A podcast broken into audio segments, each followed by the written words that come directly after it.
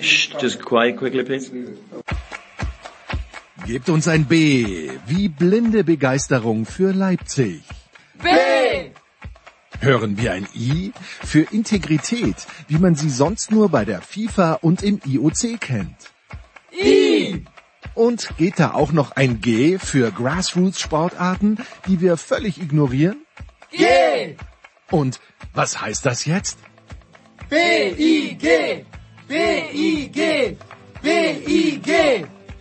Dazu noch die bewährt katastrophale Tonqualität, immer die gleichen Stimmen und der verzweifelte Versuch, mit einigen wenigen längst zurückliegenden Stargästen unserem ohnehin schon sehr niedrigen Anspruch gerecht zu werden. Hallo, hier ist die Laura Siegemund. Ja, hallo, da ist der Andi Herzog. Hi, hier ist Christian Eho. Hallo, das ist Viktoria Rebensburg. Guten Morgen, Matthias Ekströmier. Die Big Show von Sportradio 360.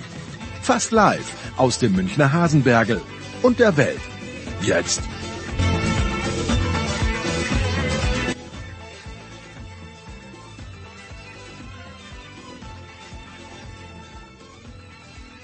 So, das ist natürlich ziemlich unangenehm an einem Tag wie heute, wo in Europa der Krieg begonnen hat, nicht mal zwei Flugstunden von Deutschland entfernt, über Sport zu sprechen. Wir werden es trotzdem versuchen in der Big Show 548, natürlich immer im Hinterkopf das, was sich gerade in der Ukraine zuträgt. Da ergeben sich wohl alle paar Minuten neue Erkenntnisse und Ereignisse, die keine guten sind. Wir beginnen mit Fußball. Zunächst Alexi Menüsch und Andreas Renner. Nach 22 Minuten kommt Guido Schäfer von der Leipziger Volkszeitung dazu. Ja, da geht es um RB, aber auch um Jürgen Klopp und um Mainz. Thomas Wagner gibt uns dann die Ehre nach etwa 47 Minuten, denn erwischen wir in Glasgow. Nach einer Stunde, drei Minuten Götzi mit dem, mit dem Handball. 1,22 dann die Power Rankings mit Producer Junior. Nach 1,34 dann drei Motorsportblöcke hintereinander. Zunächst Formel 1, Stefan Ehlen und Stefan de Vois Heinrich. Motorsport dann nur mit der Voice und nach zwei Stunden eins dann Pete Fink zum Start der NASCAR. Serie. Nach 2.15 in etwa der Rugby-Teil mit Nicolas Martin, Jan Lüdecke und Simon Jung. Nach 2.32 das Rollenspiel mit dem Anchorman nach 2.37 in etwa. Alles, äh, alle Angaben fast ohne Gewehr. Heiko Olderb zur Olympiamüdigkeit der USA nach 2.54 André Vogt mit der NBA und nach 3 Stunden 13. Dann noch ein ausführlicher Tennisteil. Da war ja auch was los in Acapulco mit Oliver Fasnacht und mit Marcel Meinert. Wer uns unterstützen möchte, ein lohnenswertes Anliegen, steilpass.sportradio360.de. Und so geht's also los, die Big Show 548 mit Fußball. Ähm, wir legen los mit Andreas Renner von der Zone. Guten Morgen, lieber Andreas. Guten Morgen. Und mit Alexi Menüsch, ebenfalls von der Zone und natürlich immer noch von der L'Equipe. Guten Morgen, lieber Alexi. Guten Morgen zusammen. Alexi, Kannst du bitte für jüngere Sportfreunde wie mich nochmal äh, kurz elaborieren, warum gab es im Europacup die Auswärtstorregel und warum ist man jetzt im Jahr 2021, 2022 draufgekommen, wir brauchen sie doch nicht mehr? Der Andreas könnte da darauf eine bessere Antwort liefern. Andreas, ich verstehe dich. Also ich, ich denke mir immer, okay, äh, also für mich, äh, erklär du mal vielleicht nochmal den Sinn, weil ich, ich habe was im Kopf, aber vielleicht liege ich komplett falsch. Warum gab es die Auswärtstorregel, Andreas? Warte mal, Andreas scheint herausgeflogen. Nein, Andreas, du bist gemutet. Das, äh, ja, okay. ja jetzt bitte. Ja, also ähm, die Auswärtstorregel gab es halt schlicht und einfach deshalb, damit nicht so viele Spiele in die Verlängerung gehen. Und ähm, man war der Meinung, dass das aus irgendeinem Grund unfair sei, äh, diese Regel. Es gab Proteste in den letzten Jahren darüber, ähm, klar, von Mannschaften, die ähm, dann eben äh, nicht profitiert haben, die ausgeschieden sind, äh, obwohl sie genauso viele äh, Tore erzielt haben wie der Gegner in äh, solchen Wettbewerben. Ich habe nie ein Problem gehabt mit der Auswärtstorregelung, deswegen den, den Sinn kann ich also ich verstehe, dass Mannschaften sich darüber ärgern, wenn sie knapp ausscheiden und das ist der Grund. Auf der anderen Seite, dass man sagt, ähm, selbst wenn der Heimvorteil möglicherweise nicht mehr so groß ist, wie er früher mal war, und das muss man jetzt dann auch mal abwarten, weil wir werden ja doch schon auch irgendwann mal wieder regelmäßig mehr Zuschauer bei Fußballspielen haben, dann ähm, wird äh, der Heimvorteil vermutlich äh, wieder größer werden, als er das zuletzt war. Äh, Tatsache ist doch, dass ähm, ja, dass es tatsächlich mehr wert ist, ein äh, Spiel auswärts zu ähm, oder ein Tor auswärts zu erzielen und damit äh, sich einen Vorteil zu verschaffen, weil es halt schwieriger ist, auswärts zu treffen, weil man Auswärtsspiele üblicherweise äh, schwieriger gewinnt. Man hat halt argumentiert, naja, das hat zu viel ähm, taktischem Geplänkel geführt und das ist ja auch tatsächlich so, dass äh, viele Mannschaften dann halt äh, ihre Strategie darauf ähm, abge, ähm, äh, abgezielt haben, dass sie dann halt äh, vor allen Dingen erstmal kein Gegentor kassieren und zwar zu Hause. Äh, das, äh, das ist jetzt weggenommen, ob aber man da dadurch tatsächlich erreicht, dass das taktische Geplänkel weniger wird in Europapokalspielen, das wage ich jetzt mal stark zu bezweifeln. Klar ist natürlich, es ist ärgerlich, wenn man mit einem Tor Rückstand in ein äh, Heimspiel geht und dann kassiert man ein Tor und dann ja, weiß man, jetzt muss man aber drei schießen. Ja, ja. ja. Ähm, das, das ist natürlich eine Hürde, aber die, die Kehrseite davon ist, wir werden definitiv mehr Verlängerungen haben. Und ob das jetzt erstrebenswert ist oder nicht, sei mal dahingestellt. Ich kann nur sagen, als jemand, der beim Fernsehen arbeitet und der ähm, schon viele Ablaufbesprechungen vor Sendungen hatte, wo Spiele möglicherweise in eine Verlängerung hätten gehen können. Der letzte Satz vom Leiter der Sendung ist immer und bitte keine Verlängerung. Okay, also wollen alle nach Hause. Ja, wollen alle nach Hause. Alexi, ich habe auch noch im Hinterkopf gehabt, dass das natürlich auch deshalb eingeführt wurde oder dass es deshalb eingeführt wurde, damit die Auswärtsmannschaft offensiver spielt, also zur Attraktivität, dass die quasi gezwungen wird, eher auf Angriff zu spielen. Und ich, äh, also mir ist es eigentlich ja fast Wurst, dass es diese Regel nicht mehr gibt. Aber ich finde es halt erstaunlich, dass man die jetzt abgeschafft hat. Möchtest du noch was nee. dazu sagen oder wollen wir zum Sportlichen kommen, Alex? Naja, nee, wir werden diese, diese wichtige Umstellung auf jeden Fall in den Rückspielen richtig begreifen oder allein schon heute bei den äh, Europa League und Europa Conference League Rückspielen äh, ja, bewusst werden, dass was es da bedeutet, weil wie die Andreas zu Recht sagt, wir werden einige Rückspiele haben, die in die Verlängerung gehen. Die Hinspiele waren äh, bis auf City bei Sporting äh, Lissabon waren alle Spiele eng und äh, vielleicht geht es sogar mehr um die Hälfte in die Verlängerung bei diesen Spielen.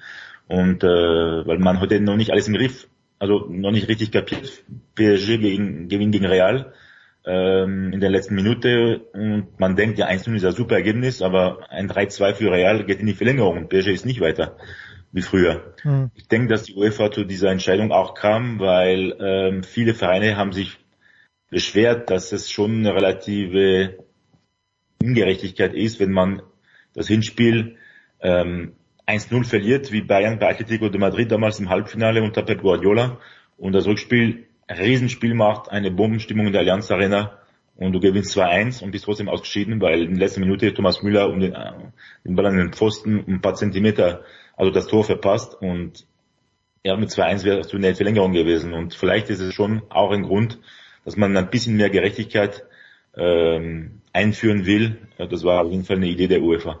Mhm. Jetzt, äh, du hast PSG angesprochen gegen Real Madrid. Äh, das, was ich gesehen habe, fand ich, sie haben, waren die bessere Mannschaft, haben gut gespielt, haben dennoch nur 1 zu 0 gewonnen. Lille hat bei Chelsea 0 zu 2 verloren. Wie haben dir die Franzosen gefallen in diesem Hinspielteil der Champions League, Alexi?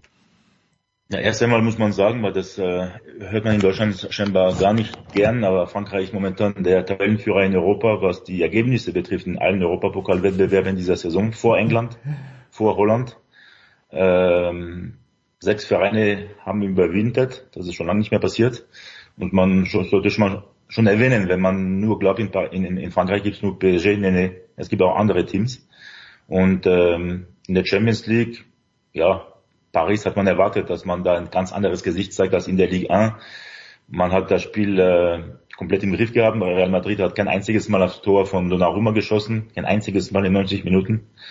Und wie du sagst, dann wäre ein, ein größeres, ein besseres Ergebnis äh, auch für den gewesen. Vielleicht wird man äh, es bereuen im Rückspiel, dass man da nicht klarer gewonnen hat oder gewinnen konnte.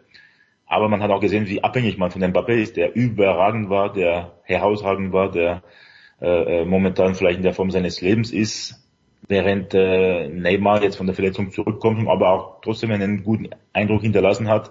und Messi immer sich noch äh, schwer tut mit äh, seinem seiner neuen Umgebung. Mhm. Aber trotzdem äh, jetzt äh, für Paris eine Herkulesaufgabe sein in Bernabeu, weil das neue Stadion wird dort ähm, eingeweiht, also die neue Tribüne. Das heißt, dass um die 80.000 Real anfeuern werden.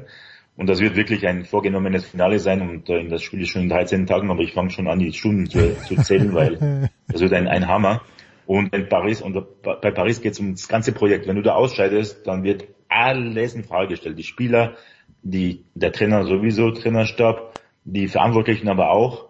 Und da wird vielleicht eine komplett andere neue Politik eingeführt, beziehungsweise, wer weiß, vielleicht steigen die, die, die Katari aus, aber nicht vor der WM natürlich, aber dann, wenn sie begreifen, ja, warum läuft es einfach nicht und warum scheiden wir immer wieder, fast immer so früh aus und so oft im Achtelfinale.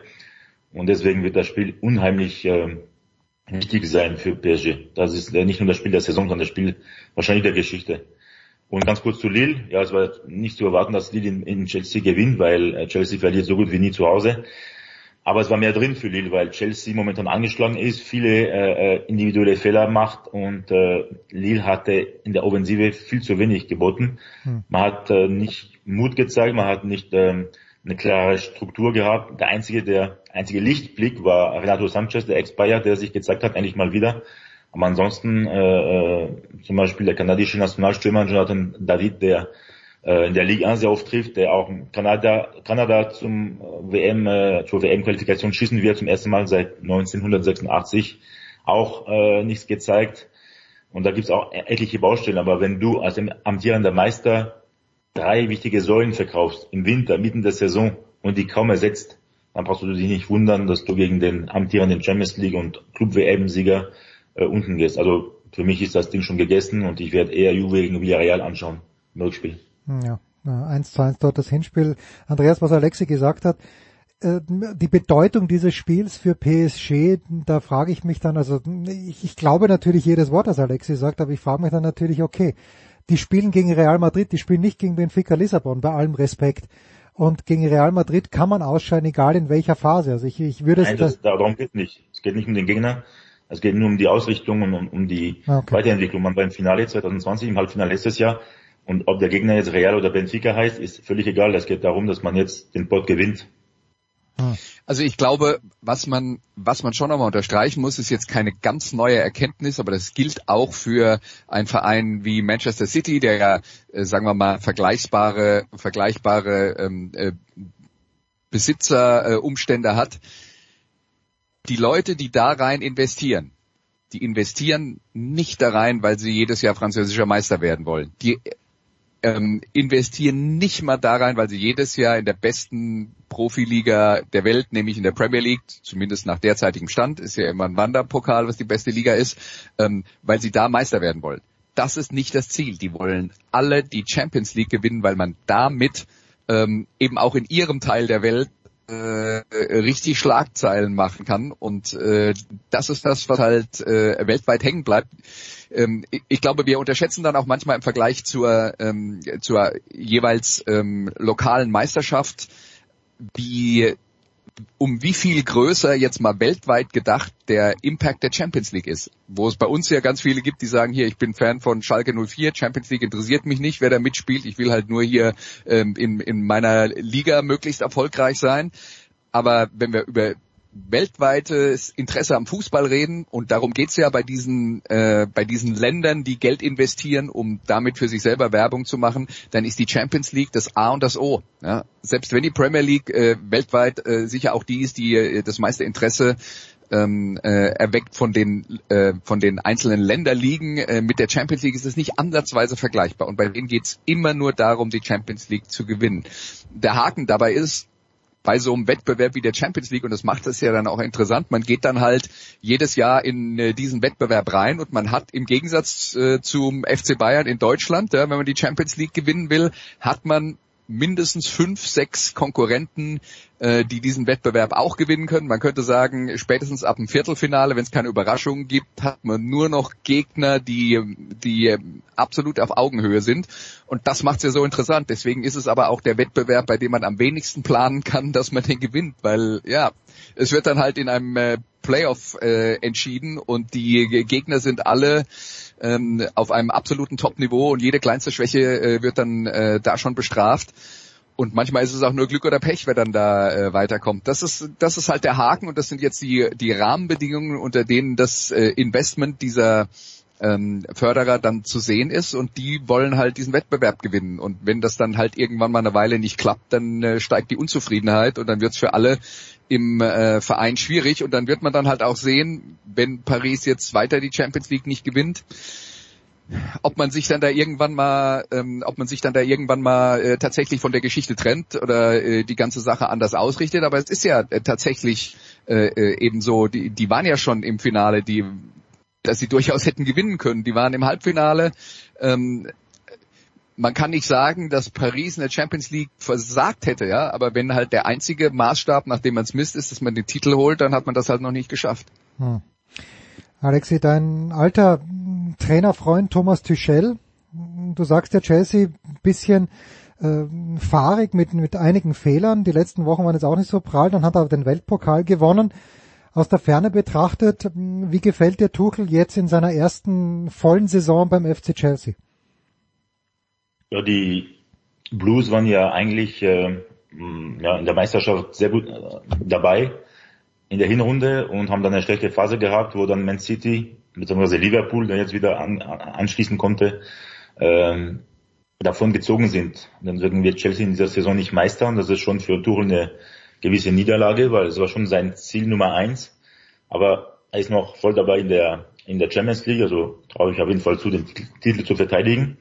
Und äh, er wird wahrscheinlich auch noch sein Pokalversammlung äh, noch äh, bereichern am Sonntag mit dem Sieg gegen äh, Kloppo. Mega Pokal-Endspiel in äh, Wembley, glaube ich. Und im Großen und Ganzen macht er eine riesen Arbeit, wo man äh, nicht drüber reden. Also nach 14 Monaten, wie er die Mannschaft transformiert hat. Ähm, das einzige Problem, die einzige richtige ja, große Baustelle ist Romelu Lukaku, mhm. der 90 Minuten auf der Bank saß am Dienstag, ähm, mit ihm scheint es einen Bruch zu geben. Also ich kann mir nicht vorstellen, dass es in der kommenden Saison noch beide äh, bei Chelsea unter Vertrag stehen werden. Und wenn man äh, nüchtern ist, dann wird wohl eher der belgische Nationalstürmer gehen müssen, der eher keine Lust mehr hat, äh, seitdem er in der italienischen Presse sich über äh, den Spielstil von Tuchel beklagt hat, dass er nicht genug Bälle bekommt. Er hat ja nur sieben äh, Bälle gehabt ähm, beim Sieg bei Crystal Palace letzte Woche. In 90 Minuten sieben Bälle hm. inklusive Anstoß. Und ähm, deswegen war es gerechtfertigt, dass Tuchel auf ihn verzichtet gegen Lille und äh, Havertz hat auch seine Sache im Großen und Ganzen gut gemacht. Nicht nur, weil er der äh, erste Torschütze war, aber nein, Thomas Tuchel macht einen, einen sehr guten Job bei Chelsea und äh, auch wenn es bekannt ist, dass, dass der Abramovic Club immer wieder den Trainer wechselt, so weil das äh, schief läuft, äh, wird er in der kommenden Saison bei Chelsea sein, aber dann muss der Titel her in der Premier League. Ansonsten glaube ich, äh, wird er sich auch neu orientieren müssen. Hm. Also um dann äh, zwei Dinge anzuschließen. Die eine Sache ist natürlich, dass, ähm, dass wir davon reden, dass äh, in der Premier League das Niveau an der Spitze dann halt auch echt, echt stark ist. Und wenn du in einer Meisterschaft jedes Jahr mit Man City und mit Liverpool gecoacht von äh, Guardiola und Klopp äh, zu tun hast, dann ist es keine Schande, wenn man am Ende auch mal nur Dritter wird klar, ähm, irgendwann will man natürlich dann auch mal eine Meisterschaft gewinnen und das, äh, da geht es dann halt darum, äh, Alexi hat ja gesagt, man darf sich keine schwächeren Phasen erlauben und wenn andere eine schwächere Phase haben, muss man das halt mal ausnutzen. Äh, also das ist Punkt eins. Ich denke jetzt nicht, dass, äh, ähm, dass das Projekt Tuchel Chelsea damit steht oder fällt, dass man dann halt mal hinter den beiden in der Tabelle landen sollte, wenn es denn soweit kommt und man vielleicht einen äh, anderen Titel noch zusätzlich holt im Pokalwettbewerb. Was Lukaku angeht, ist natürlich das Problem, Lukaku hat bei Inter gespielt unter Antonio Conte, der sein komplettes Spiel auf ihn ausgerichtet hat. Da war Lukaku der die zentrale Anspielstelle und das war immer der Plan von hinten raus sofort ihn anzuspielen. Er schirmt den Ball ab, holt die Kollegen mit äh, rein, ähm, äh, gibt der Mannschaft Gelegenheit nachzurücken, dann wird der Ball auf den Flügel rausgespielt. Ähm, und dann kommt der Ball nochmal in die Mitte, um dann wieder Lukaku zu bedienen. Und Tuchel spielt halt eine andere Art von Fußball. Und da geht es auch um Ballbesitz. Und da ist der Mittelstürmer tatsächlich keine so zentrale Figur. Vor allen Dingen, wenn es ein Mittelstürmertyp ist wie Lukaku, der halt über Körperlichkeit kommt. Ähm, der hat seine Vorzüge, die kann man unglaublich schwer verteidigen. Aber Lukaku ist nicht ein äh, perfekter Baustein für ein äh, ähm, Thomas Tuchel Spiel, für eine Thomas Tuchel Offensive. Und da ist dann halt die Frage, ob es nicht von Anfang an ein Fehler war, diese Sorte von Stürmer zu äh, verpflichten. Und die Frage ist halt auch, wer hat diese Entscheidung getroffen und hat Kuchel gesagt, den will ich unbedingt oder ähm, waren da die Rahmenbedingungen anders? Da kann man dann äh, von außen wahrscheinlich nur drauf äh, spekulieren. Aber ähm, sagen wir mal so, seiner alten Mannschaft Inter Mailand würde er richtig gut tun, äh, weil die sind eigentlich immer noch auf der Suche, obwohl sie jetzt einen anderen Trainer haben, nach dieser Sorte von Stürmer. Ähm, aber äh, ja, äh, im Moment ist es halt so, dass äh, Lukaku Chelsea nicht das gibt, was sie eigentlich von ihm brauchen würden und umgekehrt, dass äh, Chelsea halt ähm, auch nicht äh, eine Mannschaft ist, die einen wie Lukaku unbedingt braucht. Hm. Ja, lassen zum Abschluss dieses Teils, weil wir schon in dieser Mannschaft sind, Alexi, wie viel Fantasie oder welche Fantasien entwickelst du bei Timo Werner, was dessen Zukunft anbelangt? Der hat zehn Minuten gespielt oder elf Minuten am Dienstag. Also ich bin noch bei Chelsea. Ich dachte, er wäre schon bei Wolverhampton Wanderers. Ja, das wäre das nächste. Nein, er geht, geht dann ja, zum... der ist kein Portugiese, deswegen geht er nicht nach Wolverhampton. Okay. ja, oder äh, wo ist nochmal der Weghorst hingegangen zu Burnley? Vielleicht das, das, das wäre mal eine, ein Sturm durch. Ja. ja. Welche, äh, siehst ja. du irgend, hast du irgendwie Fantasie für Timo Werner?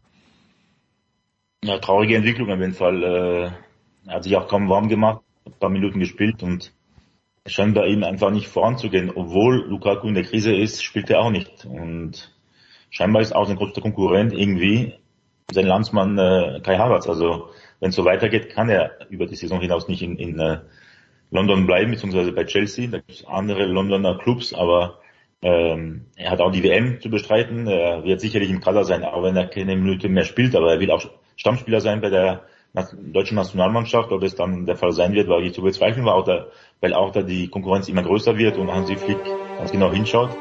Ich hoffe nur, dass äh, Werner nicht nach München kommt.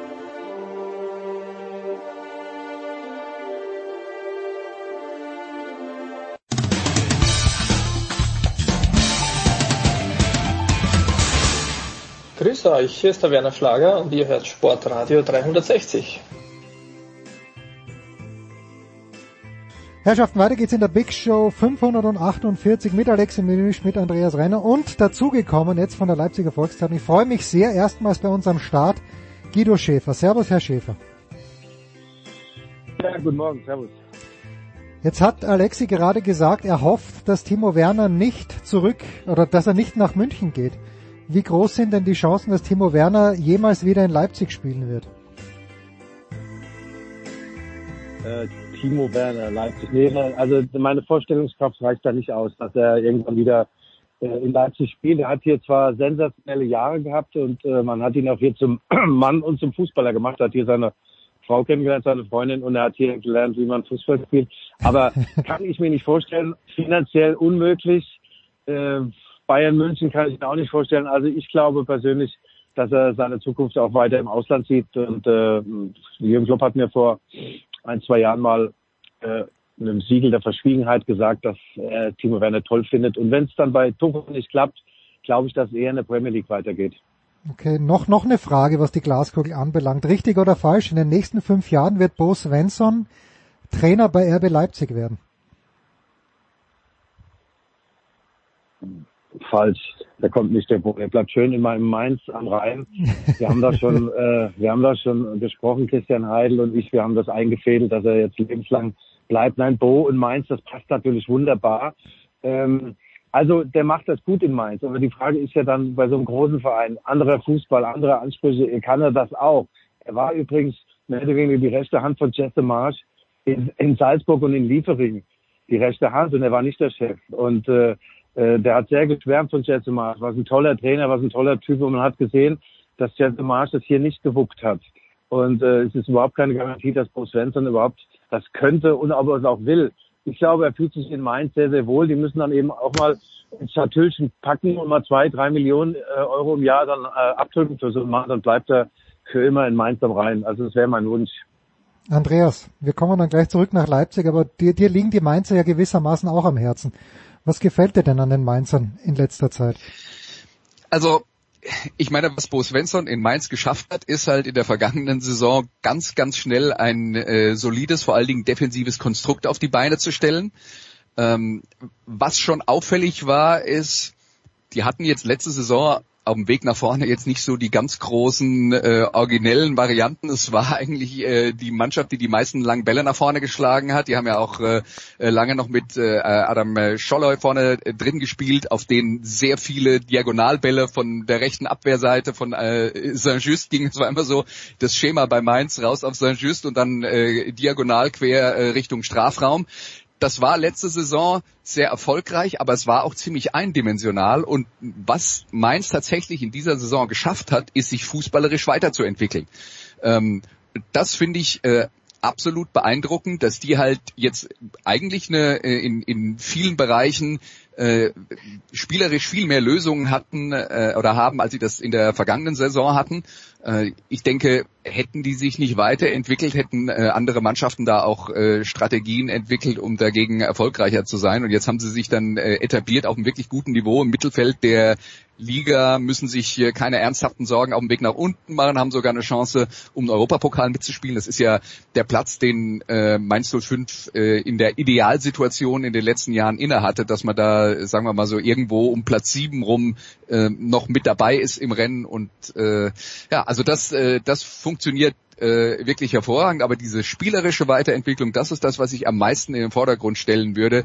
Denn defensiv stabil waren die ja vorher äh, schon und jetzt sind sie auch zusammen mit dem FC Bayern, glaube ich, ähm, äh, aktuell die beste Defensive der Fußball-Bundesliga, wobei man sagen muss, äh, die Fußball-Bundesliga ist insgesamt defensiv nicht besonders gut, wenn man nach 23 Spielen keine Mannschaft hat, die mehr als 26 Gegentore kassiert hat. Alexi? Weniger, Entschuldigung. Ja. Alexi, du hast einen, einen Einwurf?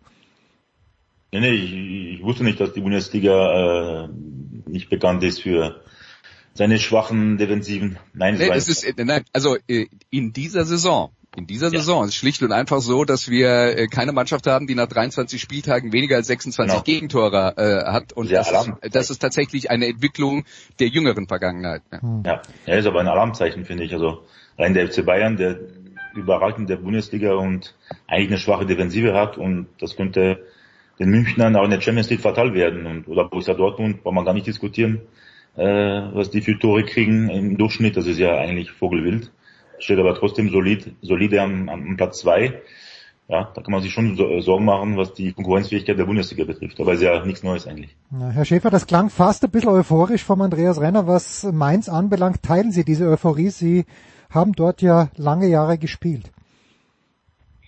Ja, natürlich bin ich euphorisch als meinte. Also als Bo Svensson damals kam, da hatten wir glaube ich sieben Punkte nach der nach der Vorrunde und es war völlig klar, dass wir absteigen. Und äh, der Christian Heidler hat auch damals gesagt, auch Bo Svensson zusammen mit dem Schmidt, äh, wir wollen eine anständige Rückrunde spielen und möglichst anständig äh, aus der ersten Liga verabschieden. Und wenn es dann mit einem Wunder klappt, nehmen wir das natürlich gerne hin. Der Kollege hat total recht. Mainz hat äh, sich äh, auf hohem Niveau stabilisiert. Sie spielen jetzt auch, auch Fußball. Ich glaube übrigens, dass äh, dass in der Bundesliga insgesamt kaum noch so, so Maurer am Werk sind, dass viele Mannschaften versuchen, Fußball zu spielen, aus der Abwehr heraus. Ja, gegen Köln hat RB gespielt, aus der Abwehr heraus auch auf die Gefahr hin, dass man mal einen, einen Treffer schluckt. Vielleicht hat es damit dann auch zu tun, dass man eben dieses, diesen lebensbejahenden Fußball spielt und dadurch dann stärker ins Risiko geht und äh, vielleicht auch mal äh, öfter ein Tor kassiert. Wenn ich mir, wenn ich Borussia Dortmunds Trainer werde, würde ich eben nicht so hoch angreifen. Wenn ich nur lahme Enden habe in der Abwehr, dann muss ich halt mal gucken, wie, wie ich das dann mache. Also man kann nicht alles haben. Mach, äh, dusch mich oder wasch mich und mach mich nicht nass, das geht nicht. Äh, also Insta Mainz 5 ist natürlich ein Traumverein, aber natürlich kommt der Bruce Svensson auch deshalb nicht nach Leipzig, weil wir hier in Leipzig, äh, wir sind ja schockverliebt. Also der Domenico Tedesco, das ist ja der Beste. Der ist vielleicht nicht so unterhaltsam wie Julian Nagelsmann, aber ich glaube, dass er genauso tief in den Maschinenraum des Fußballs blickt wie eben Julian Nagelsmann. Ein mhm. ganz, ganz abgezockter, noch sehr, sehr junger Mann, der schon einige Jahre Erfahrung auf dem Buckel hat und äh, also ich glaube, hier äh, wächst da richtig was zusammen. Der passt, der passt nach Leipzig. Warum sollte der gehen? Wir brauchen also äh, im wahrsten Sinne des Wortes den lieben Bo gar nicht. Der soll mal bleiben, wo er ist. Und Leipzig wird mit äh, Domenico Tedesco demnächst die Bayern angreifen, mindestens. Also das würde ich auch ganz gerne nochmal unterstreichen, weil bei Domenico Tedesco ist ja viele haben den ja auf dem Schirm, seit er bei Schalke war. Und dann tut man ihm Unrecht, weil der hat vorher halt eine Saison in Aue gecoacht, wo der aus einer Mannschaft, die regelmäßig gegen den Abstieg gespielt hat, ein richtig fußballerisch starkes Team gemacht hat. Die waren genauso schockverliebt wie Guido Schäfer in Domenico Tedesco. Der war dann halt nur nach einer Saison leider nicht, äh, nicht zu halten. Also da hat er gezeigt, wie der wirklich bei seiner ersten Station als Cheftrainer äh, eine Mannschaft komplett äh, transformiert hat. Dann ist er nach Schalke gegangen, da darf man, was dann passiert ist, ist, die haben sich tatsächlich auf Platz zwei gemauert, äh, eine Saison unter ihm und dann danach ging es bergab. Ich bin mir nicht sicher, ob man da Tedesco tatsächlich einen großen Teil der Schuld geben soll, weil wenn man sich anschaut, was vor ihm und nach ihm in Schalke äh, passiert ist, fürchte ich, ist das ein äh, Himmelfahrtskommando gewesen. Und jetzt äh, ja, ist er halt äh, wieder zurück in der Fußball-Bundesliga und ich glaube, das ist auch nicht wirklich überraschend, weil viele Leute, viele Insider in der Bundesliga haben Tedesco eben immer noch als einen Top-Trainer auf dem Schirm gehabt, auch wenn das dann in Schalke am Ende nicht funktioniert hat. Hm warum, Herr Schäfer, hat das mit Jesse Marsch nicht funktioniert? Wenn die, lass es so, Leipzig gewinnt die ersten drei Spiele in der Bundesliga, äh, mit Glück vielleicht, aber dann entwickelt sich ein eigener Lauf. Ähm, ich, ich fand den Marsch, ich bin ja Österreicher, ich fand den mitreißend in Salzburg auch als Person und ich dachte, das wird funktionieren. Aber warum, warum hat der die Mannschaft irgendwie nicht in den Griff bekommen? Äh, der äh, der, der Jesse hat übrigens nicht die ersten Spiele gewonnen, hat, äh, also oder nein, haben ich, ich, falsch verstanden? Nein, nein, ich sage, was wäre gewesen, wenn er die, die ersten drei Spiele mit, so. Glück, mit Glück gewonnen hätte, dann hätte sich ein Lauf entwickeln ja. können.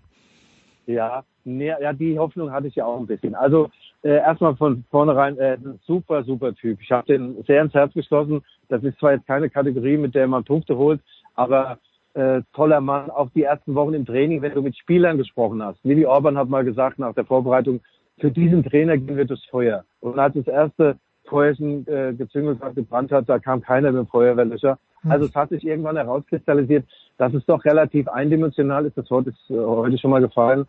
Diese Balljagd, diese mit einem ständigen 180er Puls einen Ball hinterher zu jagen, schnell vorne in die Box. Das wollten die äh, Forsbergs dieser Welt nicht mehr, die Schoboslais. Manche konnten es auch nicht mehr. Die waren äh, eigentlich verliebt und auch gewöhnt an dieses doch relativ stressfreie äh, Gekicke oder Spiel, die Spielerei mit Julian Nagelsmann, den Gegner zurechtlegen, mal bei eigenem Ballbesitz sich mal ausruhen. Und es hat, es hat nicht funktioniert. Es gab zwei, drei Spiele. In Brücke 5-0 gewonnen, dann daheim gegen Hertha, Hertha 6-0 gewonnen. Da hat man gedacht, ja, es könnte, könnte, könnte. Nee, es konnte nicht klappen. Es hat nicht funktioniert. Es war keine Balance in der Mannschaft. Die haben keine Idee gehabt, wie man aus der Abwehr rausspielt. Also, äh, und äh, ja, es war eine fatale Fehleinschätzung auf Jesse Marsch zu setzen und äh, verstehe ich auch nicht so ganz, was da in Oliver Mislav gefahren ist. Sie waren der irrigen Annahme, dass diese zurück zur RB, RB-DNA, der Balljagd und dann dieser tolle Kader, dass das mit dem, diese beiden Dinge, die Komponenten, dass die zusammenkommen. Ich glaube auch in Österreich übrigens, lieber Kollege, äh, war man bei RB Salzburg nicht vollends immer äh, überzeugt von Chelsea. Natürlich vielleicht von seiner Menschenführung, aber der Fußball, ich weiß nicht, habt ihr Heimat 6-1 oder so gegen die Bayern verloren oder 6-2. Da haben alle gesagt, toll, toll. Nee, toll war es nicht. Kein Plan B. Und den Plan B und den Plan C, den hat eben jetzt der äh, Domenico Tedesco.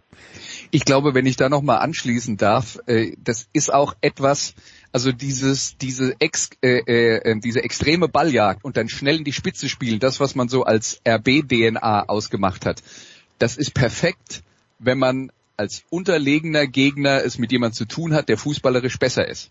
Ja. Aber es ist nicht perfekt, wenn man selbst so viel Qualität im Kader hat, dass man den meisten anderen Mannschaften fußballerisch überlegen ist.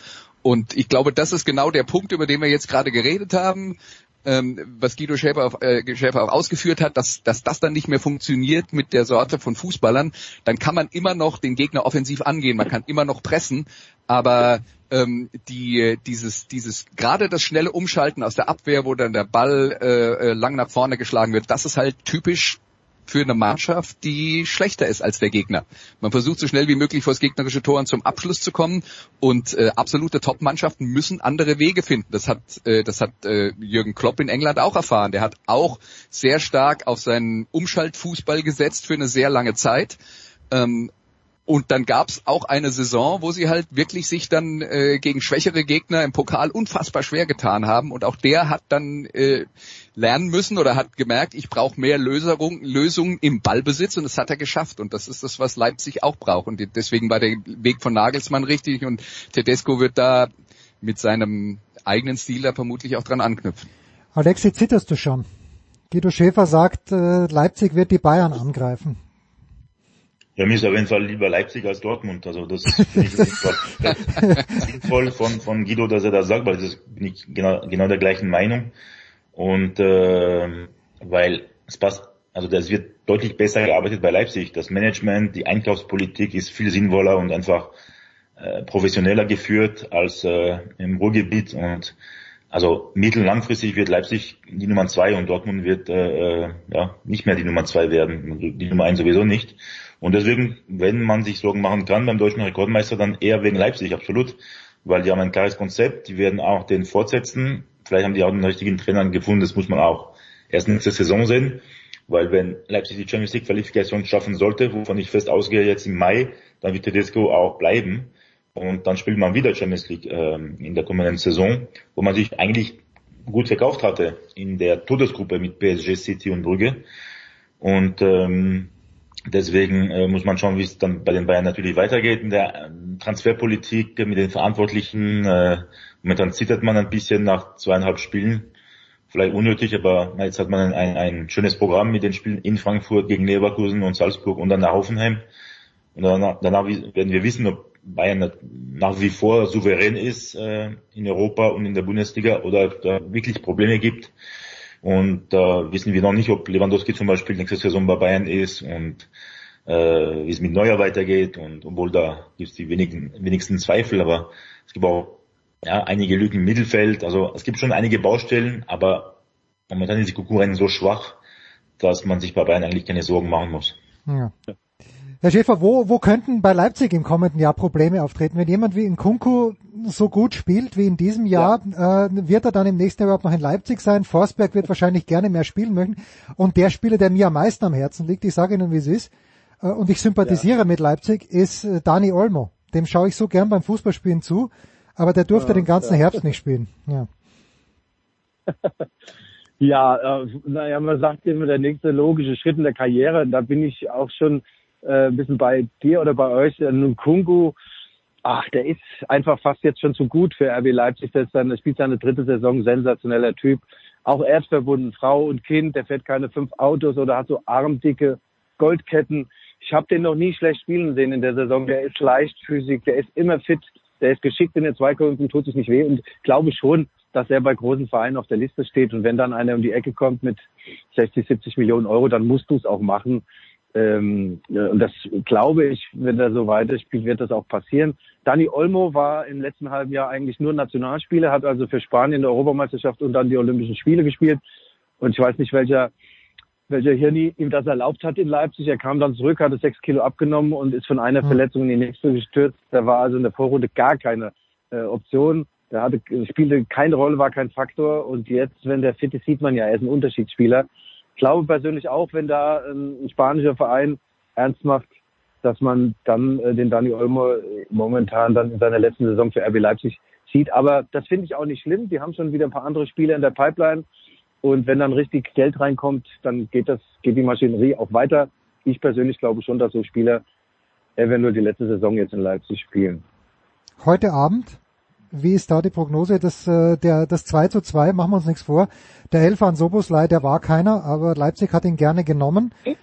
Was, was sagt die Glaskugel wegen heute Abend? Das war ein ganz, ganz klarer Elfmeter. Ja, stimmt, ja. Eigentlich noch rot.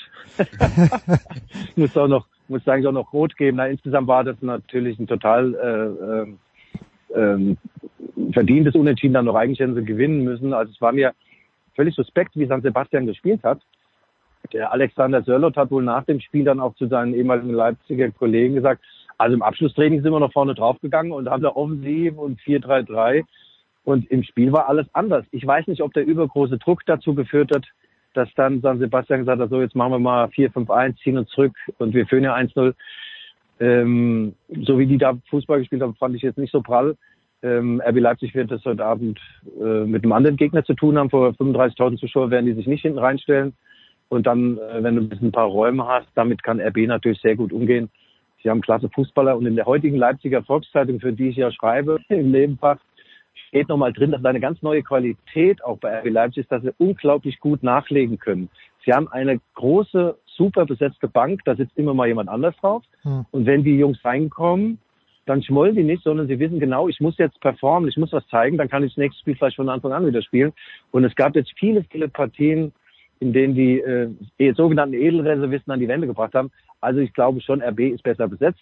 Die sind gut drauf und werden da heute Abend einen ruhmreichen 1-0-Sieg davon tragen. So, ich habe jetzt, ich habe noch eine letzte Frage an Guido Schäfer und die ist nicht mal ganz scherzhaft gemeint, aber hat Benjamin Henrichs irgendwelche Nacktfotos von Domenico Tedesco in der Schublade liegen, mit dem er ihn erpressen kann? Ich sehe nicht, warum, jetzt schießt er auch noch das 1-0 in Berlin. Henrichs, Ja. der ist zu schlecht für diese Mannschaft, sorry. Nein, ist er nicht. Ist er nicht. Ist er überhaupt nicht. Ähm, Benny Henrichs verfolgt ich so schon sehr lange, seit ein paar Jahren. Leverkusen, Monaco, äh, übrigens tolle Lebensqualität, also Monaco natürlich nicht Leverkusen. Und äh, äh, ich habe den schon so als dynamischen, sehr, sehr äh, begabten Spieler immer wahrgenommen. Äh, konnte rechts spielen, konnte links spielen. So ein Allrounder. Sag mal, der kann alles nur nichts richtig. Bringen wir es mal auf den Punkt. Aber der ist jetzt fit.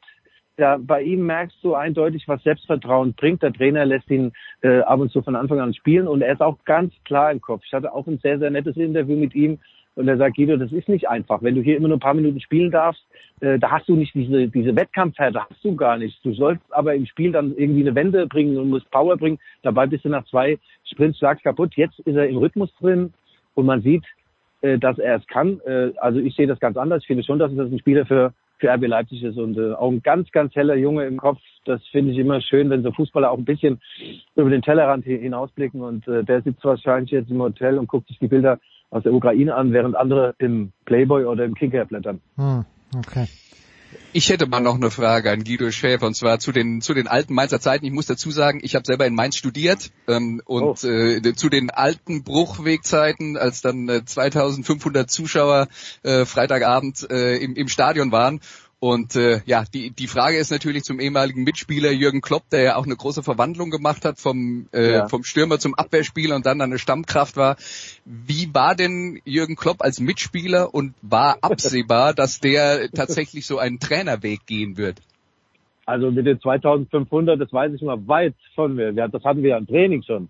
äh, ja. Ja, das war schon Bruch, Bruchweg, war schon Nomen es Omen. Wir hatten damals, hatte Klopp auch erzählt, wir hatten statt so ein Ermüdungsbecken, hatten wir so eine alte rostige Badewanne.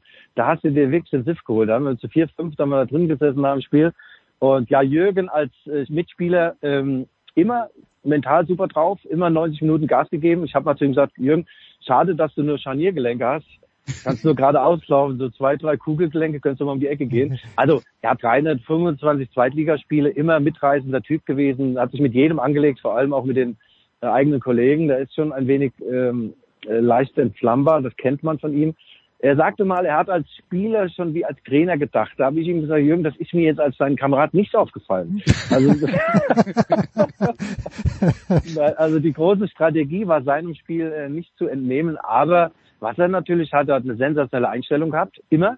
Und äh, sag mal, die Spieler, die er danach so verpflichtet hat in all den Jahren, das sind alles so kleine Kloppos. Das müssen nicht immer die besten Spieler sein, aber von der Mentalität her 90 Minuten Gas geben und äh, an den Ketten zerren, sich mit Gott und der Welt anlegen, das äh, überträgt er, glaube ich, schon auf seine Jungs. Und wenn man noch was etwas ganz Tolles sagen darf über einen Mann, der so berühmt geworden ist, der Jürgen hat sich 0,0 verändert. Wenn wir, wenn wir uns sehen, und das ist nur noch selten der Fall, dann ist das wie früher. Wir erzählen die alten Geschichten. Der, der genießt das so, von früher zu erzählen, mal mit den alten Jungs ein paar Bier zu trinken.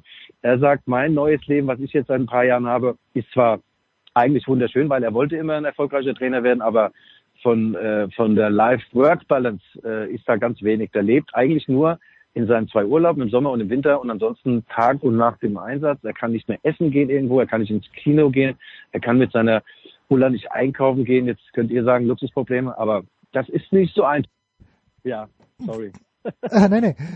Äh, da stelle ich gleich noch die Anschlussfrage. Ähm, haben Sie oder sind Sie ein bisschen überrascht davon, dass Jürgen Klopp immer noch so wahnsinnig viel Energie hat und dass er die reinbuttern kann? Weil auch in Liverpool gab es jetzt diese eine Spielzeit, wo es wo es jetzt nicht ganz so rund lief, also aber dass der immer noch immer noch sich so reinsteigert.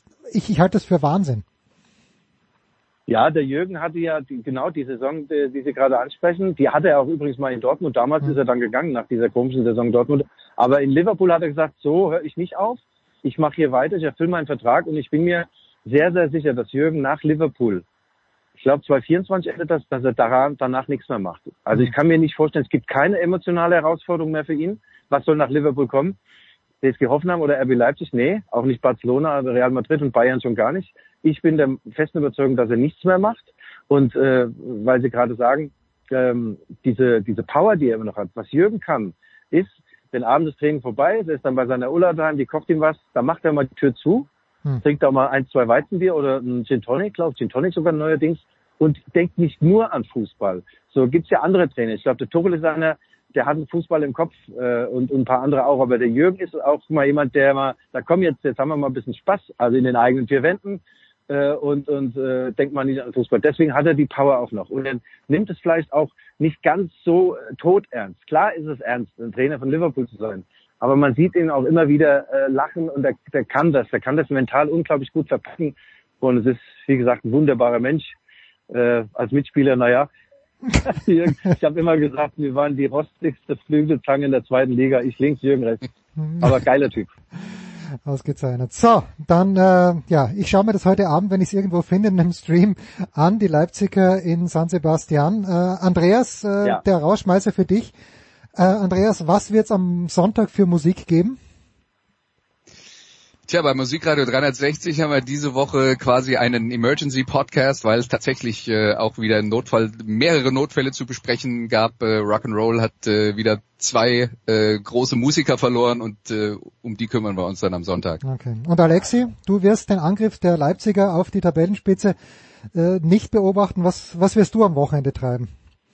Erst einmal schaue ich morgen die Auslosung der Europa League, äh, gegen wen Leipzig spielen wird. Ich hoffe auf äh, Monaco. Und äh, am Wochenende würde ich meine Bayern schauen, äh, die schön in Frankfurt gewinnen werden. Ja, beim Angstgegner, fantastisch. Herr Schäfer, äh, Sie sind wahrscheinlich gerade in San Sebastian, oder?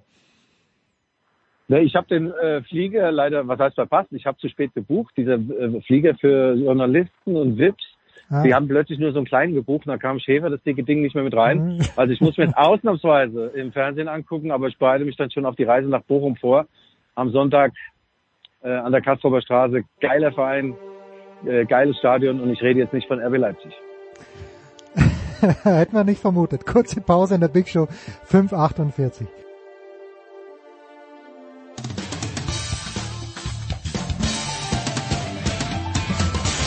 Ja, hallo aus Wolfsburg. Hier ist Roy Preger und äh, ihr hört äh, Sportradio 360. Ja, es geht weiter in der Big Show 548. Wer hätte das gedacht? Aber ich freue mich sehr, nachdem wir ihn zwei Wochen lang täglich und ich möchte sagen sklavisch beobachtet haben bei Eurosport an der Seite von Fabian Hambüchen. Nein, Fabian Hambüchen war an seiner Seite. Der große Thomas Wagner, er ist in Glasgow. Thomas, du sagst mir, es ist winterlich. Schönen guten Morgen. Ja, schönen guten Morgen in die Heimat. Ähm, tatsächlich, ich schaue gerade aus meinem Fenster raus. Es ist äh, alles schneebedeckt, überzuckert, auch für den ganzen Tag ist Schnee gemeldet.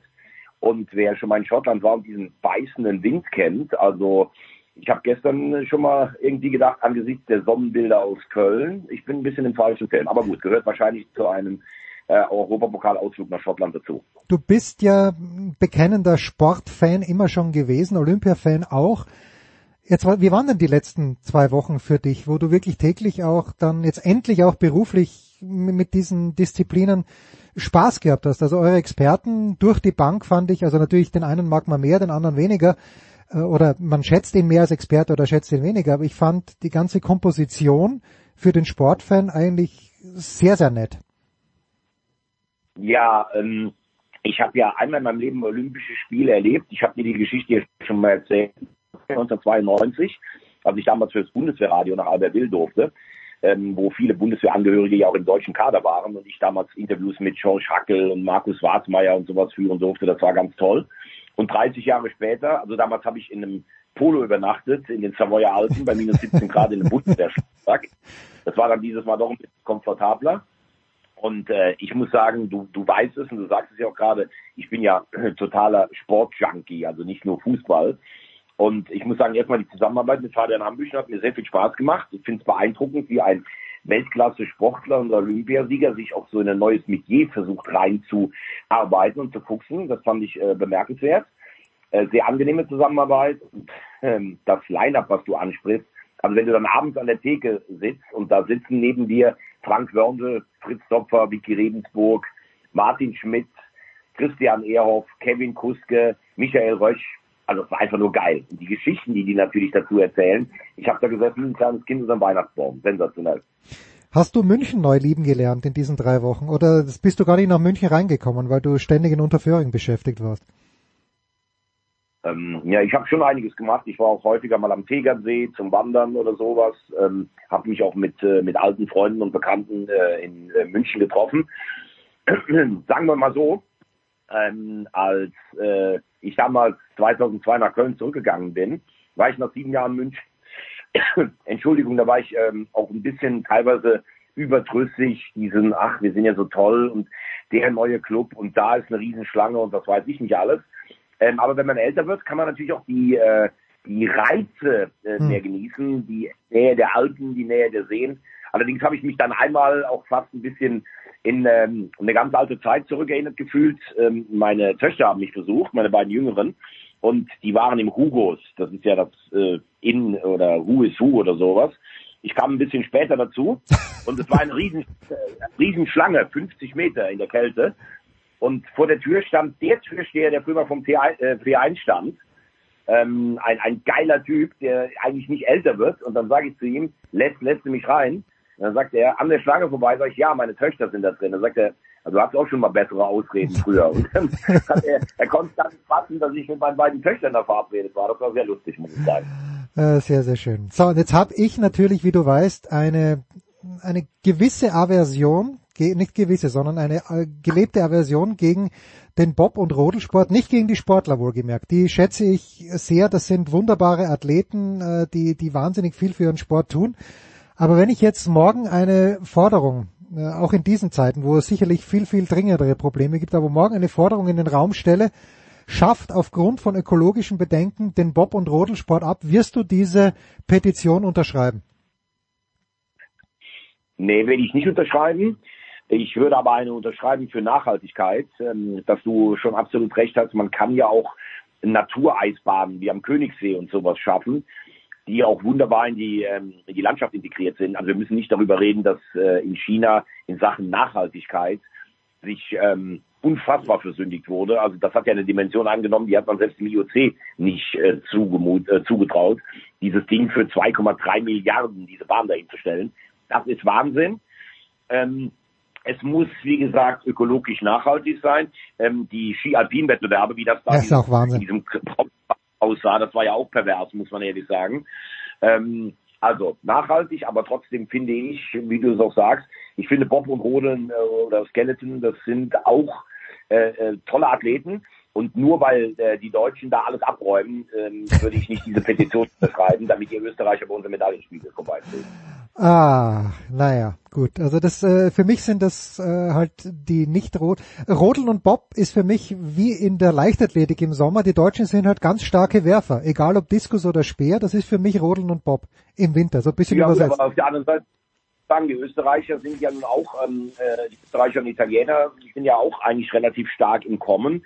Und äh, ich meine, es wird natürlich äh, aufgrund historisch oder auf, aufgrund Gegebenheiten immer Nationen geben, die in der einen oder anderen Sportart besser sind. Also ich könnte ja auch jede eurer Goldmedaillen hinterfragen, weil ihr halt einfach in dem, in dem Wintersportland Nummer eins geboren seid. Aber ihr müsst halt, man merkt äh, deine unterschwellige Aggression, weil die Schweizer euch um die Ohren gefahren sind. ich wollte gerade äh, sagen, ja.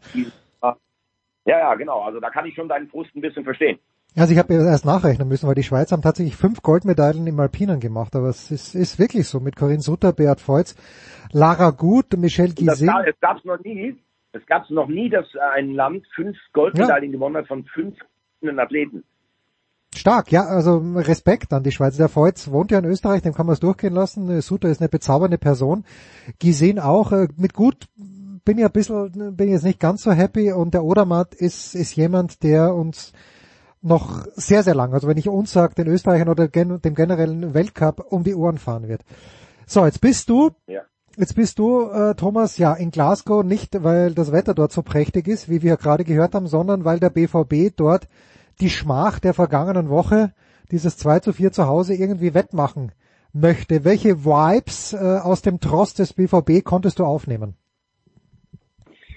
Also ich war gestern Morgen erstmal, das ist ja dann ganz interessant, äh, beim Trainingsgelände der Rangers, das so ein bisschen aus der Stadt raus ist. Habe ein äh, längeres Gespräch mit Leon Balogun geführt, der früher ja bei Mainz 05 gespielt hat. Und auch mit Giovanni von Bronckhorst. Äh, beide sehr freundlich. Und Balogun hat mich tatsächlich gefragt, ob ich glaube, dass der Haaland nicht irgendwie noch nachreist oder nicht noch mitgekommen ist. Also die haben schon enormen Respekt davor, dass der irgendwie doch aufläuft. Ähm, das haben meine Recherchen aber ergeben, wird nicht passieren. Also Marco Rose sagt auch ganz klar, der ist noch weit davon entfernt, spielfähig zu sein. Ähm, ja, ich habe gestern mit Rose und, Reus äh, sprechen können äh, vor dem Training, äh, habe beide sehr fokussiert und sehr klar erlebt. Jetzt muss man natürlich trotz allem sagen, ähm, dass das beim BVB ja, äh, ja, das gibt's ja häufiger mal, dass sie ein wichtiges Spiel vor der Brust haben und dann doch jämmerlich eingehen. Ähm, auf der anderen Seite muss man ja auch sagen, also Platz zwei wird am Ende in der Liga werden. Ansonsten sind sie bisher aus allen Wettbewerben relativ jämmerlich ausgeschieden. Ich finde, das darf mit dem Kader nicht passieren. Ich finde, in Europa League ist Pflicht, dass du mit dem Kader zumindest ins Halbfinale kommst. Und äh, ich habe so das Gefühl, dass auch alle das so ein Stück weit begriffen haben. Du weißt auch, wie es läuft. Das Spiel muss für dich laufen. Ich weiß gar nicht, wie die Rangers in dieses Spiel reingehen. Ob die jetzt versuchen, erstmal das Ergebnis zu halten, ob die versuchen, nach vorn zu spielen. Haben am Wochenende nur 1-1 gegen Dundee gespielt. Hm. Und wenn man sieht, dass die Rangers nur Zweiter sind und das Celtic als Tabellenführer in der Conference League zu Hause gegen Böde Glimt mit 3-1 verliert, weiß man auch, dass die schottische Liga international eigentlich nicht erstklassig ist. Also ich rechne heute Abend mit dem Elfmeterschießen und denke, dass der BVB weiterkommt.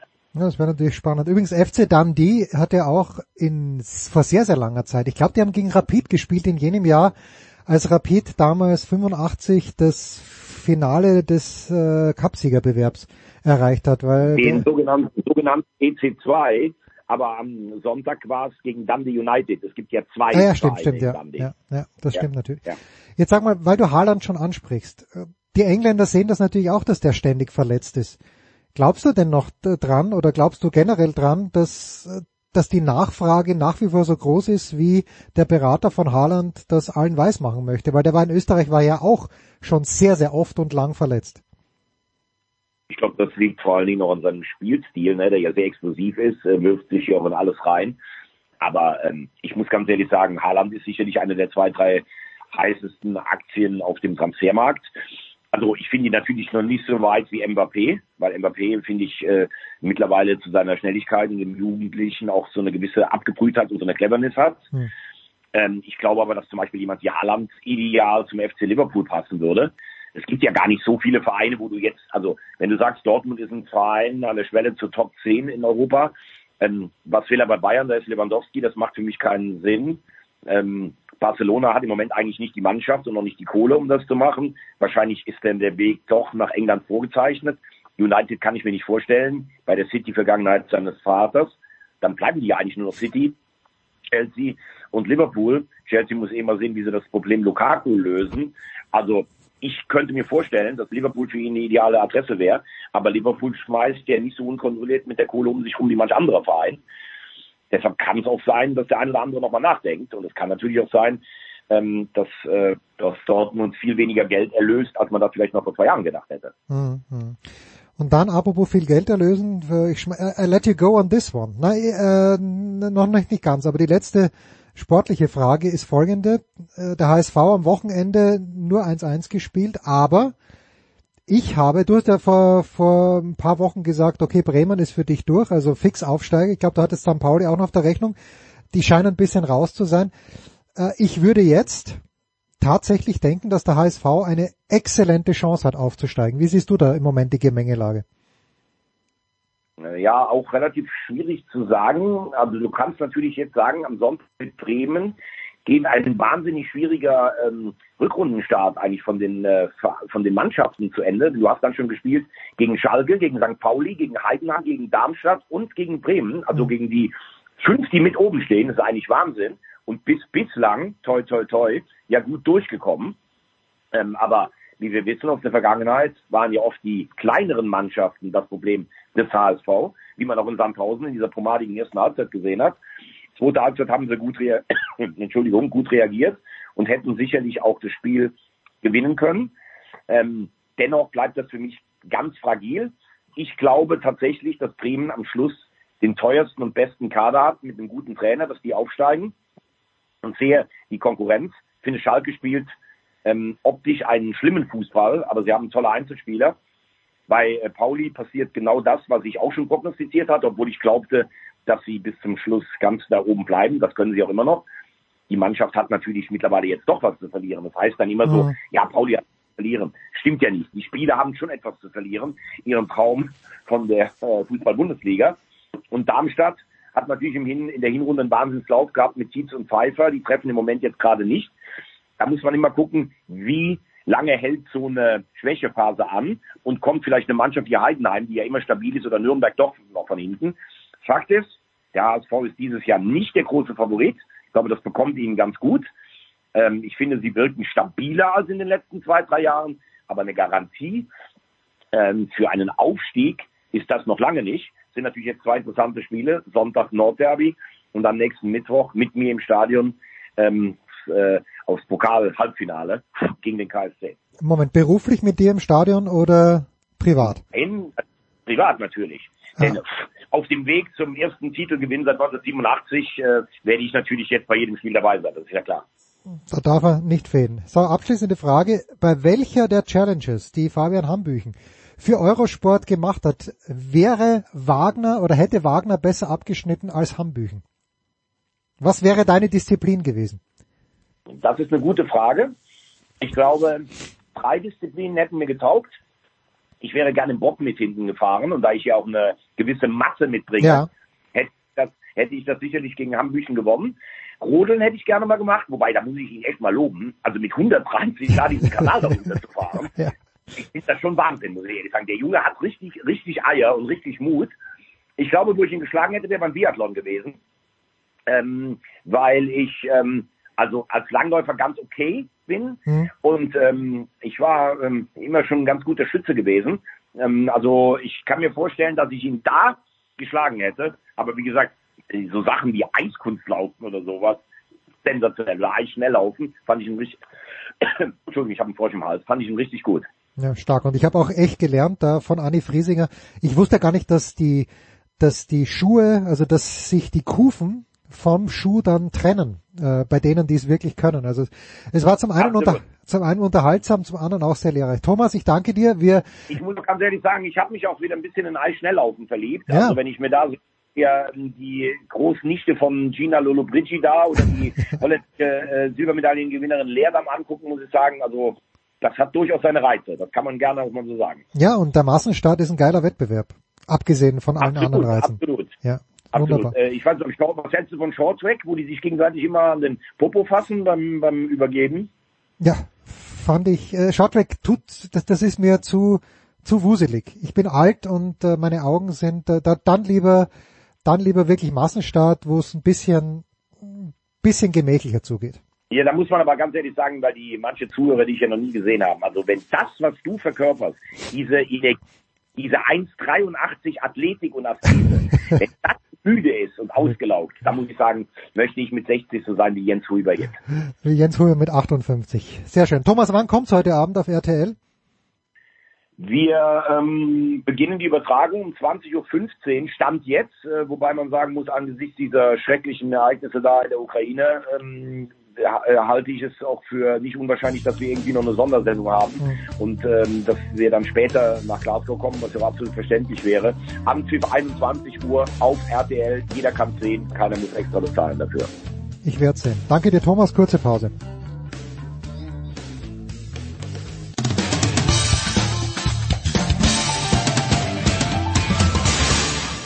Hallo, das ist Viktoria Redensburg und ihr hört Sportradio 360.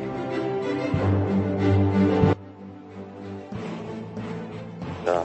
Herrschaften, weiter geht's in der Big Show 548 mit einem Mann, der möglicherweise auch ein kleines Olympia-Hangover hat. Mit Markus Götz. Götzi, guten Morgen. Guten Morgen, Jens. Waren das noch schöne Olympia Zeiten? Hangover. Naja, ich meine, waren das nicht schöne Zeiten, dass man aufwacht und nicht äh, die Ukraine beschossen wird, sondern dass man sich einfach äh, hinsetzt und ein bisschen Ski anschaut, ein bisschen Langlaufen anschaut, auch wenn es in China stattgefunden hat, auch wenn es äh, atmosphärisch der absolute Tiefpunkt der olympischen Geschichte wahrscheinlich war, Tokio mit eingeschlossen im vergangenen Jahr. Äh, ich weiß nicht, mir, mir fehlt das ein bisschen, diese Berieselung, äh, nicht nachdenken, wobei man sicherlich nachdenken sollte, aber kleines Hangover habe ich schon. Ja, ich meine, du sagtest, das war ja auch alles andere als unbeschwert, äh, so wie man es in Erinnerung hat. Ich weiß nicht, wie, was du da für Memories hast, aber äh, vor 30 Jahren oder was weiß ich, wenn man da Olympia geguckt hat, da war es unbeschwert. Ja. Äh, aber klar, jetzt im, im, Verhältnis zu dem, was gerade in der Ukraine passiert, ähm, ist es natürlich nochmal was ganz anderes und ich weiß gar nicht, was ich sagen soll. Ähm, alles, was ich heute Morgen schon gelesen habe, setzt mir sehr zu, wirklich sehr und besorgt mich aufs Äußerste. Und ähm, ja, was soll man sagen? Es ist einfach schrecklich, was da gerade passiert. Ja, zwei Flugstunden von Deutschland entfernt im Übrigen, so nebenbei.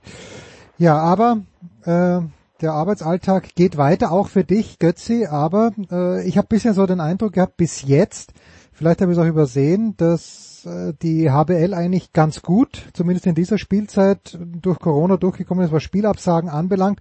Heute Abend äh, fallen gleich zwei aus. Ich gehe davon aus, du bist äh, in Sachen Göppingen betroffen. Du hättest nach Göppingen fahren sollen, wahrscheinlich. Du mutmaßt richtig. Ja. Ich habe heute unverhofft frei. So, so ist es gekommen. Ja. Heute, heute, also, wie du sagst, ja. aber jetzt nach der äh, Europameisterschaft ist es jetzt natürlich auch in die Clubs reingedrungen. So, so wie es halt gerade an jeder Ecke ist. Es hat ja nichts nur mit dem äh, Sport zu tun. Ich weiß nicht, wie es dir geht wenn ich gerade mit irgendjemandem Kontakt habe, ist der erste Satz immer, ja, ich weiß jetzt gerade nicht, ob ich raus sollte, weil ich hatte gestern Kontakt mit einem, der heute positiv getestet ist. Ähm, ja, verrückt. Und jetzt beim Handball, also das kannst du ja ausrechnen, die Quote. Ich glaube, das kriegen wir sogar ohne Taschenrechner hin. Heute waren drei Spiele angesetzt, eins findet statt. Das sind äh, 33 Prozent, die stattfinden, Götzi. Da, da, da, da hole hol ich gar nicht meinen Taschenrechner raus. Jawohl, bravo. Ja. Entschuldigung. ähm, ja, so ist es. Oder man könnte auch andersrum sagen, zwei Drittel der Spiele fallen aus. So stark, so stark. Ja, ja. Krieg, kriegt man hier frei Haus geliefert. Prozentrechnen sitzt. Ja, ja, das, das kriegt man hier frei Haus geliefert. Also, äh, was stattfindet, ist Melsungen gegen äh, Leipzig. Melsungen, äh, vielleicht magst du dann mal ein Wort dazu verlieren. Die hatten ja, hast du mir glaube ich in den letzten Jahren erzählt, die hatten schon Ambitionen äh, nach, nach oben. Das wird auch in diesem Jahr nichts werden, das sind jetzt sieben Punkte hinter den Füchsen, was die ersten vier Plätze anbelangt. Aber ja. steht Melsungen da, wo sie stehen wollen und können im Moment oder ist da insgeheim, gibt es da insgeheim größere Ansprüche? Also sie scheinen sich jetzt so ganz allmählich zu, zu erholen und zu stabilisieren. Wobei man dabei Meldungen vorsichtig sein muss. Das haben wir das eine oder andere Mal gedacht in den vergangenen Jahren. Also die hatten nicht nur, wie hast du es formuliert, schon auch Ambitionen, sondern die hatten Riesenambitionen hm. äh, die vergangenen Jahre und haben sie immer noch.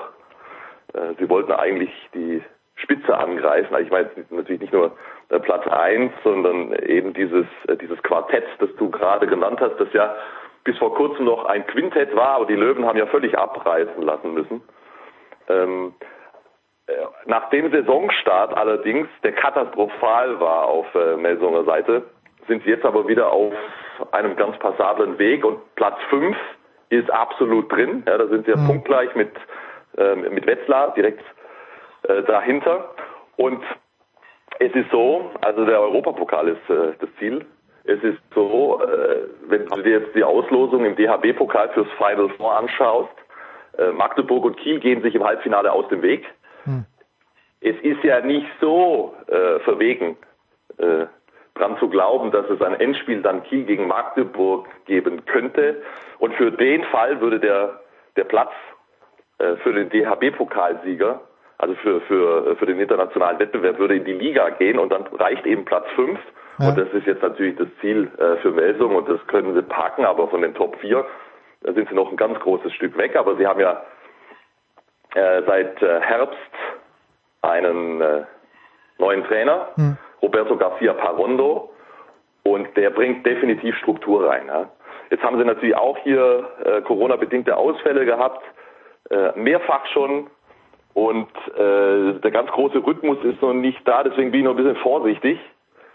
Glaube aber tatsächlich, dass Melsungen ein ganz heißer Anwärter auf diesen Platz 5 jetzt ist in dieser Saison. Und wie das dann die nächsten Jahre weitergeht, wird man sehen. Sie holen echt wieder interessante äh, neue Leute äh, mit dazu. Aber so stark, wie die da aufgestellt sind, die, die ersten vier, und die Berliner haben sich ja auch ja, nochmal grandios noch verstärkt für kommende ja. Saison. Ja? Das wird natürlich äh, enorm schwer für Melsungen da reinzubrechen. Platz 5 ist es im Moment, was möglich ist. Da müssen sie aber auch hin, bei dem, was sie investieren. Jetzt pass mal auf, du hast gerade vorhin gesagt, das ist nicht ganz, also es ist ausgeschlossen, vielleicht warst du sogar ein bisschen mutiger. Wir wissen aber beide, im DRP-Pokal sind ganz, ganz komische Dinge passiert, die letzten Final Four. Ja, ja, natürlich. Wie, wie viel Prozent natürlich. deines, deines Jahreseinkommens würdest du darauf setzen, dass es wirklich ein Finale Magdeburg gegen Kiel gibt? Weil ich weiß nicht, ob ich da bereit bin, mehr als zehn Prozent meines kärglichen Einkommens zu setzen. Weil irgendwas passiert immer in diesem Final Four, habe ich den Eindruck. Also ich wette gar nicht, nicht ein einziges Prozent, äh, weil ich mein Jahreseinkommen dringend brauche. äh, und also ganz ehrlich, äh, da, dann fahre ich lieber ins Casino, rot oder schwarz, weil das äh, scheint mir die sichere Bank zu sein. Übrigens, äh, die Melsunger äh, können das ja selbst noch wuppen über den DHB-Pokal. Die äh, stehen im Viertelfinale. Das ist das Spiel in, in Lemgo, das nicht ausgetragen werden konnte. Corona bedingt, das muss nachgeholt werden. So. Und dann hast du, dann hast du das eine Halbfinale, das ist schon ausgelost. Magdeburg gegen Erlangen und Kiel gegen den Sieger aus äh, eben genanntem Spiel, Lemgo gegen Melsung. Also grundsätzlich kann ja äh, Melsung das Ding äh, holen und dann ist eh alles, das ist alles äh, bequatscht in Sachen Europapokal. Aber hey, äh, guck dir doch bitte an, wie Kiel und Magdeburg im Moment auftreten. Es ist noch eine Weile hin bis zum Final Four Ende April, keine Frage. Und wer weiß, was sich so für verrückte Dinge passieren, also vor allen Dingen in Sachen Erkrankungen oder Verletzungen. Aber wenn Magdeburg und Kiel die Form und den Kader einigermaßen beisammenhalten können, sind sie für mich natürlich schon äh, die klaren Favoriten. Nichtsdestotrotz äh, muss ich keinem erzählen, der das ein bisschen verfolgt, äh, dieses, dieses Final Four da passieren auch mal verrückte Sachen, aber du, ja, letztes Jahr Lemgo hat's hat's geschafft. Es haben aber auch schon oft genug die Favoriten dort hm. gewonnen, ne? wollen wir es also nicht übertreiben. Ich überlege tatsächlich in diesem Jahr mal hinzufahren wieder. Das eine Mal, wo ich dort war, haben, haben wir die Füchse gewonnen. In Köln ist es, in oder? Hamburg? Ich dachte, ist es, ich dachte, es ist nach Köln verlegt worden, oder nicht? Nein, es ist, also deswegen wollte ich sagen, also wenn du, wenn du nochmal nach Hamburg willst, dann musst du tatsächlich dieses Jahr hinfahren. Ah, okay, das letzte Jahr Hamburg. Vorläufig das letzte Mal ab äh, kommendem Jahr ist es dann erstmal in Köln. Ja, Hamburg ist immer schwierig, weil mit Fliegen, also nach, äh, nach Köln würde ich auch mit dem Zug fahren, das käme, äh, ich überleg's mir. Nochmal. Ah, Jens, guck dir mal, guck dir mal die Zugpläne äh, an. So wahnsinnig viel länger ist die Zugfahrt nach Hamburg nicht als nach Köln. Ist eine Stunde oder so. Vielleicht, also ich weiß jetzt nicht ganz genau, aber also wenn du dann schon sitzt, dann, dann guck halt noch eine Folge irgendeiner Serie und dann bist du auch in Hamburg. Oh, apropos Serie, Götzi, äh, Gaupi und ich machen jetzt einen eine Serien Hall of Fame auf. Wir werden eine große Umfrage starten. Oh ja. Wen, oh ja. wen nominierst du? Du hast zwei Nominierungen frei. Wer, welche beiden Serien würdest du from the top of your head und äh, es kann durchaus sein, dass eine Serie dabei ist, die ich dir gleich wieder streiche, sage ich dir auch warum. Aber welche zwei Serien würdest du, du darfst jetzt, ich, ich schreibe sogar Götzi dazu. Ich sagte nur, wer schon, wer schon nominiert ist, äh, also die sind eh schon äh, auf der Liste. Äh, Breaking Bad, Mad Men, Californication und Tin Star. Die, die vier haben wir schon mal nominiert. Ergänze bitte. Da, da kann ich sowieso nicht mitreden. Ich habe keine dieser Serien gesehen. Gut. Ähm, ja, eine Serienauflistung ohne Game of Thrones gibt's mit mir nicht. Ja, okay, das hätte ich, hätte ich, hätte ich, hätte ich ja auch dazu genommen. Okay, Game of Thrones ist damit. Ja, das ist zwar, das ist, das ist zwar langweilig, ja. weil es äh, wahrscheinlich ziemlich viele sagen, ist mir wurscht, ist für mich äh, die fetteste Serie, die ich je gesehen habe. Ähm, jetzt auf Platz zweimal, ah, da wird es aber schwierig dann für mich. Eieieiei.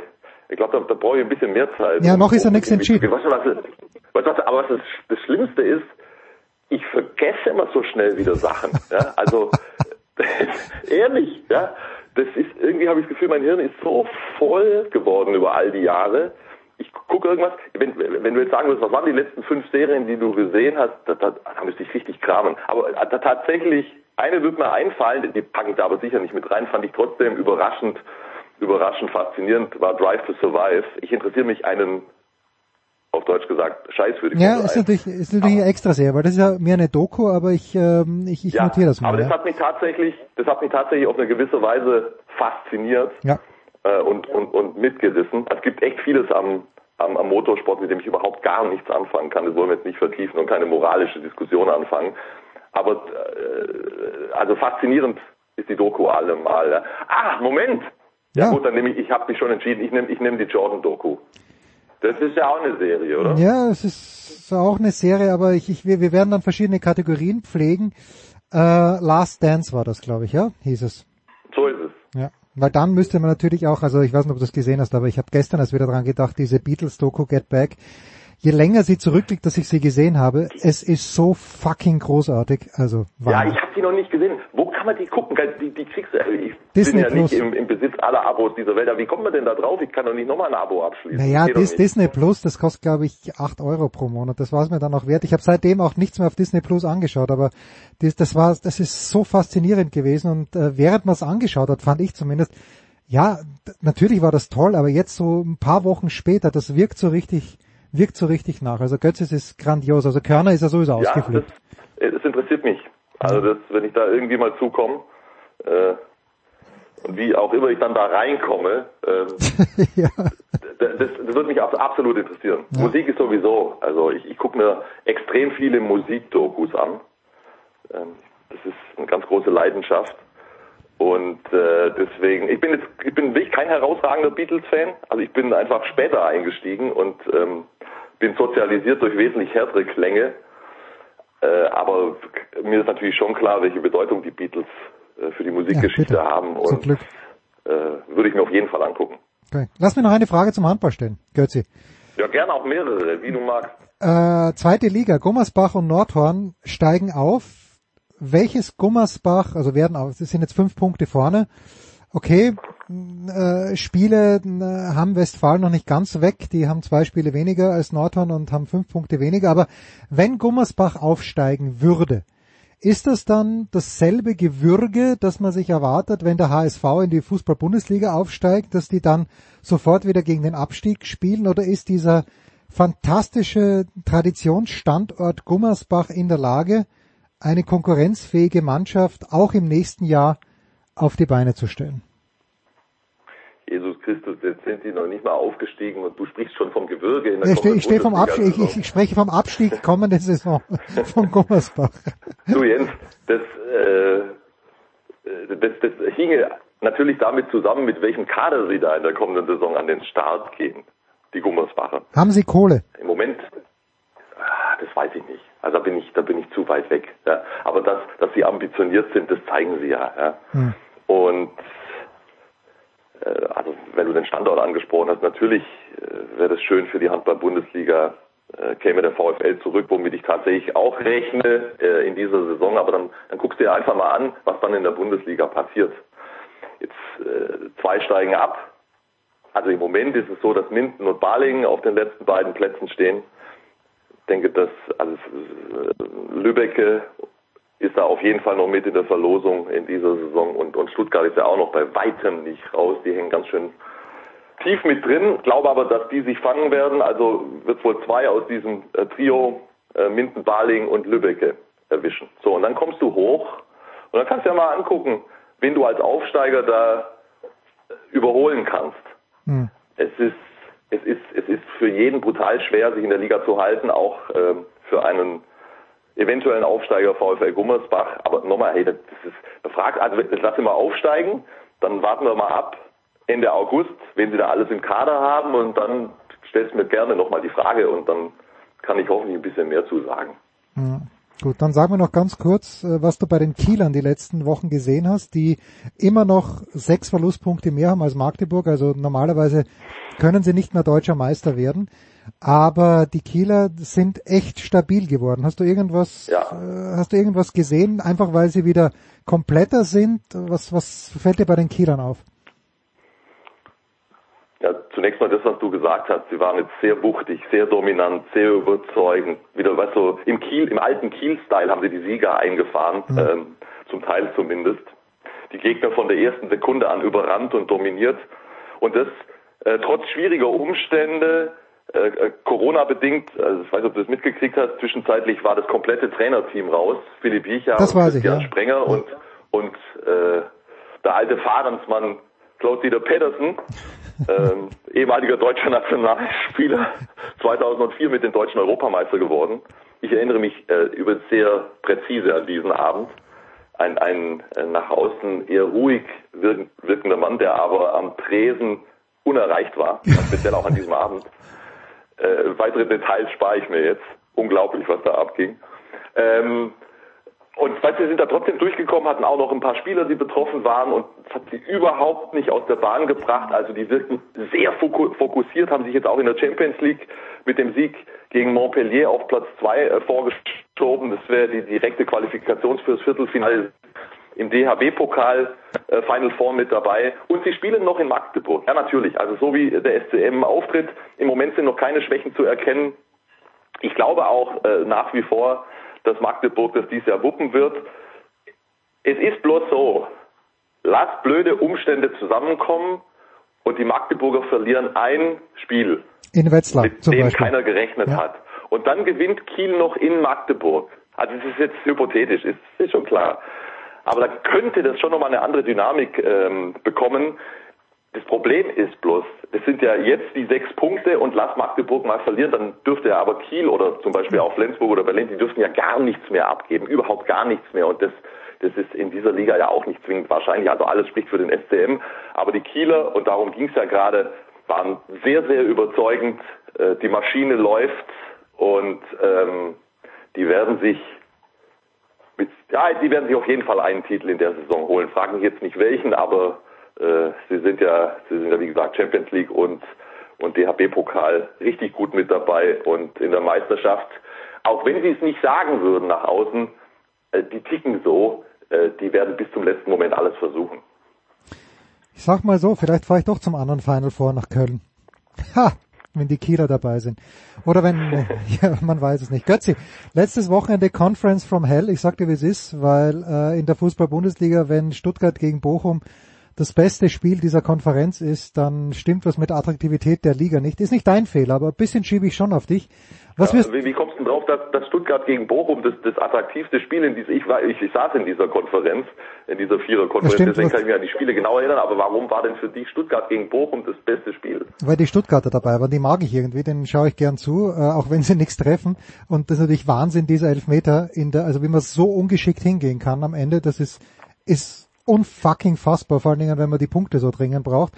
Aber was, welches Spiel, du hast, was hast du Augsburg oder irgendwas hast du für Ja, ein ja, Spiel? lustigerweise, ich, ich, ich, ich habe Augsburg gegen Freiburg gemacht und das war zumindest in der ersten Hälfte klar das unterhaltsamste Spiel und das, das kann man schon als bedenkliches Warnsignal verstehen.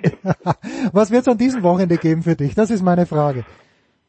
äh, ja, ähm, nur die Handballkonferenz Ah, am okay. Sonntag. Ja? Mit äh, Ich bin eigentlich Schwalbe davon oder? ausgegangen, dass ich, dass, ich, dass ich heute Abend äh, in Göppingen bin. Das ist jetzt äh, nicht mehr der Fall. Aber ich hoffe sehr, ich hoffe sehr, äh, dass die Konferenz am, am Sonntag stattfindet. Äh, da müssen ja auch mindestens drei Spiele parallel laufen, äh, dass wir das machen. Vier sind angesetzt. You never know, was passiert bis Sonntag. Ich bin, bin aber voller Hoffnung. Ich weiß gar nicht mit wem, um ehrlich zu sein. Ich, ich habe hab gerade noch nicht den Überblick. Es ist Donnerstag. Spätestens morgen werde ich wissen. Ja, ist doch egal, es ist mit Schwalbe großartig, es ist mit Kretscher großartig. Wir freuen uns auf die Handballkonferenz am Sonntag. Pause.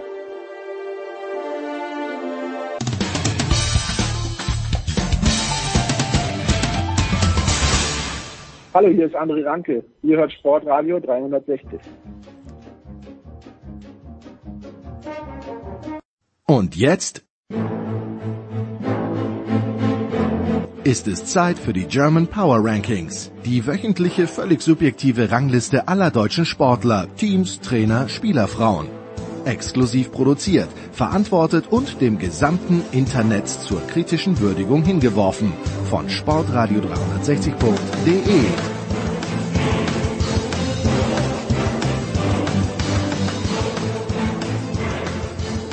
Extrem schwierige Woche.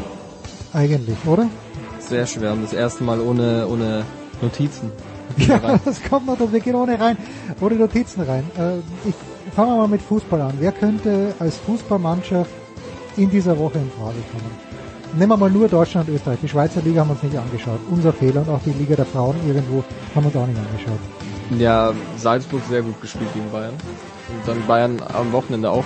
Also ich weiß nicht, die haben halt gewonnen, aber die erste Halbzeit war jetzt nicht so, dass man sagt, Naja, für Bayern-Verhältnisse, dass man sagt, dass die äh, rein müssen, aber das Spiel gegen Salzburg war, war ja in der zweiten Halbzeit dann auch sehr dominant von den Bayern eigentlich.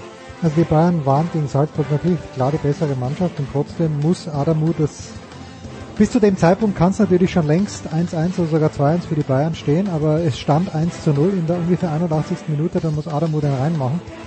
Und was für die Salzburger spräche, ist ja folgendes. Was gegen die Bayern spricht, ist, dass sie gegen Fürth nur gewonnen haben, können sie nichts dafür. Es war halt nur Fürth da. Aber was für Salzburg spräche, ist, dass sie gegen Wolfsburg gespielt haben, den zweiten in der Tabelle. Es hat lange nach einem 0-0 ausgesehen und in der Nachspielzeit schießen sie dann zwei Tore. Also ich würde Salzburg nicht ganz von der Bettkante stoßen. Wolfsberg, oder? Um dich Wolfsberg, noch, um ah ja, zu, oh Gott. Ja. zu retten. Ja. Ähm, aber sie haben jetzt, was ich heute gelesen habe, 15 Corona-Fälle. so? Ja, okay, also das wird, äh, also da wird das das- nächste Spiel wird schwer zumindest. Ist das positiv oder das negativ? Sehr, sehr 15 Mal positiv. Ähm, aber ist, ich weiß nicht, wie dann das, das nächste Spiel gegen wen sie spielen, aber das sollte Könnte spannend werden, ja. könnte spannend werden, obwohl sie in der österreichischen Liga wahrscheinlich so oder so gewinnen. Ja, also da wird das Wochenende nicht so schlimm sein, dass eher, dass die in zwei Wochen, wenn es dann gegen Bayern das zweite Mal geht, wieder genesen sind. Ja, das wäre wichtig. Was spricht gegen Dortmund? Die haben ja 6-0 gewonnen gegen Gladbach. Aber was, was spricht gegen Dortmund? Dass das Spiel zur Halbzeit niemals 2-0 stehen darf, sondern wenn dann 2-1 für Gladbach oder 3-1 für Gladbach oder meinetwegen 3-2 für Gladbach. Also Ja. ich fand, die waren nicht gut, der, also nicht, nicht zwei Tore besser als Gladbach in der ersten Halbzeit. Die zweite Halbzeit hat halt sich dann so äh, ihren Lauf genommen. Ja, und was auch gegen den BVB sprechen würde, ist natürlich, dass sie am Donnerstag gegen die Rangers zu Hause Ja, verloren das haben. geht, also das geht auch gar 2-4. nicht. Und damit kommen wir zu Leipzig, ähm, die Moral gezeigt haben, wie man so schön heißt, gegen Saragossa. Was? Nee, nicht gegen Saragossa, gegen Sociedad. San Sebastian, ja, San Sebastian. Ähm, durch einen geschenkten Elfer, muss man ganz klar sagen. Soboslai hat das natürlich schlau gemacht. Und da gewinnen sie 6-1 bei der Hertha, aber auch die kann man schlecht reinnehmen, weil bei der Hertha, die hatten am letzten Wochenende schon 15 Corona-Fälle. Ja, und die waren auch, also sie waren schlechter, aber sie waren jetzt auch nicht 6-1 schlechter. Ja, also es war jetzt nicht so, dass, dass, dass sie sie die ganze Zeit an die Wand gespielt haben. Dann in Überzahl hat es natürlich eins nach dem anderen. Ja, also schwierig, ganz schwierig. Ähm, nehmen wir, also es, ist, es entscheidet sich aus meiner Sicht zwischen Salzburg und Bayern.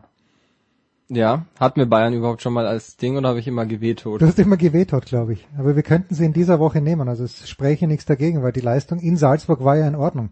Zu Beginn Salzburg gut, dann hat Ulreich einen starken Ball gehalten, muss man auch sagen. Von Aronson war es, glaube ich, in der ersten Halbzeit. Dann hat Ulreich sehr, sehr schön rausgeholt. Und die Bayern können wir da auf Platz eins. Also wir können sie als Mannschaft nominieren, finde Wir ich. können sie nominieren auf jeden Fall. Ja. Ja, wir können sie nominieren. Äh, Im Handball der SC Magdeburg nach wie vor. Ich glaube allerdings nicht, dass die am Wochenende gespielt haben. Überhaupt. Ich ähm, bin mir nicht ganz sicher, aber die nach wie vor nur zwei Verlustpunkte. Kiel nach wie vor bei acht Verlustpunkten. Also die Magdeburger werden, sollten sie nicht irgendwo beim Bergischen HC mal verlieren, vielleicht deutscher Meister werden, das hat schon was. Und äh, ganz ehrlich, den, Überblick, den Überblick über die DL habe ich komplett verloren. Weil ähm, ja, weil dort äh, dauernd Pause ist und in der BBL war ja Pause. Da könnte man natürlich jetzt sagen, Albe Berlin hat diesen völlig sinnlosen Pokal gewonnen. Aber immerhin, sie haben ihn gewonnen. Ist das gut genug? Ich weiß es nicht. Das ist, es ist, also jetzt für eine Nominierung gut genug, ob sie dann wirklich Platz eins werden, ist Schwierig. ist schwierig. Aber was auch schwierig ist, sind die Einzel Einzelsportler. Ich, ähm, du hast es besser im Blick der Dreiseitel. Also ich habe ja nur aus von Freunden mitbekommen, dass die Oilers bis auf vorgestern Nacht oder so viel wieder endlich mal wieder gewonnen haben. War der da maßgeblich dran beteiligt? Ich habe keine Ahnung. Da müsst ihr mal mit Heiko sprechen. Ich habe äh, Dreiseitel ein bisschen aus den Augen verloren. Am Wochenende war NBA All-Star Weekend. Haben alle Deutschen Pause gehabt. Ich weiß, es gibt Beschwerden, dass wir so viele Deutsche damit reinnehmen.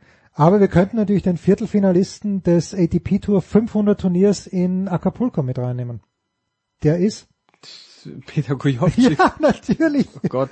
Also der ist doch nur, ist er nicht nur als Lucky Loser sogar reingerutscht? Jawohl. Also, und jetzt einen freilos, also der hat wirklich gar nichts dafür getan, dass der da im Viertelfinale steht. Ah, ich weiß gar nicht, wen er erste Runde verloren, äh, gewonnen hat, Goyo. Das war, glaube ich, ein guter Sieg. War ein bisschen überraschend. Das er in der ersten Runde gewonnen hat. Moment, ich schaue mal ganz kurz nach, weil ich habe es hier eh offen. Und zwar hat Goyo in Runde 1 als Lucky Loser gewonnen gegen Brandon Nakashima. Okay, ist jetzt kein, kein Household Name, aber Goyo gewinnt sicher gegen Nakashima und kommt dann WO weiter, weil unser wöchentlicher Go-To-Guy Alexander Zverev äh, ausrastet, als ob es keinen Morgen gäbe, völlig ohne Grund, im, äh, also mit einem Sinn, in einem sinnlosen Doppelspiel mit Marcelo Melo. Wir kommen dann später noch dazu. Aber ich weiß nicht, ob wir Goyo das durchgehen lassen können. Auf keinen Fall. Der hat in zwei Sätzen gegen Yoshihito Nishioka verloren. Also der ist auf keinen Fall in, den, in den Power Rankings. Der, der hat nichts verloren. Er hat mir noch eher einen Oscar Otte, der zwar verloren hat, glaube ich, in der Nacht gegen Nori, aber äh, wenigstens sich die, diese Niederlage verdient, also verdient hat und er spielt hat. Also den Gojovcik, da gibt's ein ganz klares, glasklares Veto von mir. Ja, also Otte hat gegen Carino Busta verloren, Altmaier hat gegen äh, Nori verloren. Ah, das, das ist, ja, das ist kein Problem. Und das, was natürlich spannend ist, ist, dass äh, Altmaier, Otte, ich weiß nicht, nee, Goyo nicht, aber dass die zum Davis Cup fahren jetzt dann, nach oder fliegen nach Rio. Und dass auch noch dazu kommt, Jan-Lennart Struff, der schon lang nichts mehr dafür getan hat, dass er in die Power Rankings reinkommt. Zu, ja. Zuletzt übrigens auch nicht in Dubai, wo er gegen den, Berankis. gegen den eigentlich unschlagbaren Ricardas Berankis. Aber der hat heute wieder gewonnen, also dem wollen wir jetzt nicht, nicht, nicht ja, zu nahe okay. treten. Äh, okay, wir treten ihm nahe. Ricardas Berankis. Wen hat er heute gewonnen? Popyren. Äh, Popren, okay, naja. Mein Gott, ja. Ja, ganz ähm, schön. Ja, aber wir können noch, ähm, also Einzelsportler, Fußball, wir schauen ja eh nur in die anderen Länder, weil in, also in Deutschland ist es halt zu schwer, wenn es so viele gibt. Ja, in Deutschland, wenn da mal irgendein deutscher Spieler vielleicht mal drei Buden machen würde. Ja, aber es ist so schwer. Aber man hat halt auch keinen Überblick. Und den Überblick hat man in den äh, im Ausland, ja. vor allem in England. Und da hat der Gündogan, sie haben zwar verloren gegen Man City, aber ich habe in den ähm, in den Highlights drei Schüsse von ihm gesehen. Einer rein, einer am Pfosten und einen hat der Lori sehr, sehr stark gehalten. Also, ja. also äh, ja. Den kann man, kann man zumindest und für sein Debüt bei The Zone ja, okay, kann, man ihn, kann man ihn reinnehmen. Nein, da, da muss ich sagen, für sein Debüt bei The Zone muss man ihn wieder rausnehmen. Weil was er gesagt hat, war ja manchmal recht interessant, aber irgendwie war sein Mikrofon nicht aufgedreht, was wahrscheinlich nicht sein Fehler war. Aber man hat ihn einfach nicht gehört, den Gündogan. Ja, also zu Beginn zumindest. Dann ist, ist er ein bisschen lauter geworden. Okay, meinetwegen, du möchtest ihn in die Verlosung nehmen. Ja, und äh, gestern, was ja gestern Abend Kai Havertz hat er hat, zum, hat in der Champions League getroffen. Das ist einfach mal erwähnenswert. Ob es dann reicht, ich habe mir das Spiel nicht angeschaut. Ja, doch ich schon. Ich habe auf, ich habe einen Double Screen gehabt. Ich habe auf einem Screen habe ich gehabt Juventus, die in der ersten Minute schon durch einen Menschen in Führung gegangen sind, von dem ich A noch nie gehört habe, Vlahovic, glaube ich. Äh, wusste nicht, dass der A Fußball spielt und B wo er Fußball spielt und schon gar der nicht. gerade von Florenz gekommen, der war ist, Ach, doch, ist Topscorer in der Serie A, wenn ich mich nicht. Okay, so so so gut kenne ich mich in der Serie A aus. Äh, aber das Tor war super gemacht und dann habe ich den Second Screen aufgemacht und habe Jonas Friedrich zugehört auf Amazon, wo äh, Chelsea dann aber schon 1-0 geführt hat, 2-0 gewonnen hat. Und da könnte man natürlich überlegen, ob man Thomas Tuchel mit reinnimmt, aber ich weiß nicht. Ja, das ist halt dann Harvards oder Tuchel, aber ich habe gerade nachgeschaut, also Topscorer Giro Immobile mit 19 Toren und dann, dann Vlaovic mit 18 Toren. Also war nicht, nicht ganz falsch, aber ein bisschen. Naja, ein bisschen. Okay. Nee, das ist nicht gut genug. Außerdem weder der eine noch der andere mit deutschen Großvätern. Ah, was machen wir? Wie, wie gehen wir weiter? Wir könnten, also die, der letzte Tag bei Olympia war natürlich auch einer, wo es noch eine Goldmedaille gegeben hat für die Österreicher und eine silberne für die Deutschen, aber ich werde nicht happy. Also es gab sogar noch eine Goldmedaille im Bobfahren für Francesco Friedrich, mhm. aber der fährt ja immer außer Konkurrenz bei uns. Aber mit diesem Mannschaftswettbewerb, das that's no good. Ja, das ist irgendwie. Aber so auch wenn Österreich Gold geholt hat, ist das irgendwie lang. Es ist ein bisschen langweilig einfach. Also es schaut sich doch keiner freiwillig an, wenn es was anderes geben würde. Ja, und es ist. Es waren halt ja auch nicht die richtigen. Also es ja, ist ja. Äh, bei den also, Amerikanern schon. Also Schifrin wollte eine Medaille haben, aber Schifrin ist immer, wie, als ich sie gesehen habe, auf dem roten Kurs gefahren und der rote Kurs hat einfach keine Chance gehabt. Egal wer gefahren ist auf dem roten Kurs. Also ich lehne mich aus dem Fenster. Wenn Johannes Strolz auf dem roten Kurs gefahren wäre, du auf dem blauen Kurs, du hättest eine reelle Chance gehabt, ihn zu schlagen. das ist, oh Gott. Musst du echt aus, äh, musst du aufpassen, dass es nicht aus dem Fenster rausfällt. oh Gott. Der arme Strolz, der hat Gold gewonnen. Strolz hat Gold gewonnen. Ja, Strolz. Und also. Fahnenträger hätte man, den hätte man vielleicht reinnehmen können. Ähm, ja, ich weiß. Also wir können noch kurz zum Basketball. Es war ja All-Star Weekend, wie du schon gesagt hast. Und ich, der Franz Wagner hat dieses Turnier gewonnen, auch wenn er dazu sehr wenig beigetragen hat, aber er ist halt Sieger. Und in den Spielen davor noch haben sowohl Kleber als auch Pöltl 20 Punkte aufgelegt und der Pöltl, glaube ich, 17 Rebounds oder 16 Rebounds. Aber das ist halt auch nur ein Spiel. Nur, dass wir sie erwähnt haben, so wie immer. So wie immer, ja. Und Aber jetzt, ähm, ja, dann wird's ein kleines es wird eine, wir machen nur Top 3 heute. Wir machen heute nur Top 3. Nur Top 3. Ich habe schon wieder vergessen, wenn wir, Ähm. wenn wir alle rein, also wir, wir hätten die Bayern, FC Bayern, wir hätten SC Magdeburg, egal ob sie gespielt haben oder Und nicht. Alba, oder? Und Alba hätten wir und meinetwegen dann nur als vierten äh, kombiniert das österreichische und das deutsche Mannschaftsteam Dingens beim beim Ski Alpin meinetwegen. Aber Ich- bitte, ja. wie, wie, ranken wir? Alba Berlin auf 1. Ja, okay, komm, wir nehmen Alba Alba, auf eins, auf weil sie immerhin einen Titel gewonnen haben. Ähm, du sagst, Magdeburg hat spielfrei. Ja, ich bin mir nicht ganz sicher, ob das Spiel für Dann kommen die auf die drei, Bayern auf die zwei und außer Konkurrenz die Gold- und Silbermedaille, weil es ja zwei Teams sind. Und bei den, wollen wir die Einzel... Ja, wen denn? Wen Ja. denn? Ja, Harvards an eins. Havertz, Havertz, Gündogan und Tuchel alle zusammen an eins. Ja, und Goyo auf, auf Nein, vier. Gu- ja, Guyu, abgeschlagener vierter Platz.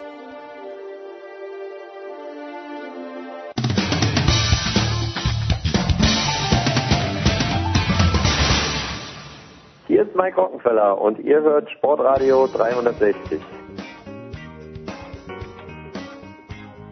In der Big Show 548 geht es weiter mit dem Motorsport. Heute beginnen wir mal mit der Formel 1 aus gegebenen Anlass, aus gegebenem Anlass.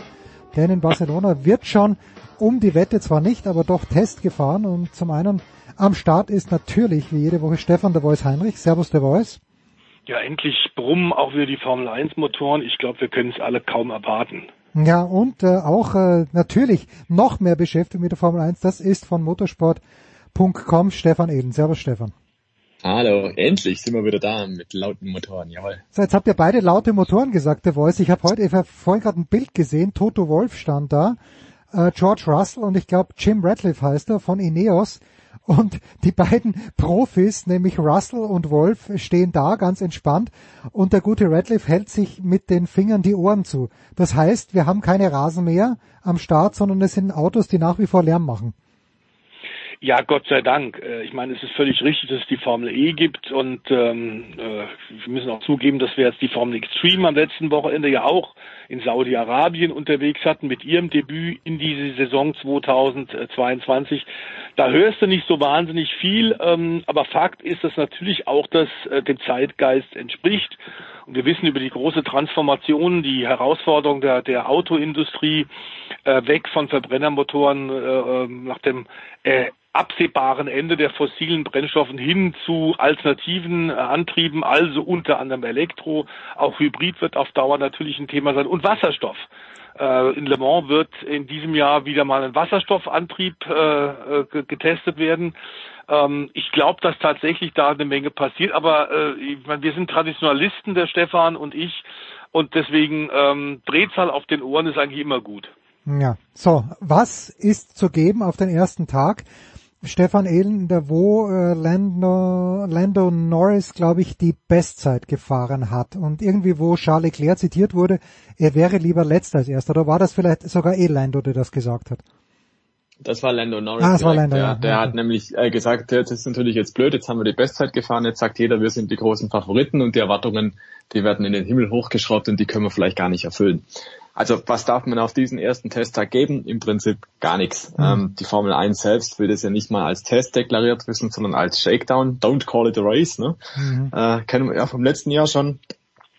Aber äh, ganz grundsätzlich ist es halt das erste Ausprobieren von den Autos. Das heißt, auf die Zeiten kann man frühestens irgendwas geben, wenn die zum Ende der Woche hin mal dann die weichen Reifenmischungen auch auspacken und dann zumindest mal versuchen, eine relevante Zeit zu setzen. Am kleinen Frosch im Hals, Entschuldigung.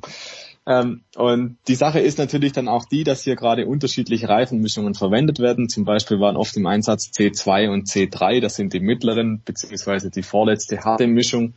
Und das bedeutet, die sind noch gar nicht so weit, als dass sie da wirklich ernsthaft auf Zeitenjagd gehen, sondern die fahren eigentlich mal rum, um die Grundfunktionen zu checken. Die meisten Teams haben ja einen Shakedown vorab absolviert. Shakedown heißt ganz offiziell maximal 100 Kilometer. Das ist so eine äh, so eine Maximalgrenze, die man sich gesetzt hat auf bestimmten Testreifen, nur um zu checken, funktioniert das Auto. Und das, was wir jetzt gerade in Barcelona sehen, das ist im Prinzip die Fortsetzung davon, dass man mal wirklich den Tank voll macht, dass man mal ein paar Runden am Stück fährt, dass man auch mal diverse Messfahrten unternimmt mit diesen Gittern und Gattern, wie wir es da in den Autos halt sehen. Da sind diverse Röhren angebracht, um einfach zu gucken, was macht der Luftstrom. Man sieht jetzt auch mehr Bilder, wo diese sogenannte Flowbiz-Farbe zum Einsatz kommt, also dieses Neongelb oder Neongrün oder Neonblau.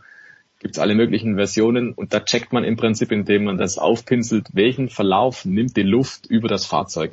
Solche Sachen werden also gerade ausprobiert. Und das Problem an der ganzen Sache ist, die Motoren sind ja praktisch unverändert. Da hat man natürlich schon im Detail was dran gemacht, aber die große Änderung ist die Aerodynamik und deswegen sind die Antriebe im Prinzip bekannte Größen. Es geht jetzt nur darum, wie funktioniert das Auto drumherum. Und da sehen wir tatsächlich schon so ein paar kleine Unterschiede, nämlich dass Haas und Alfa Romeo große Schwierigkeiten mhm. haben. Die sind sehr schwach gestartet jetzt in diese Testfahrten. Andere, die waren echte Dauerläufer. Max Verstappen zum Beispiel, der hat knapp 150 Runden zurückgelegt an einem Tag nur. Das ist mehr als die zweifache Renndistanz in Barcelona. Also da zeigt sich im Prinzip schon, der Red Bull, der kam eher gut aus den Startlöchern und andere Teams, die hatten dann halt nur zum Beispiel 40 Runden, wie zum Beispiel Haas. Ich glaube, da waren es 43 gestern. Also das ist vielleicht die eine Aussage, die man treffen kann. Definitiv, manche hatten technische Probleme und das wirft natürlich zurück. Das ist klar, das kostet Streckenzeit. Und andere, die sind einfach gut vorbereitet hierher gekommen, da hat das Auto gehalten. Ja, ich würde vielleicht dazu tatsächlich noch sagen, was der Stefan gerade erwähnt. Äh, wenn du jetzt schlecht aus den Startlöchern kommst, kann das im Vergleich zu vergangenen Zeiten tatsächlich ziemlich dramatische Auswirkungen haben, weil wir wenig Testtage haben. Es ist ja alles stark reglementiert aus Kostengründen. Du hast quasi drei Tage in Barcelona als Team mit völlig neuen Autos und dann hast du äh, nochmal drei Tage, bevor es dann tatsächlich zum ersten Grand Prix losgeht, also vom 10. bis 12. März nochmal in, in Bahrain. Und dann kommt schon der erste Grand Prix, was also tatsächlich ja früher möglich war, äh, dass du ewig lang äh, sogar private Tests noch gemacht hast. Ferrari hatte den Vorteil mit Fiorano, mit ihrer eigenen Rennstrecke oder der Ferrari eigene Strecke in Mugello. Äh, zu, zu Schumi-Zeiten sind die äh, wochenlang gefahren. Mhm um die, die Probleme äh, rauszufinden und rauszufiltern und zu, zu lösen. Das geht heute eben alles nicht mehr. Das heißt, alle Teams haben wenig Zeit und müssen sehr kompakt und sehr effizient arbeiten. Ja, und das, äh, der Voice bleibe ich gleich bei dir. Haas ist ja, also sagen wir mal so, der, der Teamchef von Haas ist zumindest mein persönlicher Lieblingsteamchef seit Drive to Survive, aber ist es die zweite Saison in Folge, die er jetzt schon wegmoderieren muss, seinem Teambesitzer Gene Haas gegenüber, nämlich Günther Steiner, äh, wo, wo er jetzt schon weiß, dass nichts gehen wird. Hm, das glaube ich nicht. Ich glaube, dass die tatsächlich mit dem Auto einen Schritt nach vorne gemacht haben. Ähm, aber klar ist, dass solche, dass sagen wir, die, diese Kombination von vielen kleinen Problemen sehr, sehr ärgerlich ist und wertvolle Zeit kostet. Ich glaube aber überhaupt nicht, dass man jetzt schon sagen kann, dass die Saison auch in der Tonne ist. Im letzten Jahr hatten sie ja aufgrund ihrer Größe und aufgrund des geringen Budgets von Anfang an schon gesagt, 2021 ist für uns eine Brückensaison. Wir werden äh, keine Weiterentwicklung mit dem Vorjahresauto machen. Wir werden jetzt schon 2021 unsere gesamten Ingenieurfähigkeiten, unsere gesamte Arbeitszeit eigentlich auf das neue Auto für 2022 setzen. Das haben sie als allererstes Team gesagt. Und insofern war das ja genau auch so ein, ein Jahr mit sehr schwachen Ergebnissen. Ähm, wobei bei zwei Rookies, die sie ja im Team hatten, unter anderem mit Mick Schumacher, war auch klar, äh, die werden ohnehin keine Bäume ausreißen. Ähm, insofern war das wohl tatsächlich auch mit Gene Haas genauso abgesprochen. Es ist einfach so gekommen, wie es abzusehen war. In diesem Jahr dürfte der Druck tatsächlich auf Günther Steiner und Co. etwas größer sein. Aber Stefan, äh, du kannst mir gern widersprechen, aber ich, ich glaube, nach einem Tag kannst du doch überhaupt nicht sagen, dass das äh, eine Fehlkonstruktion ist. Ähm, das Auto sieht sehr kompakt, sehr gut gebaut aus und wir müssen einfach sehen, was da tatsächlich jetzt passiert. Allerdings, die nächsten heute und morgen sollte hoffentlich für das Haas-Team deutlich besser laufen. Ja, Stefan. Es gibt halt, es gibt tatsächlich diverse Stimmen aus dem Formel 1 Fahrerlager, die sagen, also von, von denen, die es wirklich wissen, die das über die Jahre schon verfolgen, die Technik, dass der Haas sehr solide konstruiert ausschaut und dass er den Eindruck erweckt, dass hier wirklich sehr lange und sehr ausführlich und clever entwickelt wurde. Das ist alles schön und gut. Jetzt muss natürlich dann auch die Zeit kommen und Nikita Mazepin, der hat zumindest gestern nach den ersten Ausfahrten dann auch angedeutet, die Korrelation, also zwischen Simulation und zwischen dem, was auf der echten Rennstrecke passiert, da hätte es noch nicht so ganz gestimmt. Und das ist immer so ein kleines Alarmzeichen, wo man dann denkt, hoppla, da, da passt irgendwas noch nicht zusammen. Das kann alle möglichen Gründe haben. Die sind gestern ja auch nicht sehr viel gefahren. Aber wenn das nicht so eintrifft in der Realität, was du dir virtuell ausgemalt hast oder im Windkanal, dann ist es meistens nicht so ideal. Und jetzt muss man halt einfach mal abwarten, wie die Tage so passieren, wie Haas dann auch zum Fahren kommt. Das ist, glaube ich, das Entscheidende, dass sie jetzt mal Kilometer machen und vielleicht löst sich dieses Korrelationsproblem dann ganz einfach auch in Luft auf, weil die anderen Daten, die man dann sammeln kann, wenn man richtig fährt, dann äh, vielleicht ein anderes Bild zeichnen. Also das ist jetzt der erste, der erste Standpunkt, den Haas so hat. Man weiß nur nicht so genau, wo man sich mit dem Auto bewegt, aber grundsätzlich nach einem Jahr der Vorbereitung, der Stefan hat es gesagt, das muss vorangehen. Da muss auf jeden Fall was passieren. Und es sieht auch wirklich so aus, als hätte man sich da Gedanken gemacht. Allerdings, Haas ist immer noch eines der kleinsten Teams. Gene Haas ist keiner, der mit viel Geld um sich wirft. Der sagt, mhm. das muss immer noch sinnvoll zu meistern sein. Also der wird jetzt nicht einfach dann Millionen extra reinbuttern, kann er auch gar nicht bei der Budgetobergrenze. Aber nur um das nochmal in Relation zu stellen, wenn jetzt Ferrari so ein Problem hätte mit der Korrelation, die könnten vielleicht ganz anders rangehen als Haas, die halt extrem sparsam operieren. Aber das ist auch so gewünscht von Gene Haas. Wird denn The Voice Michael Andretti vielleicht doch noch in der Formel 1 mit Geld um sich schmeißen? Ich weiß nicht, ob er genug hat. Ah, okay. Gesagt, äh, okay, schlecht. Denn das Problem ist, du musst nicht nur 200 Millionen Euro erstmal hinterlegen, um überhaupt mal in Frage zu kommen, ähm, dass du als Team aufgenommen wirst. Alle anderen Teamchefs, die bereits in der Formel 1 sind, müssen A, dem zustimmen, und zwar komplett geschlossen. Es darf keine Nein-Stimme geben das ist so ein bisschen das, das EU-Problem, das wir ja auch haben, äh, können sich alle immer auf einen gemeinsamen Nenner einigen. Prinzipiell finden, glaube ich, viele Teams gut, dass weiter Konkurrenz kommt, das belebt das Geschäft und ein Name Andretti ist natürlich vor allem dank Mario ähm, eine Riesennummer in den USA, in den Vereinigten Staaten. Ähm, da hat er ja der, der Michael Andretti mit seinen Teams äh, auch die meisten großen Erfolge erzielt. Ähm, aber klar ist auch, äh, dass du musst das alles finanzieren. Dann brauchst du eine komplette Formel 1 taugliche moderne Fabrik. Und äh, so eine Überlegung, die Michael in Interviews verkündet hat, dass er das, das Auto in Amerika bauen will, hm, der Stefan nicht so lang genug dabei, um zu wissen, das wird nicht funktionieren. Du kannst in Amerika nicht ein Formel 1 Auto bauen, weil du die Fachleute dafür gar nicht hast. Eine Europa-Dependance kostet dann auch nochmal, sagen wir, grob 100 Millionen. Ähm, der Christian Danner hat bei Servus TV am vergangenen Montag bei äh, Sport im Talk im, im Henker 7 äh, mal so eine grobe Rechnung gemacht und hat gesagt, also wenn die tatsächlich ernsthaft einsteigen wollen, bräuchten die die Andretti-Truppe vermutlich zwischen 700, 800 bis 900 Millionen Euro. Hm. Denn äh, im ersten Jahr kannst du eh nichts reißen, im zweiten Jahr auch nicht. Drei Jahre brauchst du bei dem technisch anspruchsvollen Sport in jedem Fall, um überhaupt Anschluss zu finden. Also äh, 700 bis 900 Millionen äh, Euro in diesen aktuellen Zeiten, das ist eine Menge Holz. Und wir wissen ja auch, Stefan, dass eine Menge der großen Hersteller sich seit Jahren schon schwer tun. Da reden wir von Weltkonzernen, um solche äh, Finanzen zur Verfügung zu stellen, um die dann griffbereit zu haben. Ja, und vor allem, wenn ich das noch kurz ergänzen darf, das jüngste neue Formel 1 Team ist ja tatsächlich Haas. Da haben wir gerade schon davon geredet, dass die eher auf Sparflamme operieren, weil die sagen, nee, wir wollen, dass Formel 1 sinnvoll ist, dass man da auch tatsächlich ein Business macht raus. Und ähm, das ist quasi das, was Andretti mindestens machen würde.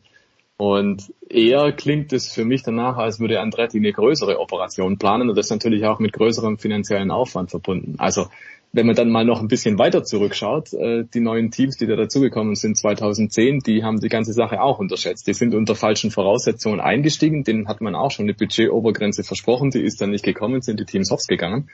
Also da muss schon äh, große Finanzkraft dahinter stehen, dass man das überhaupt stemmen kann dann. Und da bin ich mir halt nicht sicher, ob Andretti das wirklich alleine stemmen sollte oder ob man nicht hergehen würde, besser und ein bestehendes Team übernehmen könnte. Also das wäre meiner Meinung nach die sinnvollere Variante. Wie gesagt, der Stefan hat es ja auch schon angedeutet, gerade aus Amerika raus, komplett neu aufbauen. Das ist eher zäh. Und Haas ist auch als neues Team nur dabei, weil die eine sehr, sehr enge Kooperation machen mit Ferrari beim Antrieb und weil sie das Auto auch bei Dallara bauen lassen, bei einem externen Dienstleister. Also das, was Haas macht, ist jetzt nicht unbedingt repräsentativ für das, was andere Formel 1 Teams machen. Und Haas macht es schon mit Sparflamme. Das also nur für den Hintergrund so einfach ist es nicht, dass man einfach sagt, so, wir machen ein neues Team, steigen jetzt ein und hurra. Wenigstens bei Sportradio 360 wird mit der Kohle nur so um sich geworfen und geklotzt. Äh, The Voice äh, werden wir gleich noch zu zwei, drei anderen Serien befragen. Stefan kümmert sich jetzt wieder um die Formel 1 Tests. Danke Stefan. Kurze Pause, Big Show 548.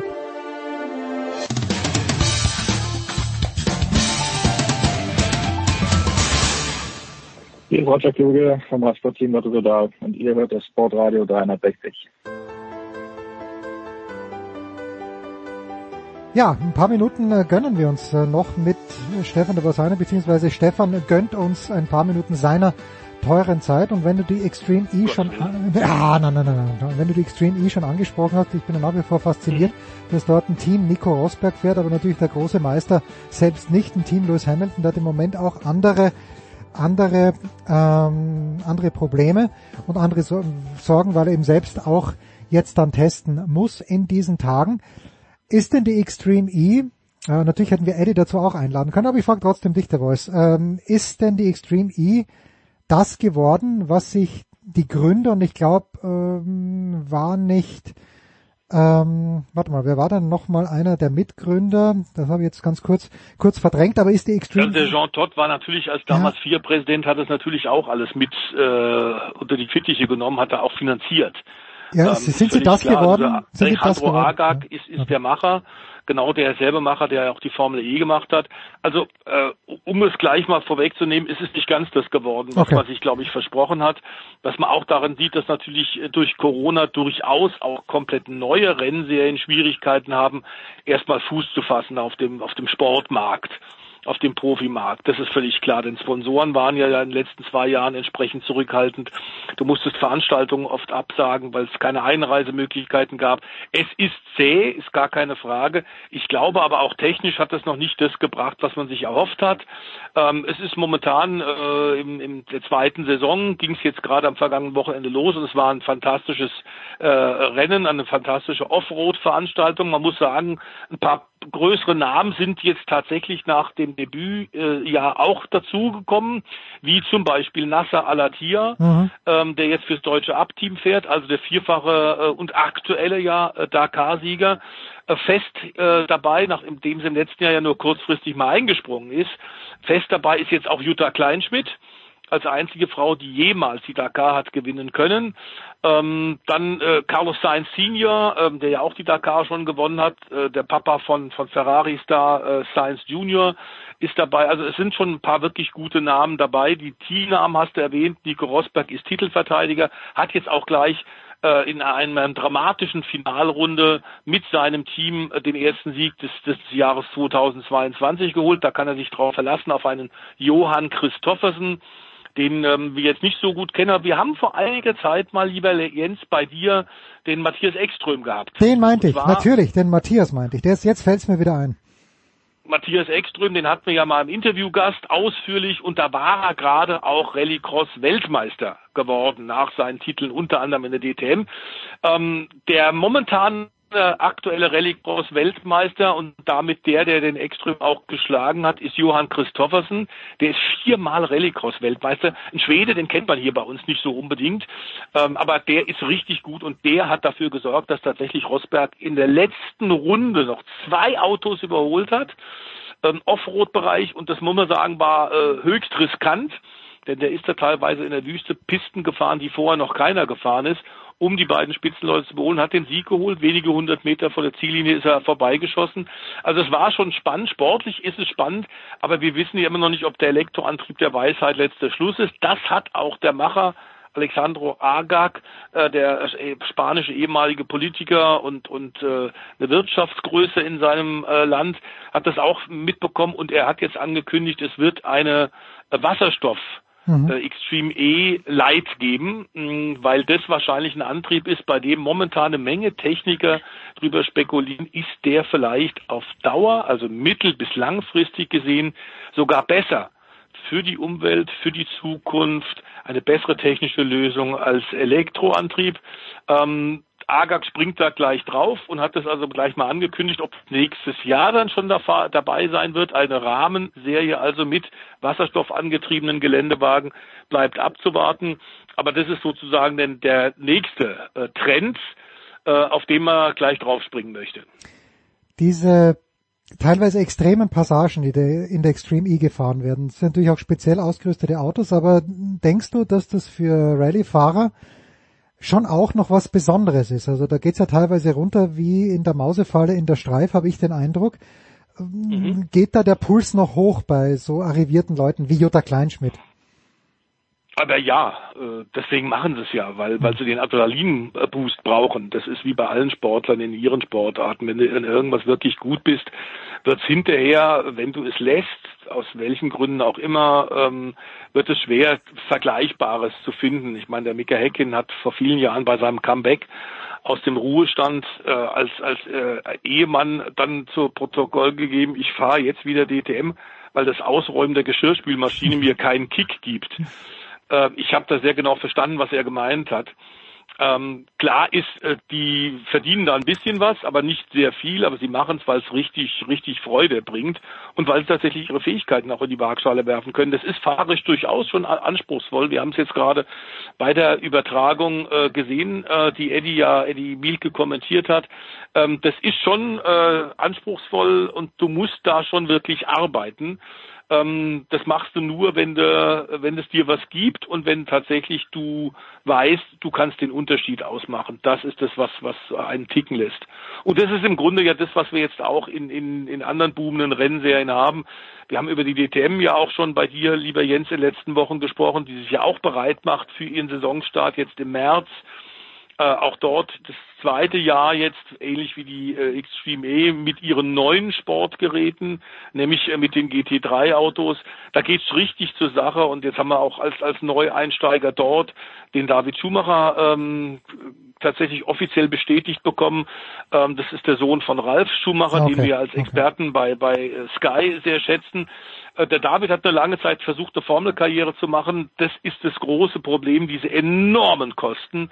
Wenn du tatsächlich Formel 3 Europameisterschaft, die vier Formel 2 fährst, reden wir von einem Jahresbudget von gut zwei Millionen. Mhm. Und wenn du nicht in einem der, äh, sagen wir mal, vielleicht drei besten Teams in einem Auto der drei besten Teams sitzt, äh, ist das Geld komplett verbrannt weil nur im Grunde meistens sechs Autos tatsächlich siegfähig sind. Es sind drei Teams, die eigentlich Jahr für Jahr äh, tatsächlich um die Spitzenposition kämpfen. Dann kannst du, das, ich sage das immer ein bisschen Augenzwinkern, da kannst du das ganze Sponsorengeld auch auf den Haufen tun, kannst es anstecken. Da hast du es wenigstens einmal hell und hast es warm. Ähm, das ist sinnvoller, als dann hinterher zu fahren. Das hat er wohl jetzt auch gemerkt. Ähm, Papa Ralf will wohl auch nicht mehr ganz so viel zahlen, deswegen also jetzt DTM. Und da sollst du nicht vergessen, lieber Jens, dass wir Michael Schumacher ja auch mal in der DTM hatten, in einem Skandal, äh, Skandalrennen, äh, DTM-Finale 1990, ich erinnere mich noch, äh, tatsächlich ist da ein, ein BMW-Fahrer als Spitzenreiter in das Saisonfinale in Hockenheim gekommen. Ähm, ich durfte da als, als äh, kleiner Reporter auch schon mit dabei sein, war noch nicht Streckensprecher, aber hab's mitbekommen. Johnny Cecotto, ehemaliger ja. Motorradweltmeister, dann auch auf vier Rädern dann auch auf vier Rädern richtig stark. Der kam tatsächlich nach Hockenheim als Spitzenreiter und ausgerechnet in der ersten Kurve ist ihm Michael Schumacher als 19-jähriger Mercedes Junior ihm, nämlich Cecotto, in den BMW reingeknallt und dann hat er den Venezuelaner abgeräumt und damit war's das für Cecottos Titelhoffnung. Wir wollen hoffen, dass David einen etwas weniger spektakulären Einstieg in die DTM 2022 hat. Also Johnny Cecotto, äh, einer der legendären Namen zumindest, also nur vom, vom Klang des Namens her. Johnny Cecotto, wie großartig. Mit dem Namen musste er reinfahren. Ja, wie, wie großartig ist das denn? Also das ist, ist fantastisch. Ja, eine Serie, die auch bald losgeht, die natürlich auch in Eddies Wheelhouse ist, die wollen wir noch ganz kurz streifen, das ist die MotoGP und da habe ich gelesen, dass Marc Marquez Zweiter bei den Testfahrten jetzt war. Er selbst möchte dem nicht zu viel Gewicht beimessen. Ich glaube, der Voice, nach dem auch was du mir geschickt hast, es ist immer noch auf der Kippe mit der mit der Fortführung der Karriere von Marc Marquez, oder? Ähm, nee, es ist nicht mehr auf der Kippe. Also es ist jetzt wohl die Ärzte haben grünes Licht gegeben, aber sie haben natürlich eine ganze Weile gewartet, denn diese Augenverletzung und diese Doppelsicht, über die wir ja hier mhm. bei dir auch schon ausführlich in den letzten Monaten berichtet haben, die äh, da stand tatsächlich die Gefahr im Raum, dass Marquez Karriere vielleicht endgültig beendet sein äh, muss. Äh, gezwungenermaßen. Aber das ist wohl tatsächlich, hat jetzt funktioniert und er kann wieder richtig sehen, ist auch richtig schnell, was aber nicht bedeutet, dass er gleich wieder anschließen wird an diese äh, überirdischen Leistungen, die ihn ja innerhalb kürzester Zeit zum, zum, zur absoluten Messlatte in der MotoGP gemacht haben. Die letzten zwei Jahre waren äußerst harzig. Ähm, es waren eine Menge Knochenverletzungen, dann eben bei einem Motocross-Sturz äh, diese Sache der Doppelsicht, die ihm ja schon mal in jungen Jahren äh, Probleme bereitet hat. Und wenn das zweimal passiert, sagen die Augenspezialisten, dann kann das äh, tatsächlich vielleicht gar nicht mehr weggehen. Es mhm. ist bei ihm weggegangen. Er ist gut drauf. Ähm, Paul Asparago allerdings auch auf der zweiten Honda. Allerdings das Feld genau wie im letzten Jahr extremst dicht beieinander. Wir reden da von Unterschiede im Hundertstel bis zum Tausendstel Sekundenbereich. Und ähm, auch bei Suzuki gibt es im Übrigen tatsächlich aktuelle Neuigkeiten. Die haben ja ewig lang nach dem Weggang von David Brivio, ähm, der mit Juan Mia quasi ja äh, Macher des Titels 2021 war, als der Spanier als Juan, äh, Juan Mir tatsächlich MotoGP Weltmeister wurde. Dann ist der äh, langjährige Suzuki Teamchef und der Erfolgsgarant David Brio weggegangen, weil der von Alpine-Renault in der Formel 1 mhm. Managerposten anbekommen hat und er wollte unbedingt natürlich einmal in die Formel 1 nachvollziehbar. Im letzten Jahr Suzuki wirklich neben der Spur. Da haben wir deutlich gemerkt, es gibt ein Problem, weil dieser Teamchefposten nicht besetzt ist. Das hat der Technikchef, ein Japaner ähm, von Suzuki, äh, auch noch nebenbei gemacht und das ging nicht gut. Das war eindeutig ein Fehler. Jetzt haben sie tatsächlich lange gesucht und haben jemand gefunden, einen sehr, sehr guten Mann, Suzuki verstärkt und ich glaube, dass deswegen wahrscheinlich Suzuki, dass mit denen in diesem Jahr wieder mehr zu rechnen sein wird. Beide Fahrer sind ja geblieben, Juan Mir und Alex Rings, die von dem Speed her auch gerade Tests gezeigt haben, mit ihnen ist auf jeden Fall wieder zu rechnen. Wenn jetzt hinter der Kulisse beim Suzuki äh, SK-Team tatsächlich jetzt eben auch einen erfahrenen Mann hast, nämlich Livio Suppo, der unter anderem Marc Marquez äh, zu Honda geholt hat. Ein 57-jähriger Italiener. Bei Ducati hat er Casey Stoner zum MotoGP-Weltmeister gemacht. Bei Honda hat er also unter anderem ähm, bei Repsol Honda Marc Marquez geholt, äh, der ja zwischen 2013 und 2019 in sieben Jahren sechsmal Weltmeister geworden ist, der zieht jetzt hinter äh, den Kulissen bei Suzuki die Strippen und deswegen ist zu erwarten, dass es da auch was vorangeht. Und im Übrigen kennt er beide Fahrer auch, mit denen er jetzt zusammenarbeiten muss. Denn äh, der ist äh, tatsächlich hat Joan Mir damals bei Honda auch in der Moto 3 zum Weltmeister gemacht. Also da ist wirklich einiges los. Ähm, über den Ducati-Trick, von dem wir letzter Woche schon gesprochen haben, die Front Ride Height Device, da gibt's ja ordentlich Aufregung. Da hat tatsächlich Ducati wieder eine Lücke gefunden und sie haben jetzt bestätigt, sie werden dieses System einsetzen ab dem ersten Grand Prix. Die Gegner wettern, können aber nichts machen, weil tatsächlich ähm, der, der Konstrukteur, der geniale Ducati-Konstrukteur Gigi Dall'Igna tatsächlich wieder eine Lücke im Reglement gefunden hat. Das ist also erlaubt. Und wenn es tatsächlich funktioniert, dann werden es in diesem Jahr äh, relativ schnell alle anderen nachbauen müssen. Wie hast du vorhin so schön gesagt, Konkurrenz belebt das Geschäft. Es ist doch schön, wenn Suzuki wieder auf dem, auf dem Plan ist und wenn auch Honda mit Marc Marquez wieder dabei ist. Der Voice, ich danke dir herzlich. Das war's mit Stefan der Voice Heinrich. Big Show 548, kurze Pause.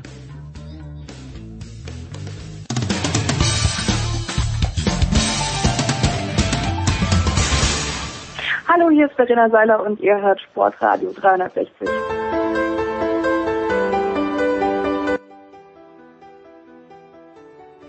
Big Show 548, weiter geht's mit dem Motorsport und äh, ja, ich freue mich, dass er wieder mal ein paar Minuten Zeit für uns hat und er, das ist von Motorvision TV, das ist der große Pete Fink. Servus Pete. Servus Jens, hallo in die Runde. Also, es mag möglicherweise an der Kameraeinstellung gelegen haben, Pete, aber diese, ich weiß gar nicht, ob der Unfall auf der letzten Runde war, was sich da zutrug in Daytona am vergangenen Wochenende, irgendwie habe ich erstmals das Gefühl gehabt, ich habe es dann auf Twitter gesehen in einem kleinen Video, ich konnte die Geschwindigkeit erahnen, aber dieser Wahnsinn, wie sich da jemand, nicht nur einer, sondern mehrere an der Bande entlang vorbei zu pressen, versuchen dann dafür bestraft werden mit einem Unfall. Ich muss sagen, mich hat die Faszination Fast gepackt am Wochenende. Fast, Pete, wohlgemerkt. Also ganz bin ich noch nicht da. Aber war das der Auftakt, den sich der NASCAR-Fan als solcher gewünscht hat? Ähm, ja, es war eigentlich ein Daytona 500 wie immer, aber ich freue mich jetzt wirklich äh, und bin geplättet, dass nach knapp zehn Jahren, Ja, wo, wir jetzt, richtig, ja. wo wir jetzt über das Thema NASCAR talken, du langsam aber sicher so ein bisschen auf den äh, Geschmack kommst. Ja, ja. Da bin ich also wirklich, da bin ich also wirklich völlig baff. Ja, da, weißt du, mein Problem ist wirklich folgendes. Äh, Wenn die Three oder Four Wide fahren, Four gibt's auch, oder? Kommt das manchmal vor, aber Three Wide ist ja die ganze Zeit eigentlich der Fall. Ja, ja, es kommt durchaus mal vor, ja.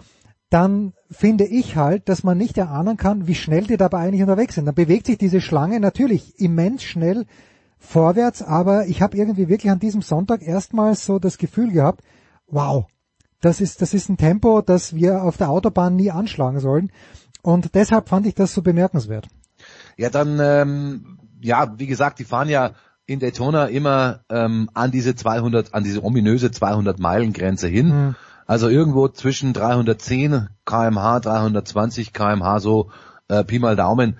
Ähm, das, das regelt NASCAR ja über die berühmt-berüchtigten Restrictor Plates. Jetzt klingelt gerade das Telefon bei mir, macht nichts. Hoffentlich geht mir eine Frau hin. Bin ich da? Hier hat's keine Zeit. Ähm, ja, und es ist natürlich ganz klar, dass die, die, ähm, ähm, das Gefühl der Geschwindigkeit ähm, am Fernsehen ein bisschen schlecht rüberkommt. Das so, wenn du der Strecke stehen würdest, da wird's der äh, hätte gesagt, da wird's gehabt, da, da so einen äh, Wind machen die. Das ist hat so ein bisschen den, das Phänomen, das kennst du vielleicht vom Skifahren. Ja, klar. Wenn du auf, auf dem Streif bist und du fährst da Falle runter und äh, es kommt im Fernsehen überhaupt nicht rüber, dass es da mehr oder weniger senkrecht runtergeht. Genauso wie das Banking 31 Grad, also da brauchst du dann schon Spezialeinstellungen, um zu, um zu sehen, äh, wie die Kurvenüberhöhung, wie wirklich, wie steil die ist. Mhm. Ja, das ist halt so ein bisschen das, das Los, was man hat, wenn man am, am Bildschirm sitzt. Aber ich denke mir, ähm, wenn dir jetzt aufgefallen ist, dass die richtig schnell unterwegs sind, wir wissen es ja, wir wissen Ja, es ja, ja, aufgrund ja. Der, der technischen Daten und äh, ja gut, der Rest ist obliegt dann der Fantasie und der genauen Beobachtung des Betrachters. Schön. So, äh, was ich auch gelesen habe, ich habe es ja nicht gesehen, aber volle Hütte, mehr als 100.000 Zuschauer. Äh, antizipiert man das mittlerweile für das ganze Jahr oder war das jetzt einfach der Saisonauftakt gerade an diesem historischen Ort mit Daytona? Ja, gut, das Daytona 500 ist ja, wie wir immer so schön sagen, äh, der Super Bowl der NASCAR, äh, das Great American Race. Also das hat schon einen besonderen Stellenwert. Ähm, wie sich das weiterentwickelt, das werden wir sehen. Nächste Woche sind wir ja in äh, Fontana in Kalifornien, Großraum Los Angeles. Da gab's vor ein paar Wochen den Clash im altehrwürdigen LA Memorial Coliseum, wenn du das vielleicht gesehen hast. Also diese Städte, diese Sportstätte, wo zweimal die Olympischen Spiele ausgetragen worden sind. Da hat man eine 400 Meter lange Asphaltbahn rein äh, gebaut und dann hat man die NASCAR-Jungs drauf äh, losgelassen. Da waren 60.000 Zuschauer Hm. in diesem LA Coliseum. Mal schauen, wie sich das irgendwie rüberträgt. Fontana, ähm, der Autoclub Speedway, der ist ungefähr 100 Kilometer, jetzt muss ich immer aufpassen, östlich von Los Angeles. Äh, wer da alles rüberfährt und wer nicht, ich lasse mich überraschen. Gut. Pete, dann, äh, es hat einen Sieger gegeben, mit dem, glaube ich, die wenigsten gerechnet haben. Ähm, du wahrscheinlich schon, weil du in er vielleicht nicht gerechnet, aber du bist ein Experte. Ein Rookie hat gewonnen. Äh, Rookie nur bei diesem Rennen oder Rookie generell in der NASCAR? Das ist der Nachfolger von Brad Keselowski, von dem wir da gerade rech- Ah. äh, sprechen. Austin Cindric heißt er, ähm, ein äh, ehemaliger Xfinity Champion. Nein, ich habe nicht damit gerechnet. Er hatte auch bei den Buchmachern eine Quote von 30 zu 1. Aber im, äh, im Daytona 500 kann immer alles passieren. Denk an letztes Jahr, Michael McDowell, der war noch ein größerer Außenseiter Hm. als Austin Cindric. Ich freue mich sehr, weil Austin Cindric fährt für Team Penske und Roger Penske, der Captain, hatte an diesem Tag seinen 85. Geburtstag. Also ein schöneres Geburtstagsgeschenk äh, kann er ihm wohl äh, nicht machen, dem Roger Penske. Und Austin Cindric, der Nachname ist wichtig. Das ist der Sohnemann von äh, Tim Cindric. Und Tim Cindric ist seit vielen, vielen, vielen Jahren die rechte Hand von Roger Penske. Er wird sozusagen dieses Penske-Imperium irgendwann übernehmen, wenn der Captain endlich mal, vielleicht mit 95 dann in den Ruhestand geht. Also passt schon alles, der richtige Nachname ist da, das richtige Rennen. Äh, es war der dritte, der erst dritte Sieg im Daytona 500 für Roger Penske nach 2008 und 2015.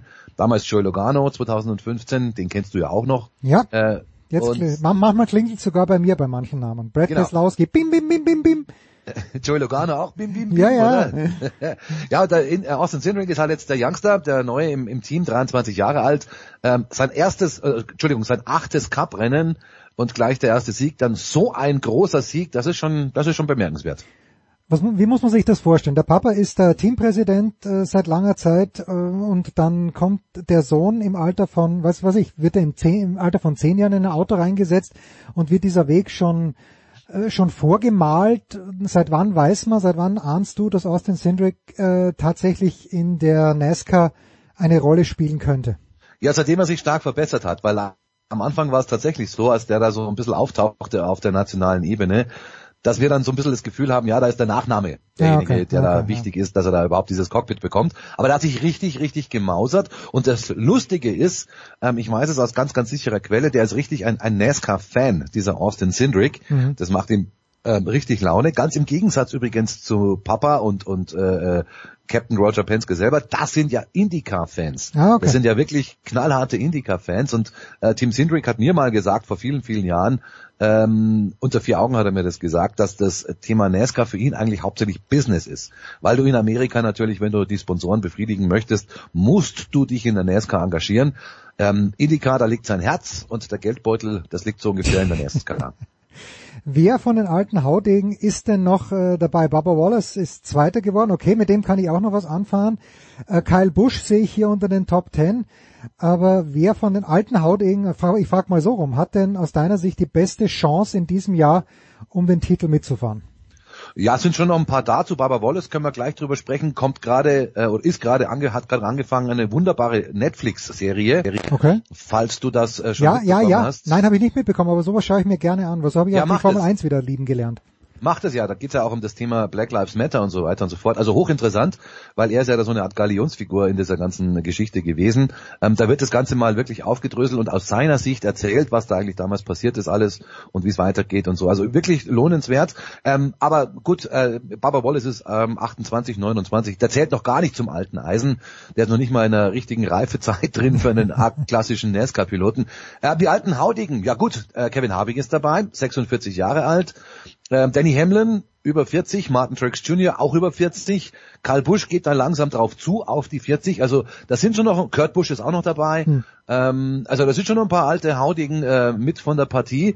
Ähm, wir beobachten dieses Spiel ja schon seit vielen, vielen Jahren, dass so diese alten äh, ähm, NASCAR Establishment Leute abgelöst werden, die Young Guns, die Youngster, die kommen da schon langsam daher, mucken auf 2021 Kyle Larson äh, Champion, 2020 Chase Elliott Champion. Also das sind schon die Youngster, die jetzt da gerade den Taktstock übernehmen. Ist auch irgendwo logisch, ist ja auch ein bisschen der Zahn der Zeit, der da nagt, mhm. aber es gibt sie noch.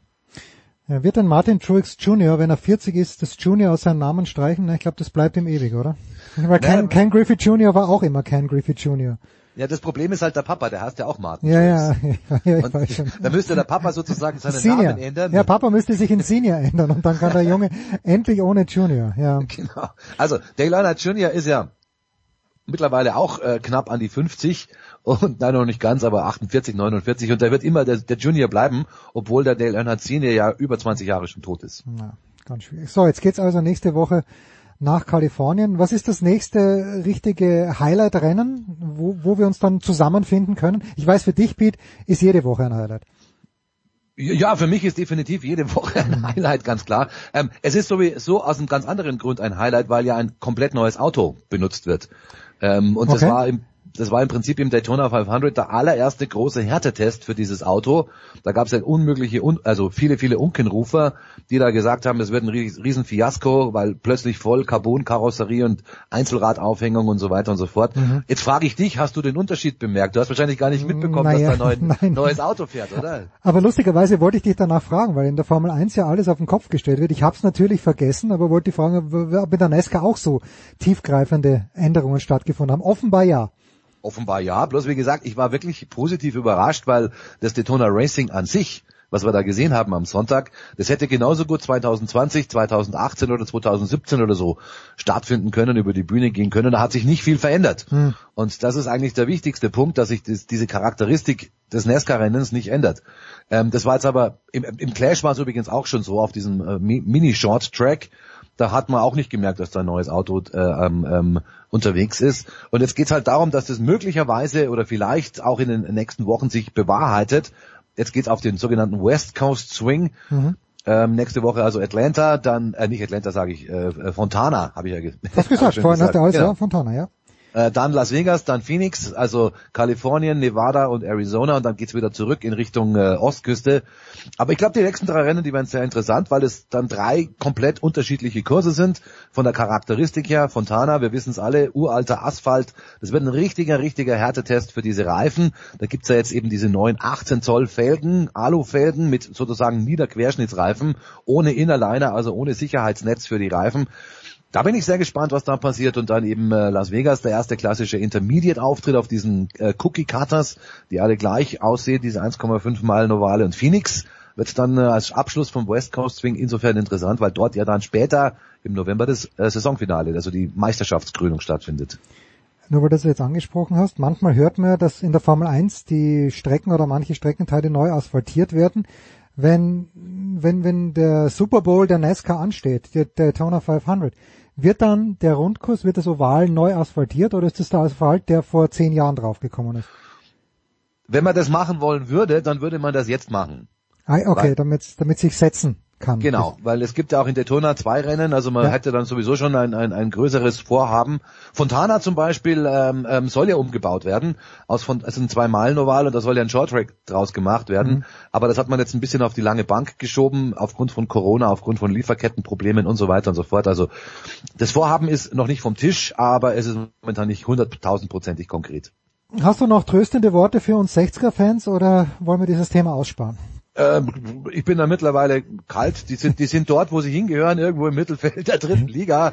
Äh, ja, aber bis, bis vor zwei Wochen habe ich dann wieder so äh, irgendwie den Wahnsinn vernommen, dass sie schon noch gern um den Aufstieg mitspielen würden. Und ich frage mich, warum, wie? Die, die ganze Saison war scheiße. Sollen froh sein, dass sie nicht absteigen. Ich habe mich ein bisschen geärgert, weil ich bin ein großer Fan des Olympiastadions. Oh ja. Und da war ja das Spiel Türkgücü gegen, gegen 60 vor 8.500 Zuschauern. Ähm, ich habe mich aber, ich, ich wäre beinahe hingefahren, weil das Olympiastadion ist wirklich, auch bei dir ist es ja nur ums Eck rum. Ja, ja. ja. Ähm, also wir könnten ja zusammen mit dem Radl hinfahren sozusagen. Und ähm, ähm, ich habe mich deswegen geärgert, ich wollte eigentlich hingehen, aber dann habe ich erfahren, dass du an der Abendkasse gar keine Karten mehr bekommst. Also du hättest vorbestellen müssen. Okay, okay. Und deswegen bin ich nicht dort gewesen. Ansonsten, wie gesagt, ich bin das, bin da ein bisschen, ein bisschen, ja, ich, ich, ich nehme es zur Kenntnis, was da gerade passiert. Ähm, die sind in der dritten Liga gut aufgehoben, Mittelfeld schwimmen irgendwie mit, oben keine Chance, da Magdeburg und Co., die sind ja sowas von stark. Hinten raus, da gibt's einfach Mannschaften, die sind wirklich eine Klasse schlechter als 60. Also das ist eine Saison, ich lese am Montag im Sportteil, äh, wie haben sie gespielt und dann war es das auch irgendwie.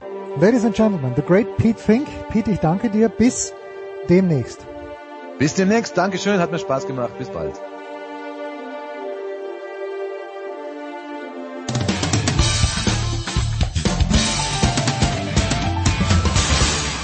Grüß euch, das ist die Niki Schmidhofer und ihr hört Sportradio 360.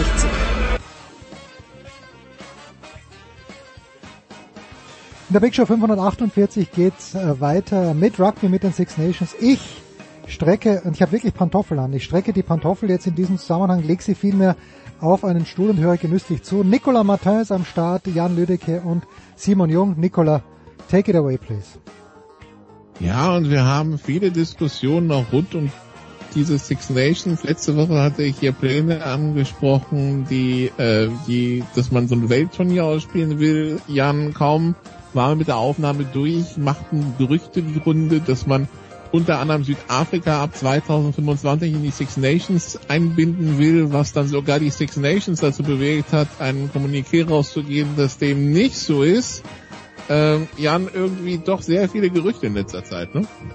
Ja, irgendwie schon. Ähm, weiß man auch gar nicht, was man von halten soll. Also über die eine Geschichte haben wir letzte Woche schon gesprochen, wenn man dann über die Six Nations nachdenkt, bin ich so ein bisschen hin und her gerissen. Auf der einen Seite finde ich, dass Italien dabei bleiben soll, weil Italien ist zwar momentan weiterhin irgendwie zu schwach für die anderen fünf, die dabei sind, aber Italien ist viel zu gut für alles andere, was da in Europa noch rumhüpft.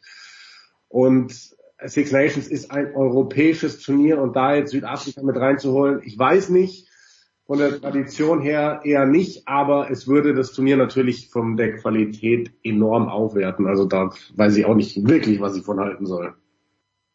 Aber Simon, also für mich ist ja die, die Rugby-Welt immer noch streng geteilt zwischen Nord und Süd und irgendwie die Six Nations ist dann was Nord- und spezifisch Europäisches. Ich verstehe, dass Südafrika sagt, Europa liegt uns näher, weil es in der gleichen Zeitzone ist, verglichen jetzt mit Australien und Neuseeland, klar, aber nichtsdestotrotz irgendwie, das passt für mich nicht.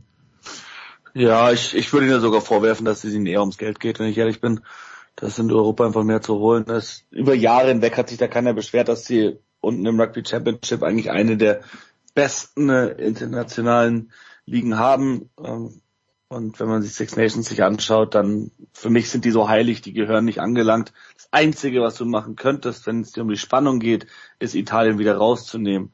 Aber auch das wäre, glaube ich, nicht zielführend. Ich würde sie so lassen, wie sie sind. Äh, ich verstehe, warum Leute darüber reden, aber im Endeffekt ist es äh, viel heiße Luft, glaube ich, und da wird sich so schnell nichts ändern. Dann kommt noch äh, Jan Maro Itoshi um die Ecke und sagt, ja, das hat ihm beim Super Bowl ganz gut gefallen, die Halbzeitshow und so weiter. Rugby braucht mehr solche Elemente. Jetzt kann ich als jemand sagen, der sowohl beim äh, beim Football als beim Rugby des Öfteren im Stadion war. Also das vermisse ich jetzt weniger. Es hat mich allerdings schon überrascht, wie die Zuschauerzahlen dann von Land zu Land schwanken. Also gerade jetzt in Bezug auf Super Rugby, also Six Nations super, Rugby Championship auch super, Six, äh, Super Rugby war enttäuschend. Wie, wie bringen wir quasi das Ganze nach vorne? Ist es Show, was dem Rugby fehlt oder was fehlt da? Ich glaube nicht, dass es die Show ist. Und ich, ich weiß nicht, also Rugby ist weltweit extrem erfolgreich. Ähm, Gut, es gibt immer die Stimmen, die sagen, warum ist American Football so viel prominenter, gerade auch in Deutschland, als, als, als Rugby. Und ähm, da gibt es dann viele, die sagen, einfach weil die NFL früh viel Geld in die Hand genommen hat, nach Europa gekommen ist und eben eine große Show abgezogen hat. Und das hat Rugby eben nicht gemacht. Ähm, aber da bin ich auch jemand, der sagt, von mir aus kann das wirklich alles bleiben, wie es ist. Ich bin ja auch immer wieder international unterwegs auf allen möglichen Spielen und Turnieren und für mich ist das Spiel und die Art und Weise, wie Rugby-Fans miteinander umgehen, eigentlich Event genug. Ich brauche da keine große Show und zumal fand ich die Halbzeitshow beim Super Bowl unterirdisch schlecht. Also wenn ich sowas bei einem Rugby-Spiel erleben müsste, dann würde ich sagen, ja, ähm, überlege ich mir, ob ich dafür dann, weiß ich nicht, 20, 30 Euro nochmal Aufpreis aufs Ticket zahlen müsste. Äh, beim Super Bowl waren das nicht nur 20, 30 Euro Aufpreis, aber ja, auch die, die, die, die Richtung gehen. Ja, die, die Tonqualität bei der Übertragung war auch äh, so, eine, so eine Geschichte. Äh, Simon, äh, wie siehst du es? Mehr Show, weniger Show? Wie, also wie und ist Rugby wirklich noch so auf dem Entwicklungsstand, wie man das Gefühl bei einigen hatte, man ihnen zuhört? Äh, ich glaube, jeder, der mal im Stadion bei einem Six Nations Spiel war oder bei einem World Cup Spiel, äh, weiß, dass dieses Gefühl ist kaum zu übertreffen. Ich glaube, das internationale, das Test Rugby, das musst du gar nicht anlangen. Was sie da machen dann schon, wenn es nur ein paar äh, Feuerwerfer sind, Flammenwerfer sind, die da äh, am Eingang stehen oder ein bisschen Musik wie im Stade de France, das, das reicht ja eigentlich. Ähm, die, Im Vordergrund stehen die Spieler für mich immer, steht der Sport und wenn die Spiele so bombastisch sind wie die Six Nations in diesem Jahr, dann reicht es mir absolut. Und deswegen gehe ich ins Stadion nicht wegen der sonstigen Unterhaltung. In Ligen sieht es ein bisschen anders aus. Und da verstehe ich auch den Vergleich dann mit der NFL, die das da deutlich besser machen, dass man sagt, man versucht fürs Clubspiel, für die Mannschaft noch ein bisschen mehr die Leute regelmäßig ins Stadion zu holen. Weil wenn ich mir jetzt England zum Beispiel anschaue, Six Nations, alle Heimspiele sind Wochen, Monate im Vorhinein schon ausverkauft. Du kommst auch gar nicht ran mehr. Ich würde super gerne zu England gegen Irland zum Beispiel fahren, aber gibt einfach keine Chance. Ab 600 aber, Euro auf dem Zweitmarkt, ja. Ja, genau. Aber jetzt, wenn jetzt die Wasps gegen die Saracens spielen, Top-Spiel, dann gibt's immer noch Tickets. Also ich denke, man sollte eher versuchen, in den, in den Ligen da ein bisschen mehr Unterhaltung oder mehr Wert zu bringen für Zuschauer, die regelmäßig kommen. Aber das internationale Spiel, das kannst du in Ruhe lassen, finde ich. Also ich habe äh, übrigens äh, unseren Sofa-Quarterback und äh, den Dazon-Kollegen von Jan-Christian Schimmel ja vor zwei Wochen nach Paris mitgenommen zu Frankreich gegen Irland. Ich kann euch sagen, die Augen haben geleuchtet, da waren die Mannschaften noch gar nicht eingelaufen. Ja, Also das war alles Cherry on the Top, der war da schon geflasht. Also das sind Six Nations. Jan, kannst du nachvollziehen? Ja, absolut. Also das, das kann man auch überhaupt gar nicht beschreiben. Das muss man wirklich erlebt haben. Also ich selber war in Paris jetzt noch nicht bei einem Spiel, aber ich war in Edinburgh, ich war in Rom, ich war in London und je, also jede Stadt hat ja irgendwie so sein, sein eigenes besonderes Ding. In, in Edinburgh ist es, du musst ja zu Fuß ins Stadion laufen, weil da nichts fährt und in allen Gärten steigen Partys und du kriegst äh, Essen und Bier und alle sind gut drauf und ähm, dann ist es natürlich auch noch die Hymne und hier und da. Das ist, es ist, also man muss es wirklich erlebt haben und ich sag's immer wieder, auch Leute, die vielleicht nicht die ganz großen Rugby-Experten sind oder sich bisher nur vereinzelt mal Spiele im Fernsehen angeschaut haben, gönnt euch das mal. Fliegt mal irgendwo hin, am besten in eine britische Stadt und, und schaut euch da ein großes Spiel an. Das ist ein unvergessliches Erlebnis. Und genau das werde ich nach der Aufnahme tun. Simon, in zwei Stunden geht mein Flieger nach London und dann äh, ist, ähm, ist angesagt in Edinburgh, Schottland gegen Frankreich. Simon, was erwartet mich?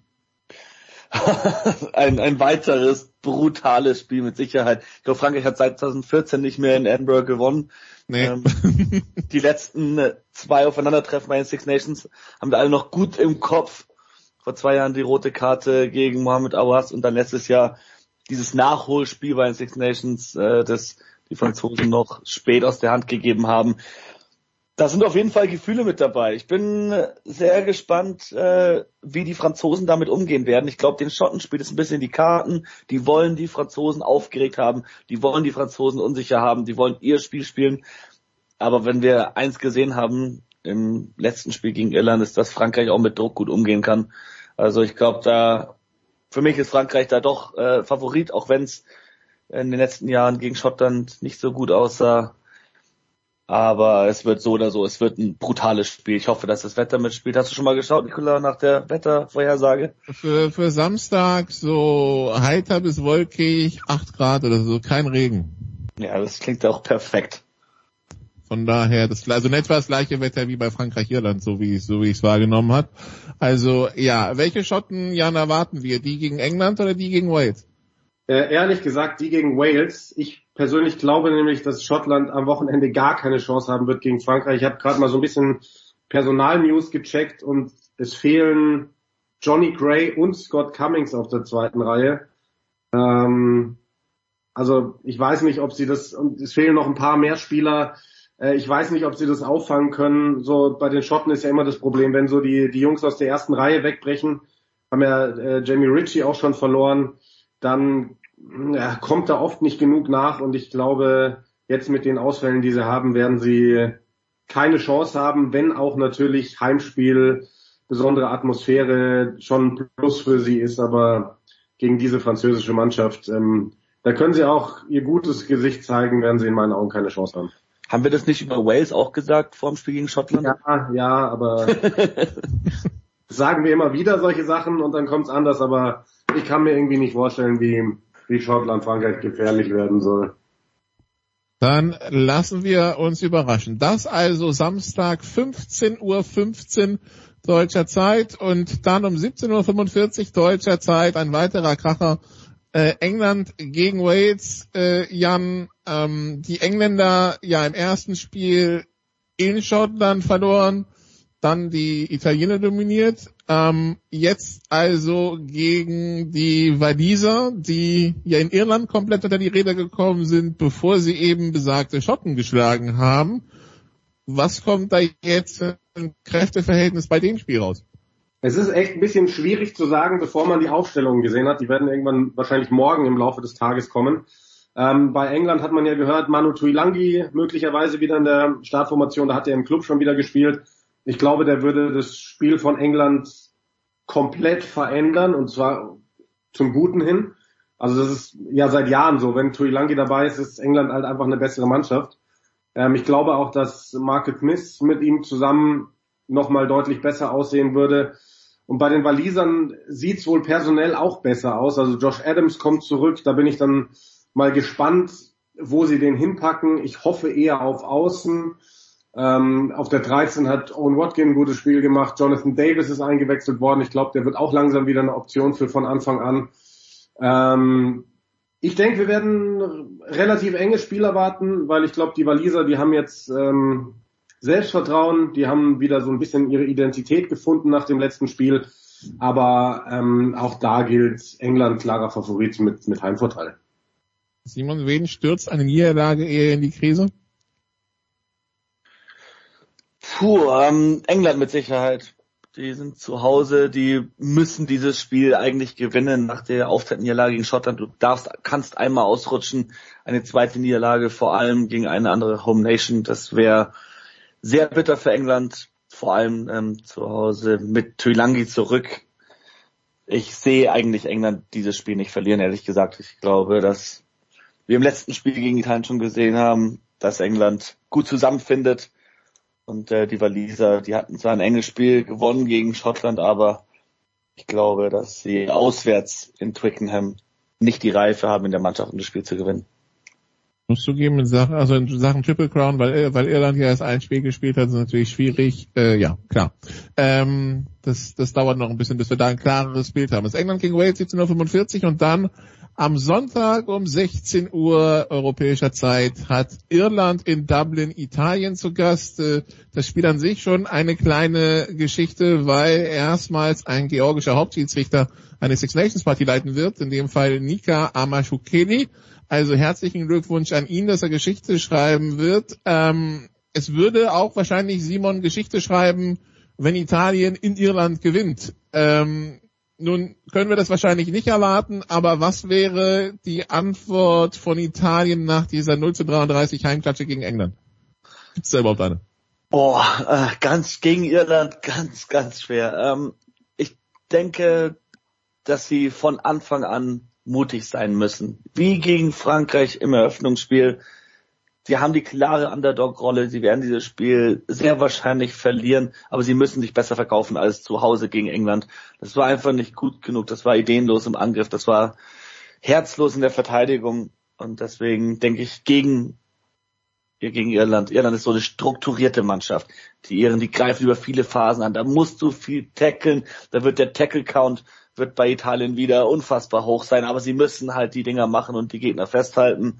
Ich glaube, wenn sie da gut und lange dagegenhalten können, wie sie es teilweise in der ersten Hälfte gegen England auch getan haben, dann können sie da erhobenen Hauptes am Ende vom Platz gehen und ein paar Punkte sollten sie auch erzielen. Vielleicht doch mal einen Straftritt früh aus einer gut vielversprechenden Möglichkeit, aus einer vielversprechenden Feldposition so rum die Möglichkeit ergreifen, auf die Stangen zu kicken und drei Punkte zu nehmen. Dann ist diese Null weg und dann spielt man auch ein bisschen befreiter, das wissen wir alle. Aber Jan, wenn ich sehe, wie die Iren über Wade zu Hause rübergerollt sind, habe ich schon ein bisschen langsam Italien. Ja, kann deutlich werden, gar keine Frage. Aber auch da ähm, ist es immer so ähm, schwierig, was zu sagen, bevor man die Aufstellungen gesehen hat. Ähm, Irland hat in den letzten Jahren, soweit ich mich erinnere, immer so ziemlich die beste Mannschaft gebracht, wenn es gegen Italien gegangen ist.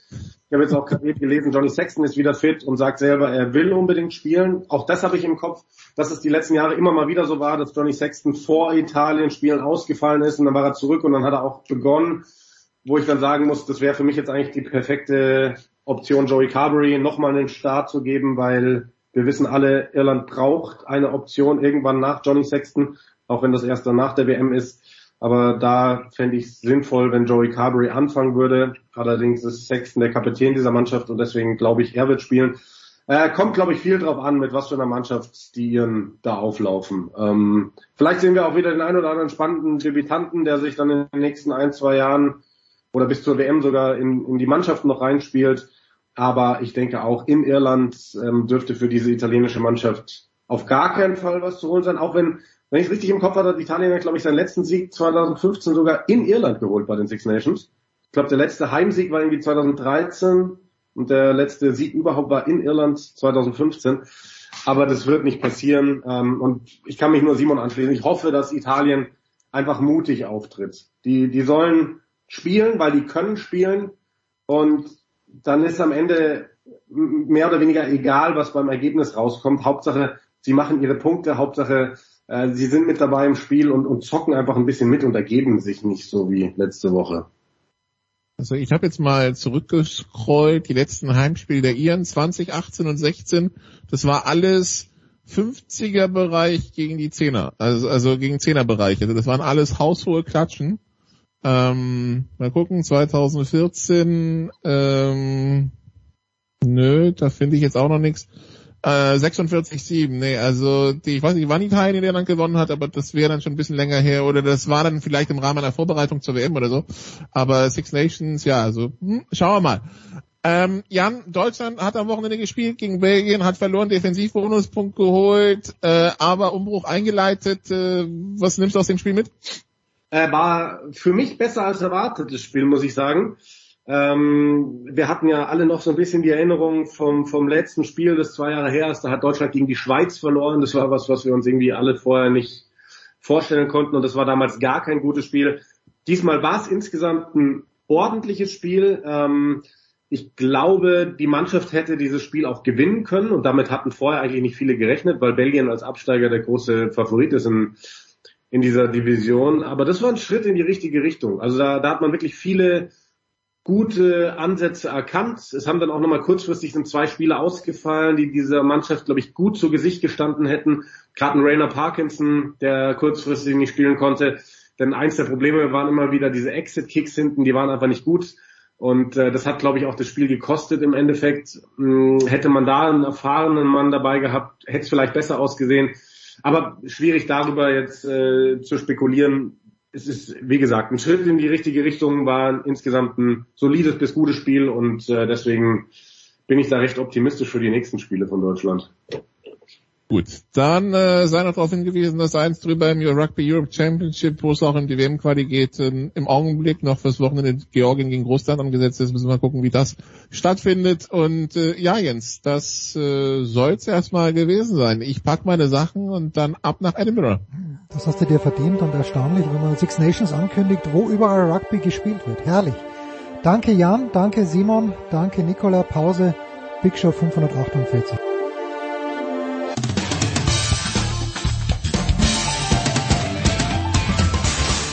Hallo, hier ist Dennis Hermann und ihr hört Sportradio 360.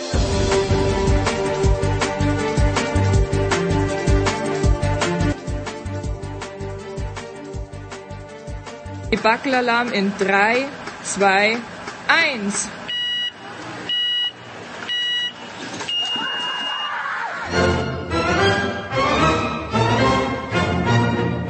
Zwei angeblich erwachsene Männer, die ein Rollenspiel probieren. Eddie Baby, when you first... Uh, I'm, I'm sorry, I'm sorry. I don't like being called Eddie Baby.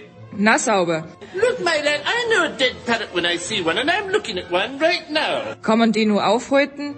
Can I call you Frank? Why Frank? Frank's a nice name.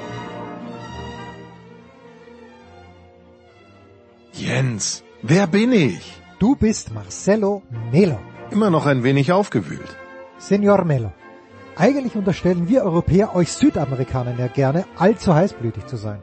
Waren Sie über den Ausraster Ihres Doppelpartners Alexander Zverev auch so überrascht wie wir? Natürlich nicht. Sie hätten Sascha im Urlaub sehen sollen, als ich ihn im Halma abgezogen habe. Was für ein Theater! Und dann erst als Mischa gemeint hat, dass mein Salto vom 1-Meter-Brett besser aussah als der von Sascha. Sodom und Gomorra. Ja, aber hätten Sie nicht beruhigend eingreifen müssen, als die Situation eskaliert ist? Vielleicht. Aber hat sich der große Mills Lane dazwischen geworfen, als Mike Tyson gerade wieder einen Gegner vermöbelt hat? Deutschland kommt nun Anfang März ohne Zverev nach Rio de Janeiro zum Davis Cup. Was erwartet das Team von Michael Kohlmann dort? Zunächst einmal erwarten wir, dass sich Kohle von seiner Corona-Infektion erholt. Gute Besserung von dieser Stelle aus. Und dann werden wir den Kaschball natürlich kalt warm geben und sie grußlos aus dem Stadion schießen.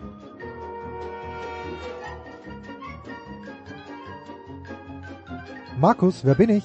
Du bist Timo Werner. Tag. Herr Werner, Thomas Tuchel hat Ihnen 10 Minuten Champions League gegönnt. Kann einen Mann wie Sie das zufriedenstellen? Das kommt immer auf die Vergleichsgröße an. Wenn ich sehe, dass dieser Bewegungslegastheniker Ziyech achtmal so lange spielt wie ich, nein. Aber andererseits sitzt Herr Lukaku Romelu ja die ganze Zeit draußen. Da kann ich mit meinen 10 Minuten einigermaßen gut leben. Bereuen Sie es ein wenig nach London und nicht zu den Bayern gegangen zu sein? Ich hätte ja vielleicht nach Bayern, aber nicht zu den Bayern gehen können.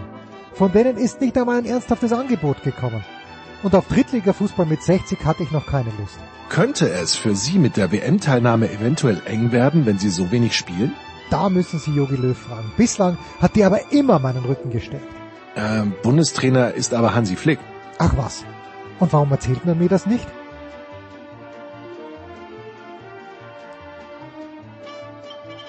Jens, wer bin ich? Du bist Bernie Langer. Der Herr sei mit Ihnen. Herr Langer, 43. Titel auf der Senior PGA Tour, nur noch zwei Fehlen zum Rekord von Hale Irving. Sind Sie noch gierig genug, diese beiden Siege zu holen? Mein Sohn, die Gier ist eine der sieben Todsünden und mir daher fremd. Aber ich bin einfach geil auf Siege und die zwei Titel hole ich mir noch vor dem Karfreitag. Das große Golfthema dieser Tage ist der Versuch, in Saudi-Arabien eine Konkurrenztour zur PGA auf die Beine zu stellen. Mit immensen Start- und Preisgeldern. Kann das funktionieren? Wie hat schon die jeglicher Religiosität unverdächtige EAV gesungen? Es beherrscht der Obolus seit jeher unseren Globulus, denn am Ende der Planet sich nur noch um das eine dreht. Natürlich wird es Sportler geben, die für sich eine Entschuldigung zurechtzimmern, dass sie daran teilnehmen, aber meinen Segen haben sie dafür nicht. Bryson DeChambeau soll mehr Startgeld bekommen, als Tiger Woods in seiner Karriere an Preisgeld gewonnen hat. Das mag sein, aber am Ende wird er halt immer nur Bryson DeChambeau bleiben. Ein sehr reicher Bryson DeChambeau zwar, aber eben kein Tiger Woods. Markus, wer bin ich? Du bist Francesco Friedrich. Normalerweise rede ich gar nicht mit Ihnen. Wieso das denn nicht? Bobsport wird bei Sportradio 360 totgeschwiegen. Ja, nicht nur das, es wird sogar der Tod unserer herrlichen Sportart gefordert. Widerlich.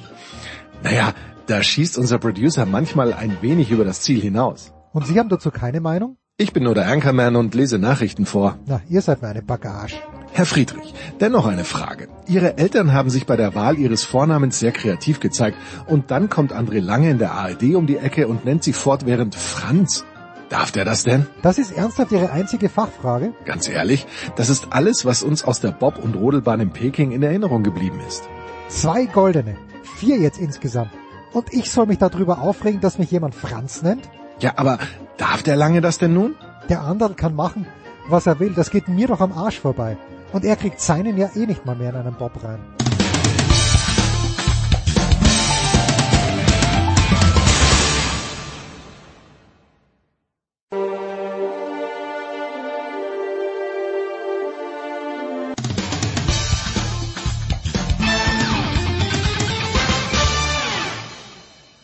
Hallo, hier ist Dirk Nowitzki und hier hat sportradio360.de.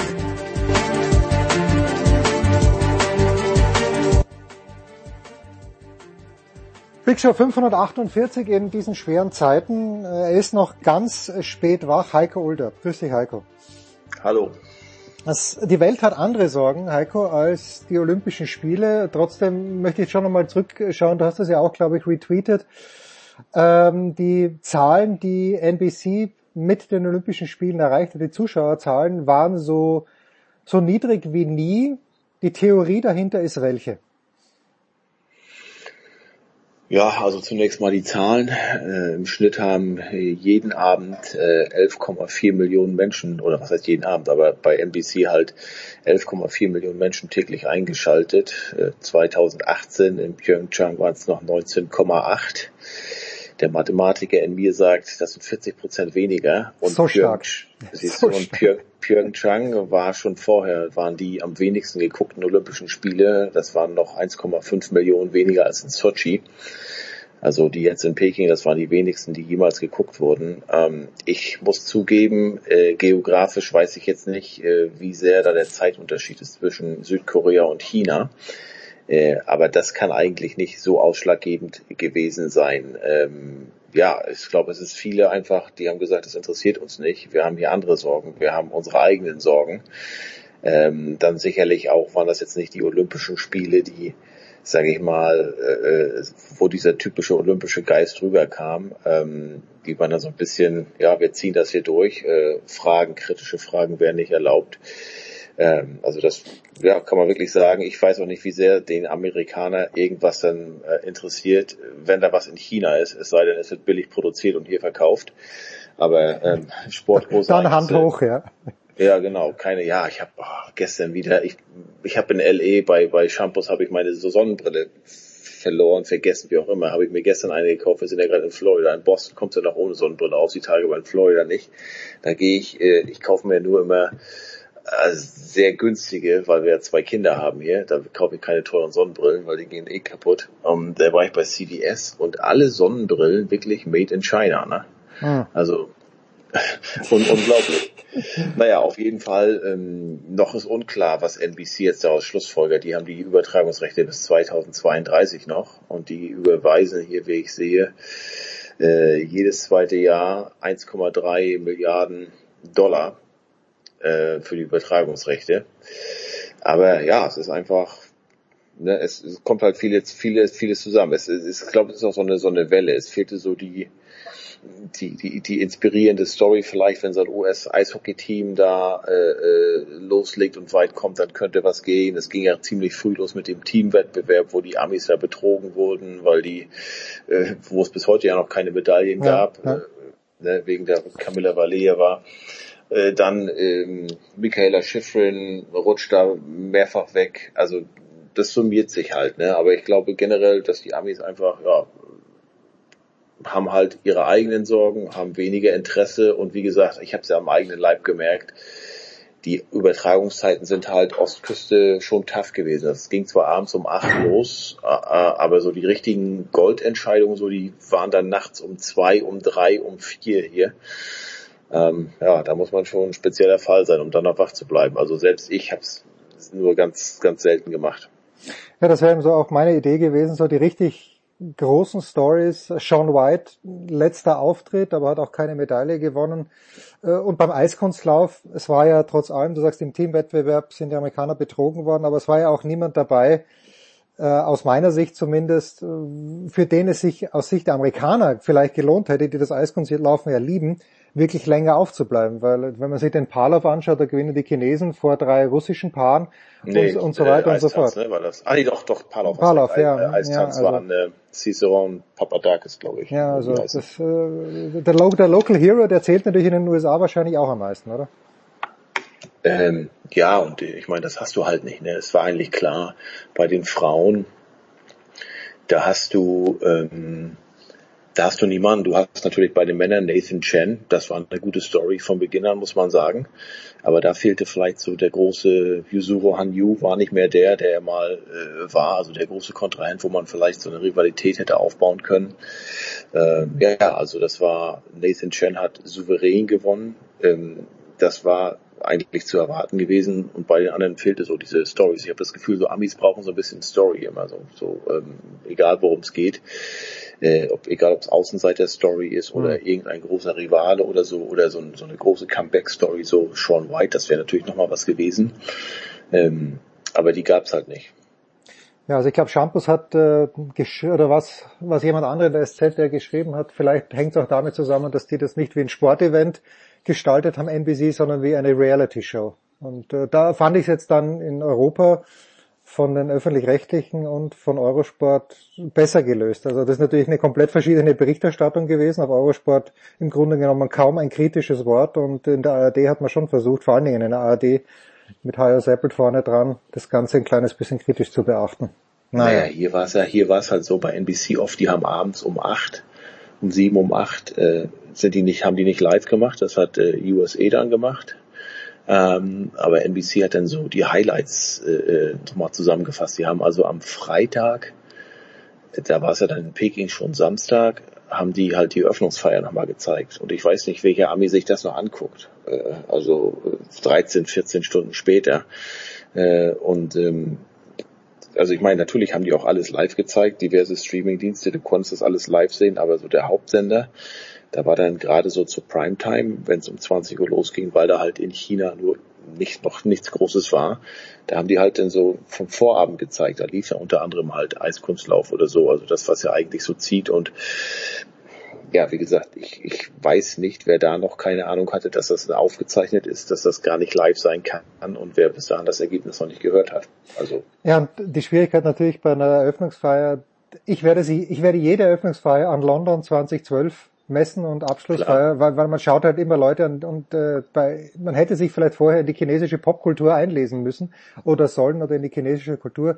Ist natürlich unser Fehler oder mein Fehler als Ich Westler. äh, vergleiche, ich messe jede Eröffnungsfeier nicht an London, sondern an, an Athen 2004. Und jetzt muss ich genau überlegen, war es die Eröffnungsfeier oder die Schlussfeier? Ich glaube, es war die Eröffnungsfeier. Weil er war DJ Tiesto, einer meiner Lieblings-DJs, und der hat da aufgelegt. Die gesamte, die gesamte äh, beim Einmarsch der Nation. Ich weiß nicht, wie lange das gedauert hat, aber da habe ich das erste Mal von ihm gehört und bin seitdem großer Fan. Habe ihn auch vor zwei Jahren live in, in Boston einmal erleben können, kurz vor Covid noch. Wahnsinn. Ich war in Athen für vier Tage, glaube ich, weil unsere das, die, das Unternehmen, das ich damals, äh, dem ich damals angehört habe, hat Sandra Völker betreut, die Schwimmerin in irgendeinem. Bad Spartau, ich bitte dich, man kennt sie. Ja, ja. Mittlerweile ja pleite. Nein, wirklich. Wie konnte das ja, passieren? Die hat ihre Silber, ihre Medaillen von Atlanta verkauft. Ja, ja. Äh, okay. Die wohnt ähm, in der Nähe von meinen Eltern auf dem Dorf, äh, kurz vor Lübeck auf Mecklenburger Seite aber schon. Und äh, ja, ja, die ist aus Bad Schwartau und die hat äh, ihre, was war das, quasi 100 Meter, hat sie Silber gewonnen, glaube ich, mit der Staffel Bronze. Die hat sie, oh, das ist schon, das ist 15 Jahre her oder so, die hat die Hände gehoben. Die war privat insolvenz und hat äh, ihre Medaillen verkauft. Ja. Oh je. Naja, aber jedenfalls damals die Olympiabegeisterung der Griechen war sehr, sehr gedämpft. Du, du ja, warst fing auch gleich schlecht an. Ne? Mit Tanu und Kenteres, ja. Tanu und Kenteres vom Moped gefallen und äh, ging nicht gut weiter dann. Ja. ja. Ja, Heiko, jetzt äh, habe ich vorhin mit Robin äh, bisschen herumgestochert im Dunkel, im Trüben der NHL und Robin sagt, na ja, die Oilers haben in letzter Zeit wieder ein bisschen öfter gewonnen. Ich konnte es weder verifizieren noch falsifizieren. Und Robin fragt mich, ja, hat Dreiseitel da eine größere Rolle gespielt? Und ich natürlich unbedarft und unvorbereitet. Wie, wie läuft's im Moment für Leon? Ähm, ja, sie haben gerade heute verloren in, in, hier am anderen Ende von Florida in Tampa 5 zu 3. War allerdings eine sehr starke Leistung. Äh, wie so oft äh, hat der Torwart den Unterschied gemacht und wie so oft auch äh, zugunsten des Gegners. Und ähm, das war jetzt die zweite Niederlage nacheinander. Aber ähm, äh, die haben davor, haben sie fünfmal nacheinander, meine ich, äh, gewonnen. Und zwar haben die den Trainer gewechselt. Und zwar Jay Woodcroft heißt der neue Mann. Der ist hochgezogen worden äh, aus der AHL von Bakersfield. Und ähm, Dave Tippett, äh, der ist nach, ich weiß gar nicht, wie lange er jetzt da war, drei Jahre, vielleicht sogar ein bisschen länger, entlassen worden, obwohl äh, Ken Holland, der GM, am 22. Januar noch gesagt hatte, nee, also äh, es, diese Franchise hat zu oft die Trainer gewechselt und guck mal, wo wir sind. Und äh, die Lösung unserer Probleme muss aus dem Inneren der Mannschaft kommen ja, das hat er noch nicht lange gehalten. Und ja, unter Woodcroft hatten die, die ersten fünf Spiele gewonnen, haben dann äh, eine 3 zu 7 Niederlage daheim bekommen und jetzt kommt eigentlich so der richtige Härtetest. Jetzt haben sie in, äh, in Tampa gespielt beim Meister, jetzt spielen sie Sonnabend in Florida und Sonntag meine ich, äh, genau, Sonntag spielen sie in, in Carolina. Das Spiel wird auch bei äh, Pro7 übertragen. Ähm, ist das zweite, der zweite Sonntag, dass die Jungs jetzt da ja, ja. Äh, Run NHL äh, machen. Und ja, das ist halt der Härtetest. Ne? Und, und äh, wir haben nach wie vor die Probleme, also auch diese fünf Spiele Siegesserie, Edmonton Oilers sind sehr gut, also die können einen irreführen. Also selbst wenn die gewinnen zu Hause, ähm, dass da mitunter die, äh, ja nicht überzeugend aus, aber sie haben zumindest gewonnen. Nun kann man ja auch aus solchen Spielen damit unter, kann die Brust breiter werden etc. Aber mich hat dann diese klare Niederlage gegen Minnesota nicht mehr so überrascht. Ich meine, da lagen sie im ersten Drittel gleich 0 zu 4 hinten. Ähm, da ist dann so ein Spiel fast weg, aber bei denen ist es eigentlich egal, wen du ins Tor stellst. Du weißt halt nie, was du kriegst. Und meistens ist es dann noch weniger, was du kriegst, als dass du schon erwartest. Ähm, was Leon angeht, ähm, ja, der ist äh, mit 35 Toren bester Torschütze, mit 73 Punkten, genauso viel wie McDavid äh, in der Scorerwertung liegt er auch vorne, aber das ist ja alles nicht so wichtig. Sie haben sich aber durch diese fünf, fünf Siege äh, wieder hochgekämpft, sind, meine, meine ich, Dritter in ihrer Division, somit im Moment Playoff-Platz, aber du kannst halt jetzt, es sollte niemanden überraschen, wenn sie nach den beiden Niederlagen jetzt auch noch in Florida und in Carolina verlieren, dann naja, dann rutscht er erstmal wieder raus, aber sie sind zumindest, ich glaube, das wird bis zum Ende ein harter Kampf um Playoff-Platz äh, bleiben. Ich glaube, sie haben das, das Zeug, äh, dass sie es schaffen können, aber man darf trotzdem nicht viel erwarten. Es ist einfach, die Probleme der Vorjahre sind dieselben. Du hast mit Mike Smith und mit Koskinen im Tor ist eigentlich egal, wen du reinstellst. Äh, du musst vorne eigentlich mindestens immer drei schießen, um eine Chance haben zu gewinnen. Die Abwehr ist nach wie vor schwach. Das Powerplay kommt so ein bisschen jetzt wieder. Die waren ja lange mal die Nummer eins, bedingt durch einen guten Saisonstand, hatten fünf, zwischendurch mal fast 50 Prozent Powerplay. Ähm, ja, es ist nach wie vor wir haben jetzt fast 50 Spiele, glaube ich, sind wir bei 50 Spielen und ich kann dir nicht sagen, wo die Edmonton Oilers stehen, das ist eine Wundertüte. Ich kann dir nur eins sagen, also tief äh, weit in den Playoffs werden die auf keinen Fall kommen. Okay. Und das ist jetzt das siebte gemeinsame Jahr von Leon Dreiseitel und, und Conor McDavid. Einer von den beiden wird wahrscheinlich wieder äh, Scorer-König werden, vielleicht Leon Dreiseitel sogar bester, bester Torschütze und trotzdem wirst du, was die Mannschaft angeht, wieder nichts vorzuweisen haben. Ich bin auch nach wie vor nicht sicher, ob die wissen, was die, die Trade Deadline kommt jetzt im März. Ich weiß nicht, ob sie Buyer oder Seller sind. Das wissen sie, glaube ich, selbst noch nicht. Weil wenn du so ja reinguckst in die Playoffs, ich, ich weiß gar nicht, wen sie abgeben könnten. Und, und ich glaube, eine Addition würde da gar nicht reichen. Du brauchst eigentlich vorne noch ein, du brauchst normalerweise hinten auch noch einen Top 4 Verteidiger und du brauchst normalerweise einen Torwart. Aber alles drei wirst du garantiert nicht kriegen. Hm. Jo, Heiko, äh, wir sind natürlich, wir schauen gebannt leider auf das, was sich in der Ukraine gerade tut. Dennoch, du hast ja auch immer die Gabe, ähm, das Angenehme mit dem Nützlichen zu verbinden, nämlich deine Florida-Trips mit irgendwelchen Besuchen von Golfturnieren, meinetwegen sogar ein Tennisturnier oder irgendwie NHL. Hast du irgendwas geplant in den kommenden Tagen? Hatte ich, aber äh, äh, ist leider abgesagt oder findet nicht statt. Ich wollte am Freitag nach Orlando äh, gegen Houston Rockets. Ähm, und zwar wollte ich, Dennis Schröder spielt jetzt bei Houston Rockets, aber seinetwegen wollte ich nicht hin, sondern wegen Franz und Moritz Wagner. Ja.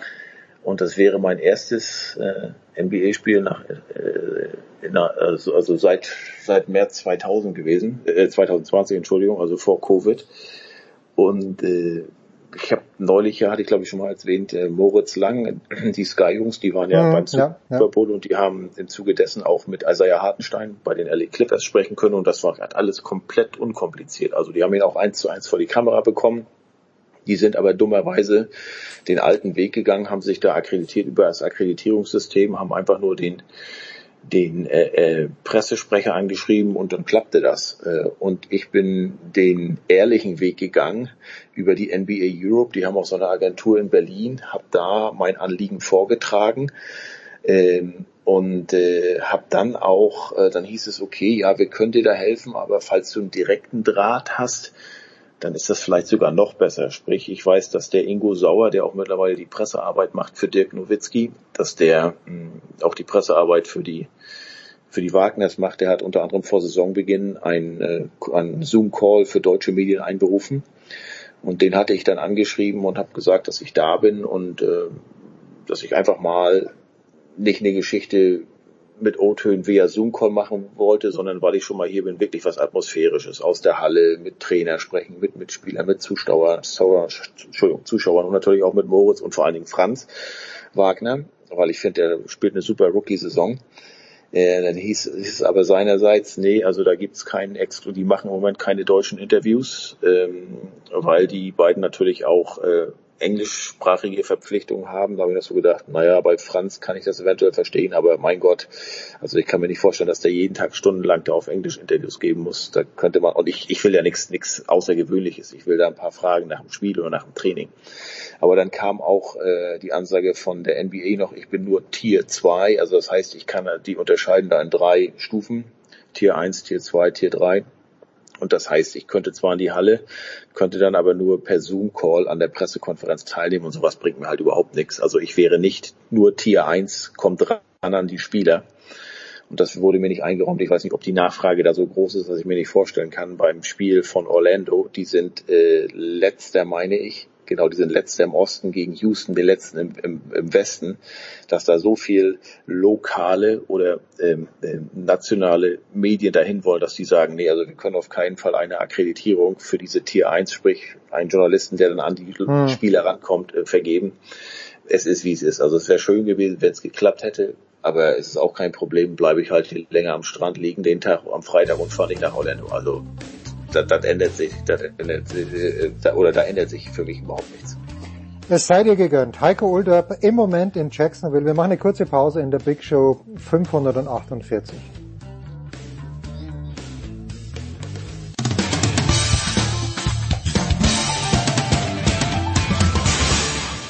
Hallo, hier ist Zweitschwung-Europameister Christian Reis und ihr hört Sportradio 360.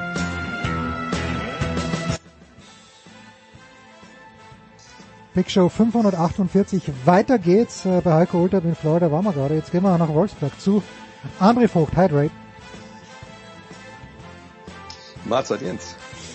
Ja, du hast ja heute äh, relativ früh getweetet an diesem Tag. Wir haben das Thema jetzt eigentlich immer umschifft, äh, ein kleines bisschen. Natürlich haben wir nicht darauf vergessen, aber heute macht nicht so richtig Spaß, über Sport zu sprechen. Wir haben es jetzt bald drei Stunden dennoch geschafft. Äh, siehst du denn, es ist natürlich alles noch ganz, ganz frisch, aber wie sollte der, der Sport, wenn es denn den Sport überhaupt gibt, aber soll der Sport überhaupt reagieren? Ja, Lüdecke hat heute Abend das zweifelhafte Vergnügen, wenn es denn stattfindet, bei FC Bayern Basketball gegen ZSKA Moskau den Moderator zu geben. Also wie, wie ist zu reagieren, Dre? Hilf mir. Ich glaube, man muss unterscheiden, also welche, welchen Teil des Sports man da jetzt nimmt. Also ich glaube, ne, wenn, wenn der Jan heute Abend das Spiel kommentiert, dann sollte er das so genauso kommentieren wie er halt auch. Also es sei denn, ZSK abfällt dann ein Panzer in die Halle, aber das glaube ich jetzt nicht. Und von daher sollte man da einfach das dann so machen, wie die Leute, die das äh, sich angucken, auch erwarten. Aber für meine Begriffe gibt es natürlich klare Institutionen, die das vielleicht ein bisschen anders handhaben sollten. Ähm, ich meine, ich habe jetzt, glaube ich, viel gelesen, wie das Champions League-Finale trotzdem in St. Petersburg stattfinden soll.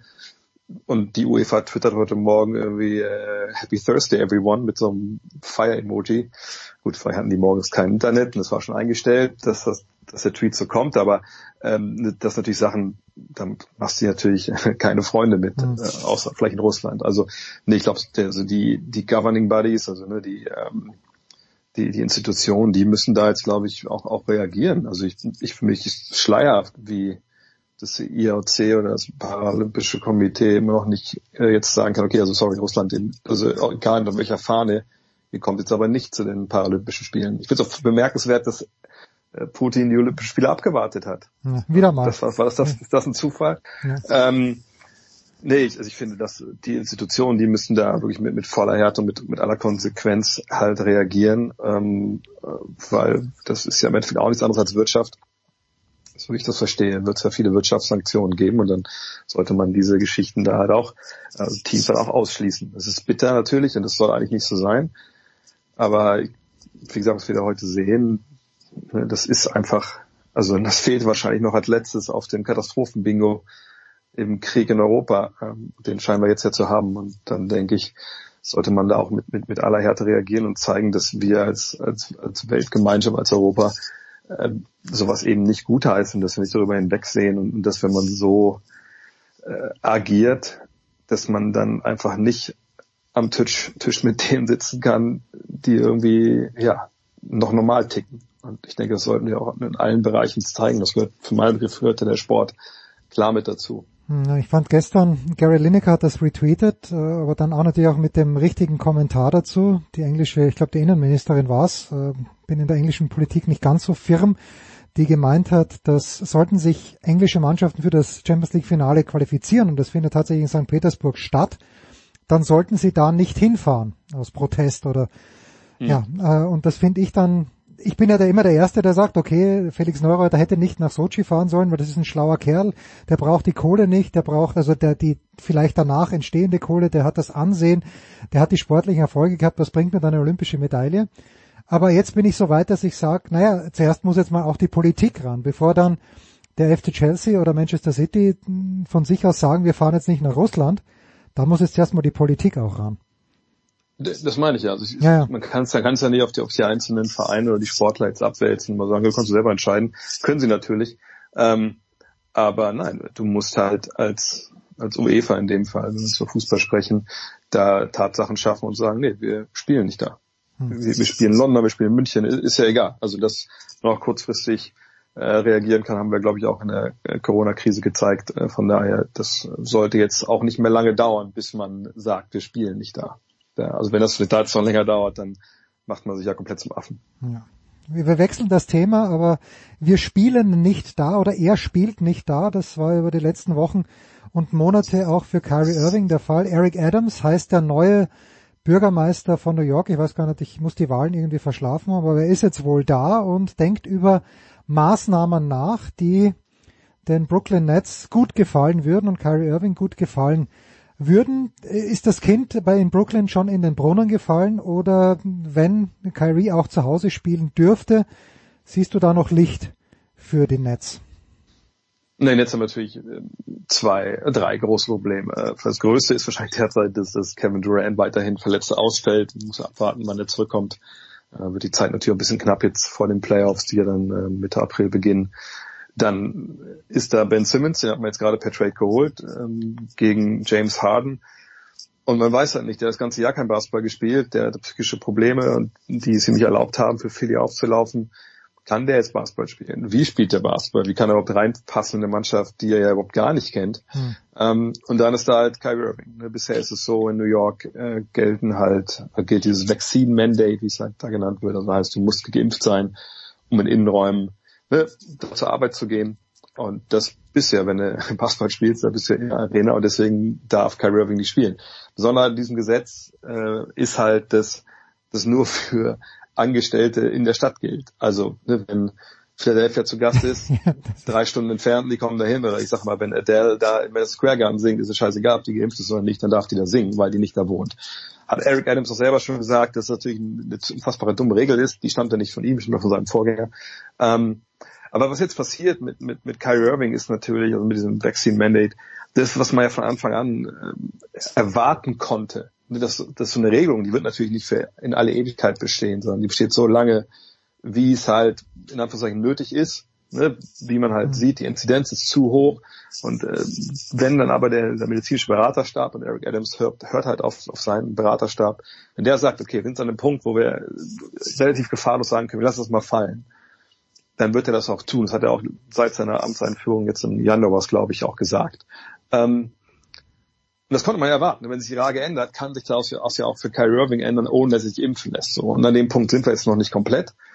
Aber das lässt sich durchaus jetzt vermuten, dass vielleicht dann Richtung Playoffs erst im April, das könnte ich mir gut vorstellen, wenn es dann auch ein bisschen wärmer wird in New York, wenn die Inzidenzen nochmal fallen, dass man wirklich dann sagt, ja gut, warum haben wir das eigentlich noch? Ähm, ihr könnt doch wieder arbeiten in Innenräumen, wenn ihr halt äh, nicht geimpft seid. Und das ist dann natürlich ein großer Bonus für die Nets, aber aufgrund dieser anderen beiden großen Probleme, die sie da halt eben haben, das ist mit Kevin Durant, das ist mit Ben Simmons, naja, das ist schön, wenn natürlich Kyrie Irving hast und wenn er spielen kann, mhm. auch zu Hause.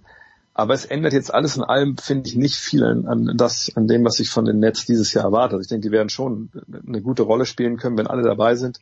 Ähm, nehmen wir mal an, einfach, Irving darf auch Heimspiele spielen. Äh, Durant ist halbwegs fit und Simmons hat nicht vergessen, wenn man Basketball spielt, dann ist man sicherlich ein Kandidat auf den Titel. Ich glaube nicht, dass sie Meister werden, weil ich mir einfach wäre dagegen, dass wenn man so kurzfristig zusammengestellt ist und Irving und Durant haben ja auch gar nicht zusammen gespielt dieses Jahr quasi, ähm, wird dann, naja, dann wirst du nicht Meister in der NBA. So, aber sind trotzdem natürlich eine starke Mannschaft und Irving bei Heimspiel ist besser als kein Irving bei Heimspielen. Aber ich glaube, alles in allem in einem ganz großen Bild, also Playoff-Meisterschaft, ändert wahrscheinlich das Ganze relativ wenig. Wenn wir ein paar Kilometer, jetzt muss ich mal schauen, ich, ich habe die Landkarte oder die Stadtkarte von New York vor mir. Ich glaube, es ist doch in den Westen gehen. Wahrscheinlich ein kleines bisschen nördlich, äh, wo der Madison Square Garden steht. Die Knicks haben im letzten Jahr viel Spaß gemacht. Und ich habe wirklich lang gebraucht, dass ich Sympathien für die Knicks entwickelt habe. Aber ich finde, für die NBA ist es super, wenn es den Knicks gut geht. In diesem Jahr geht es ihnen nicht gut.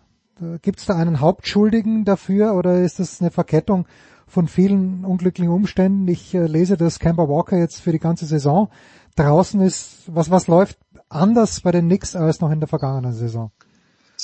Ich glaube, vergangenes Jahr war das so, der, der Tom Thibodeau-Effekt. Der kam da ja hin ne, als neuer Coach. Und der ist ja jemand, der extrem detailversessen ist. Ne, der, der, für den gibt's im Leben nur Basketball. Also ich verheiratet keine Kinder.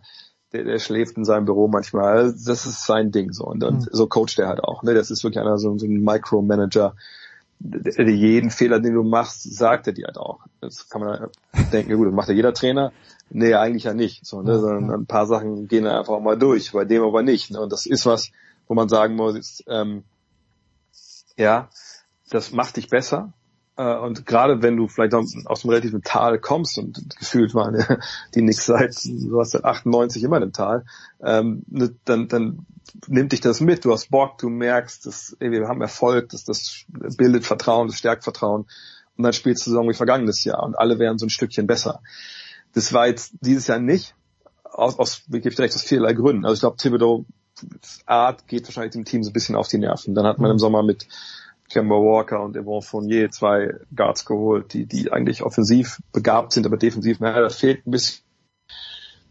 Und das ist aber jemand wie Thibodeau natürlich, also der hat dann direkt immer Herzschmerzen, ne? wenn er das so sieht, wenn einer von hinten nicht verteidigt, da, da kann er schlecht mit umgehen. Dann gab es Verletzungen. Dann Julius Randle, der glaube ich, vielleicht dachte er wäre besser als er ist und jetzt ein paar Sachen gemacht hat, die, also ne, der spielt halt nicht den Basketball, den er eigentlich stark gemacht hat, sondern er spielt so ein bisschen ne, mehr nach draußen verlagert, mehr Dreier, was da generell gut ist, aber er trifft jetzt die, nicht die Quote, die er vergangenes Jahr getroffen hat. Ähm, dann wollte der wohl auch weg, wurde kolportiert und all diese Nummern. Ich glaube, es hat sich einfach die Stimmung so vergiftet und, und, und diese Chemie so durcheinander gebracht, dass das, was Thibodeau eigentlich aus seinen Teams rausholt, maximal, durch diese Kultur, die etabliert, durch diesen, durch diesen gemeinsamen Willen, genau all dem läuft halt diese vergiftete Chemie da intern konträr. Und, und dann, glaube ich, nervt es halt nur, wenn der Trainer dir immer wieder was sagt. Und du siehst das nicht als tolle Hilfestellung an. Naja, und dann, wie gesagt, gab es auch noch mal Verletzungen, zuletzt von RJ Barrett. Aber ich glaube, alles in allem würde es mich nicht wundern, wenn über die Personalie Tom Thibodeau nächstes Jahr echt oder im Sommer äh, nachgedacht wird. Weil, äh, wie oft so ist, die Spieler kannst du nicht, die wichtigen Spieler nicht austauschen so leicht das wird ein spannender Sommer in New York. Ähm, und ich gebe dir recht, es ist besser, wenn es dir nichts gut geht. Aber so waren wir ehrlich, das war in den letzten 20, 30 Jahren auch nicht so oft der Fall. Ich habe ja 98 bis 2000 auf Long Island gelebt und das war halt die Zeit, ja, wo Latrell Sprewell dann äh, zu den Knicks auch äh, gekommen ist und der war nicht mal der größte Star in der Mannschaft, aber das, das äh, waren, waren Glory Days. Natürlich Ewing mit seinen kaputten Knien auf und ab gelaufen. Aber damals unvorstellbar, zumindest für mich, der ja keine Ahnung hatte, damals so wenig wie heute. Aber irgendwie konnte ich mir nicht vorstellen, dass mal wirklich eine so lange Zeit kommt, wo die Knicks absolut irrelevant sind. Das ist schon, schon erstaunlich. Wer, und ob das nur am Besitzer liegt, ich weiß es nicht. Ist es nur James Dolan gewesen? Ja, lange Zeit glaube ich schon. Er hat sich auch dann einfach die falschen Berater geholt mit Isaiah Thomas. Dann gab es ja ein paar echt desaströse Trades. Man hat nie ganz, ganz selten hat man versucht, durch diesen Weg zu gehen, überlassen mal schlecht werden und dann holen wir jemanden über die Draft. Und, dann ging es ja um die Free Agents, ne, Staudemeyer und, und, und Anthony ist ja dann auch nicht geklappt. Äh, also ja, also ich, Owen Dolan ist schon ein großes Thema. Ähm, jetzt ist er dieses Jahr, letzten anderthalb, zwei Jahre, eher sehr in den Hintergrund getreten. Aber ich glaube, das war aber so ein bisschen mit und ich denke, was so gerade auch so Leute angeht, die dann vertragsfrei sind, bevor dann Stars zu den, zu den Knicks gehen. Da, da muss es schon, glaube ich, ein paar Jahre noch ein bisschen besser laufen, dass man halt mhm. diesen Gestank so ein bisschen losfährt, den man da über Jahrzehnte, wie gesagt, angehäuft hat. Jetzt gab es am vergangenen Wochenende das All-Star Weekend und da sind ja bewegende und bewegte Bilder über Twitter auch gegangen, wo sich die alten Granden, übrigens sehr, sehr fein herausgeputzt, wie ich fand, äh, in den Armen gelegen sind. Ähm, Michael Jordan eben und auch Magic Johnson und wer noch alles. Nimmst du denen das ab, dass die Chemie zwischen denen wirklich so gut sind? Haben die untereinander Frieden oder ist, ist da mehr Spannung unter diesen Legenden, als man eigentlich annehmen möchte? Natürlich immer schwer, Leuten da vor den Kopf zu gucken, aber ich, ich denke mir, ähm, wenn wir mal überlegen, wie es uns allen gerade so geht. Jetzt ist natürlich in den USA, also gerade gab es ja einen Trip von meinem Podcast hören, wo ich ja leider aufgrund einer eigenen Covid-Infektion passen, du passen musste. Aber ah, du konntest da nicht ähm, mit. Ah. Nee, nee, aber ähm, die haben mir natürlich danach berichtet, so oder in der WhatsApp-Gruppe geschrieben, mein Bruder war mit. Alter, in den USA ist Covid vorbei, so, ne, kümmert keine Sau irgendwie, ne, mhm. aber trotzdem denke ich, dass wir natürlich alle, äh, und gerade sozusagen die Elternherrschaften, die dann mit dabei waren, auch bei dem Top 75 Treffen, denen geht's ja ähnlich wie uns, ne, wir haben auch unsere Freunde wahrscheinlich nicht so oft gesehen in den letzten Wochen mhm. und Monaten und ähm, dann mal rauszukommen, dann so Jungs zu sehen aus der alten Zeit, ich nehme das denen schon ab, dass sie da wirklich Bock drauf hatten, dass sie das gefreut hat. Eine Szene fand ich wirklich, ähm, oder ein Foto fand ich äh, sehr bemerkenswert. Ähm, und das zeigt auch, dass Zeit wirklich alle Wunden heilt. Ähm, es gab ja über Jahre wirklich so eine Fehde zwischen Ray Allen und dem, dem Rest der Boston Celtics, die er damals verlassen hat, um zu LeBron James in Miami zu gehen. Mhm. Und dann gab es erst so ein Video, äh, wie die alle in die Halle kommen, irgendwie und da stehen auf dem Parketten, dann geht so Allen an Kevin Garnett vorbei und Garnett guckt so ganz komisch. Und dann gab es noch ein Foto, Paul Pierce, Ray Allen, Kevin Garnett, alle am Lächeln. Und das fand ich halt schön, dass man denkt, okay, das wird dann auch irgendwie vergessen. Ja, und ich, Sachen, wenn, wenn Jahre ins Land gehen, wenn da große Rivalitäten waren, die, die sind natürlich dann vielleicht nicht komplett weg, aber sie sind dann irgendwann auch so irrelevant, dass man darüber auch ein bisschen lachen kann, auch wenn man vielleicht einen Spruch kriegt, wie, wie Magic und MJ sich da auch Sprüche gegeben haben. Und dann glaube ich, ist es wirklich so, dass du irgendwann verstehst, ja, das war halt eine geile Zeit und ähm, dass man auch so eine gewisse Bruderschaft halt ist. Von daher, ja, fand ich das schon, schon sehr authentisch, was wir da gesehen haben. Gibt es irgendwo im Internet ein Foto, wo Michael Jordan und Isaiah Thomas gemeinsam lächelnd auf einem Foto sind und zwar nur die, beiden, nur die beiden. Ich glaube auch, auch dass mit Bill A. Beers irgendwie gar kein Foto gibt. Weil ich habe letztens, wir machen ja diesen, diesen Podcast, dieses Projekt gerade Hall of Game, wo wir über die äh, Legenden äh, ja, äh, sprechen und, und dann suche ich ja mal so O-Töne raus, die wir mit reinschneiden. Dann war witzig, dass bei der äh, Larry Bird Night, also als sein, sein Trikot unter die Hallendecke gezogen wurde in Boston, dass ihn Bob Costas, der äh, legendäre ja, ja. NBC Sportscaster, ähm, irgendwie früh fragt, so in, in diesem Abend, ja, bisschen schade, dass, dass Bill Lane Beer nicht äh, hier sein konnte. Also die es nicht wissen, natürlich ein absoluter äh, asozialer Enforcer gewesen in den 80ern, immer durch dreckige Spiele aufgefallen, auch vor allem natürlich gegen Larry Bird. Und dann äh, Larry Bird irgendwie lachen muss und Bob Costas irgendwie. Und alle buhen natürlich in Boston ja und dann Bob Costas ihn fragt, ja, was meinst du, was, was würdet ihr denn mit, mit Bill Lane Beer machen, wenn er hier wäre? Und Larry Bird sagt dann nur, ich glaube, wir würden ihn genau da neben meinem Trikot da oben aufhängen. okay, kann, kann man vielleicht im Jahr 2022 auch nicht mehr ja, sagen, gut, aber damals, damals, damals sicherlich ja, äh, typical Larry Bird, möglicherweise. Ah, Dre, Stutt ah, Stuttgart wollte ich gerade sagen. Stuttgart wäre ja schön, aber es steht Gladbach, Gladbach steht an am Samstag. Äh, die Wolfsburger zu Hause gegen Hoffenheim verloren, davor ein nicht unglücklicher Sieg in Frankfurt, aber okay, zweite Halbzeit fand ich war dann okay. Zu Beginn hätte Frankfurt wahrscheinlich in Führung gehen müssen, wenn nicht sogar höher in Führung gehen müssen.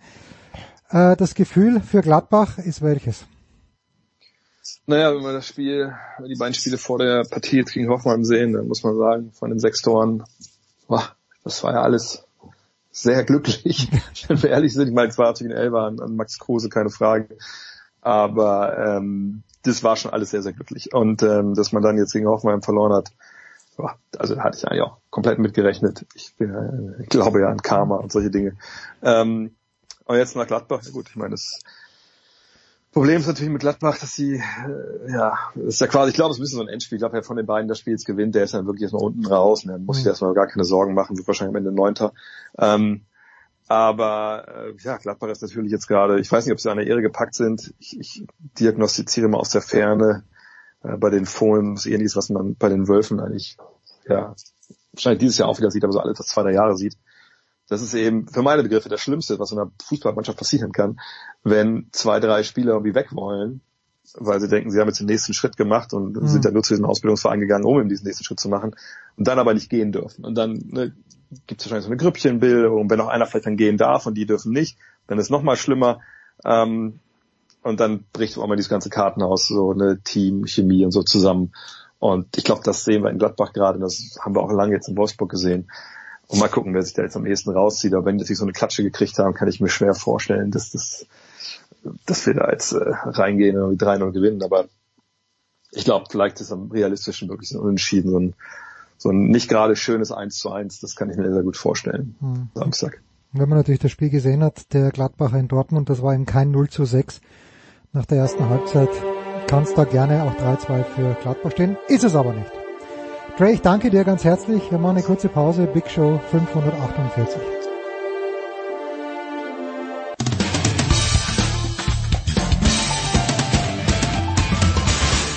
Servus, hier spricht der Fritz Topfer und ihr hört Sportradio 360. Gut. Big Show 548 der Tennisteil, wie immer zum Abschluss. Und ich begrüße zunächst einmal von Sky Marcel Meinert. Servus, lieber Marcel. Hallo, servus, grüß euch. Und äh, von Eurosport, von Amazon. Oliver Fastnacht. Servus, lieber Oliver. Ich grüße euch. Servus, hallo. An Tagen wie diesen, wenn man sich da jetzt so als Thema vornimmt, Marcel über einen 24-Jährigen zu sprechen, der mit seinem Tennisschläger auf einen Schiedsrichterstuhl eingeprügelt hat, es ist ein kleines bisschen lächerlich, aber trotz allem wird dieses Thema nicht unter den Tisch fallen, weil ja auch noch nicht klar ist, ob das weitere Konsequenzen haben wird. Es ist in diesem Doppel um nichts gegangen, also, also um den Einzug in die zweite Runde. Hast du eine Erklärung, Marcel, für den Ausbruch von Alexander Zverev, der ihn zumindest mal die Titelverteidigung in Acapulco gekostet und haben wird und wahrscheinlich sehr viele Sympathien? Ich glaube, er und sein Umfeld äh, wären auch sehr froh, wenn sie eine, eine Erklärung dafür hätten. Ähm, ich, ich kann mir das nicht erklären. Ich bin genauso überrascht äh, wie viele. Jetzt können wir damit anfangen, dass das ein unbedeutendes Match war, dass es möglicherweise auch ein unnötiges Match war und man sich gefragt hat, warum spielt er das nach der Nachtschicht? Nach dem, dem längsten äh, Match oder dem spätesten Finish überhaupt auf der ATP-Tour äh, überhaupt noch. Ähm, aber das bringt einen ja nicht weiter. So etwas darf ja in überhaupt keiner Situation niemals passieren in, in der Position, in der sich ein, ein Alexander Zverev ähm, mittlerweile befindet. Äh, das ist ja auch nicht mehr mit, mit äh, jugendlicher Unerfahrenheit äh, zu erklären und äh, das hat er ja auch nicht versucht, es in diese Richtung ähm, zu lenken. Das ist ein, ein absolutes No-Go und da gibt's auch nichts dran zu deuten, auch wenn ich mit dir natürlich hundertprozentig übereinstimme. Im, Im Zusammenhang mit ganz anderen Dingen erscheint das äh, relativ klein, aber in dem Tenniskosmos, äh, in dem wir uns da bewegen, ist da vor allen Dingen persönlich für Alexander Zverev eine Menge Porzellan kaputt gegangen und er wird, wird viel, viel, viel langfristige Kleinarbeit zu tun haben, um das wieder zusammenzuflicken. Oliver, ist das ein Thema, das jetzt zu groß aufgehängt wird? Ich habe, wie ich das erste Mal gesehen habe, gedacht, okay, eh nichts Neues quasi, weil Schläger zer, zerdeppern ist er nicht der Einzige. Dann allerdings mit dem Schiedsrichterstuhl, das ist schon eine andere Dimension. Ähm, wie hast du die Situation gesehen? Ist sie eine Bewertung wert? Also es, ich finde, es, es äußern sich ein paar zu viele Menschen momentan, die sonst mit Tennis nichts am Hut haben darüber. Das ist das Einzige, was mir da hm. ähm, ein bisschen missfällt. Ähm, de, das eigentliche Thema bei dieser, bei diesem Ausraster ist doch in Anführungsstrichen nur, dass er vielleicht ein paar Zentimeter unterhalb der Schuhe des Schiedsrichters den ersten Schlag ansetzt. Weil gegen Schiedsrichterstühle hat auch schon Karolina Pliskova in Rom durchaus nachvollziehbar geknallt, als sie damals wirklich extrem beschissen wurde ähm, und auch andere. Also es passiert mal. Aber das war halt sehr, sehr nah an, am sozusagen am, am, an, am Körper. Es war, es war einfach zu, zu sehr eine Attacke. Das war wirklich, also ich habe schon, ich habe mir das angesehen und gedacht, hoffentlich trifft er ihn nicht. Ähm, das und natürlich während des Spiels hat er natürlich auch ein paar äh, ein paar deutliche Ausdrücke in Richtung des Schiedsrichters äh, losgelassen. Jetzt ist es aber alles eigentlich nichts Besonderes, weil es passiert halt. Und ich glaube, das Hauptthema, das, das eher das Tennis oder, oder das Hauptthema für Tennis müsste ein anderes sein, nämlich ab wann greift eine Regel, dass schon sehr, sehr früh in einem Match eine sofortige Disqualifikation äh, über die tatsächlich droht und dann auch verhängt wird. Und wie wird eine Gleichbehandlung hergestellt? Und dann, wenn es so wäre, dass wir einfach generell auch nicht sehen wollen, wie in Djokovic seine Box anmault und äh, wie andere auch Spielerinnen zum Teil mit ihren Trainern, Eltern etc. pp. umgehen, wenn man sowas sofort dann sagen würde, pass auf, wir wollen jetzt eine andere Art von Etikette auf dem Platz haben und die Regeln werden jetzt so und so ganz klar vollzogen, dann glaube ich, werden wir einen anderen Stil des Umgangs auf dem Platz auch haben, möglicherweise allerdings dann auch ein paar nicht fortgesetzte Matches. Das kann mhm. natürlich auch sein, ja. Aber das ist doch das Grundthema. Da wird bei Curious mal so entschieden, beim anderen gar nicht. Dann ist es eben Curious, der in der Schublade steckt. Dann wollen aber alle, dass der trotzdem seine Art zeigt. So. Und bei, bei Zverev ist es ja auch nichts Neues. Das haben wir ja alles schon gehabt. Ähm, es war halt jetzt ein bisschen heftiger und äh, warum er das unbedingt gewinnen wollte, ist klar, weil er halt mit seinem mit seinem Kumpel Melo gerne gewonnen hätte. Das ist mir schon klar. Wahrscheinlich hätte er auch gerne einen Doppelsieg gefeiert, Einzel und Doppel. Das kann auch gut sein. Ähm, aber natürlich ist es über die, es war zu viel, das ist klar. Aber das ein Grundthema ist, dass sowas überhaupt während des Matches erlaubt ist zu sagen, äh, fucking Idiot oder ähnliche Dinge. Da müsste es eigentlich schon heißen, auf Wiedersehen, Herr Zverev. Oder Herr XYZ oder Frau XYZ. Ja, da hat ja bei den Australian Open Marcel Daniel Medvedev auch ein paar Mal recht äh, aggressiv die Hand gehoben und sich für zumindest eine größere Verwarnung beworben. Äh, aber es ist natürlich schwierig für die Schiedsrichter auf der anderen Seite, da durchzugreifen. Gegen Kyrgios ist es mittlerweile einfach, finde ich, wenn es nicht gerade in Australien stattfindet. Der wird gern mal bestraft, aber Medvedev, Nadal, der, der sich sowas nicht leistet, der zum Glück, äh, Djokovic, da traut sich keiner ran. Ja, ähm, ich, ich finde es sehr gut, wenn wir diese, diese übergeordnete Diskussion äh, aufmachen, denn das, das ist für mich so auch genau richtig, wie Oliver das gesagt hat, so das, das globale Thema, das jetzt äh, daraus entsteht. Zverev und was da persönlich dranhängt, ist das, ist das ein und da kann man auch drüber, drüber sprechen, ob das in, in Deutschland jetzt zu groß aufgehängt wird und ich bin auch der Meinung, da äußern sich zu viele und es ist mir auch zu hoch, wenn wir ihn dafür jetzt, äh, so wie es einige tun wollen, auf alle Zeiten verdammen. Das ist, ist sicherlich nicht der, der, der richtige Weg. Oliver hat vorhin ähm, richtig, richtig gesagt, es geht doch darum, wann eine Regel greift.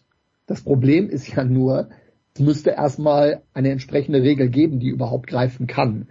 Das, das Regelwerk ist in diesem Bereich so schwammig. Ähm, ich verstehe natürlich auch, dass es da gewisse Auslegungsspielräume geben muss. Nur der ist halt spätestens dann zu Ende, wenn jemand auf dem Platz zum, zum Schiedsrichter fucking Idiot sagt. So, da, da brauche ich ja nichts mehr auslegen. Mhm. Im Fußball ist derjenige, ist derjenige raus. Und zwar ohne Diskussion und, und äh, nochmalige Nachverhandlung. Und hat dann auch so eine, eine Situation nach Spielende, hat eine Sperre von acht Wochen zur Folge. Und das kennen wir im Tennis nicht. Was wir mhm. Das, das letzte, was wir kennen, ist, ist Nick Kyrgios, der für seine wiederholten, und das muss man jetzt, jetzt auch sagen, die, die letzte Nummer von, von Zverev in so einer Preisklasse, wenn es überhaupt eine gegeben hat, liegt sicherlich schon, schon deutlich zurück der in kurzer Zeit äh, äh, wiederholt äh, verbal ausfällig geworden ist, hat dann eine sechsstellige Geldstrafe bekommen und eine Sperre von 16 Wochen auf, auf Bewährung. So, das ist, das ist so das einzige Vergleichsmaß, was ich, was ich gefunden habe. Und umso interessanter ist natürlich, okay, was macht die ATP? Was macht das Tennis jetzt grundsätzlich aus diesem, aus diesem Vorfall? Was ziehen sie daraus für eine, für eine Konsequenz, was die Regeln grundsätzlich angeht? Und wird es möglicherweise ein Präzedenzfall, wenn es jetzt eine Sperre über mehrere Wochen, was auch immer gibt für, für Alexander Zverev? Das ist im Übrigen jetzt keine Forderung in diese, in diese mhm. Richtung, weil es das halt so nicht gab und weil das extrem schwer zu greifen ist und ähm, es ist genauso ist wie Oliver, das sind Situationen, die, die gab es schon, diese Intensität war massiv und wenn er da blöd abrutscht, trifft er ihn und dann sprechen wir über ganz andere Dinge. Aber auch David Nalbandian, der zugegebenermaßen unabsichtlich damals einen Linienrichter in mhm. Queens getroffen hat, der ist nicht nachhaltig gesperrt worden. Richtig. Äh, ich will das jetzt nicht in eine, das sind alles unterschiedliche Preisklassen. Das macht es sehr, sehr schwer, das, das einzuordnen. Aber das ist in der Tat eine grundsätzliche große Aufgabe, vor der der Tennissport jetzt steht. Also war übrigens krass, Nalbandian damals, ich habe das kommentiert. Also das, äh, die Situation war wirklich heftig. Und Djokovic hat ja jetzt auch ähm, sich dazu geäußert zu, zu Zverev. Ich meine, das ist klar, da hackt eine Krähe der anderen auch kein Auge aus, um es mal so blöd zu sagen, weil weil ähm, Zverev war ja einer der klaren Unterstützer von Djokovic in der Australian Open Causa. Und ähm, deswegen wundert es mich jetzt auch nicht, dass äh, Djokovic relativ äh, verständnisvoll ist. Er sagt zwar, ja, hat die richtigen Fehler, richtigen Worte in seiner Erklärung gefunden und er rechtfertigt auch nicht das Verhalten, ähm, aber er sagt, dass er einen Fehler gemacht hat und seine Handlungen nicht angemessen waren. Das sagt er über Zverev. Und äh, er weiß ja selber auch, wie es ist mit Disqualifikation, siehe US Open. Und wenn man mal, wenn man das jetzt mal nimmt, dann war das, was er da gemacht hat, ja letztlich auch unabsichtlich, aber halt trotzdem verantwortlich. Und das ist das, was mir ein bisschen fehlt, ist nicht die Frage, macht jemand etwas unabsichtlich, sondern ist er verantwortlich für das, was passiert. Also mal ein, ein, ein kruder Vergleich vielleicht, aber im, im Eishockey könnte man auch ständig sagen, ja, aber der hat den Stock ja nicht bewusst hoch gehabt oder jetzt im Gesicht des Gegners. aber es ist halt, aber das Ding ist halt eben im Eishockey, du bist verantwortlich für deinen Stock. Und was immer passiert, und ist das noch so unabsichtlich und noch so dumm gelaufen, ist es bestraft. Also das heißt, sei verantwortlich für dein Handeln auch wenn es dann dumm aussieht oder Pech ist, aber wenn, deswegen, das ist wirklich das große Ganze ist, will man auf dem Tennisplatz überhaupt fluchende Menschen sehen? Und wenn ich jetzt drüber nachdenke, mal ganz klein gemessen, in jedem Verein würde jemand, der sich so aufführt, wahrscheinlich sogar vom Verein ausgeschlossen werden. Ich weiß noch, als ich früher als Jugendlicher ähm, mal so ein bisschen ähnlich wie Federer, ganz so schlimm nicht. Damals als Jugendlicher war Federer ja ziemlich heftig unterwegs. Ähm, aber, aber so diese typischen Jugendmeisterschaftsmatches, äh, mit einem Kumpel, der auf der anderen Seite steht und man irgendwann vergisst, dass es, dass man eigentlich ganz gut miteinander klarkommt. Da kann ich mich noch erinnern, da haben wir beide ganz schön geflucht in so einem Endspiel mal. Und äh, das war wirklich so, dass da einige gesagt haben, sie sollten doch bitte des Vereins verwiesen werden. Ja. Also deswegen, es geht um so einen Stil, es geht um so eine Vorbildfunktion und es geht darum, welchen Sound und welchen Umgang wollen wir auf dem Tennisplatz sehen. Wenn wir das nicht sehen wollen, so wie Marcel sagt, dann muss es eine klare Regel geben, nichts Schwammiges, genau, und ganz klar, da gibt's auch keine Verwarnungen fünfmal, sondern einmal Fuck und Idiot oder sonst was, egal zu wem, auch zur eigenen Box, und das Match ist vorbei, fertig. You're a thief and a liar, wer sich erinnern kann. Und ich mag Serena Williams, aber dass sie dafür nicht, sie brüllt den Schiedsrichter an, you're a thief and a liar, und dass sie dafür nicht des Platzes verwiesen wurde, ist im Nachhinein betrachtet auch noch immer sehr, sehr interessant. Zumindest. Jetzt ist eine Geschichte mit dieser Konsequenz, die mehrwöchige Sperre. Äh, ich weiß nicht, ob du es gesagt hast, Marcel oder der Oliver. Ähm, ich glaube, der, der Oliver hat es gemeint, dass die sich gegenseitig auch nicht die Augen aushaken. Es wäre von Djokovic.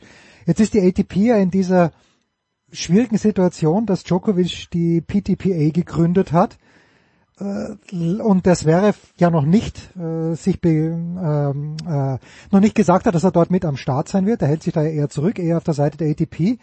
Aber denkst du, dass die ATP jetzt sich nochmal doppelt überlegt, dass sie einen ihrer ganz, ganz großen Stars dermaßen verärgert, dass er vielleicht dann auch zu den unter Anführungszeichen Abtrünnigen wird? Ja, aber da sind wir wieder beim, beim Verantwortlich.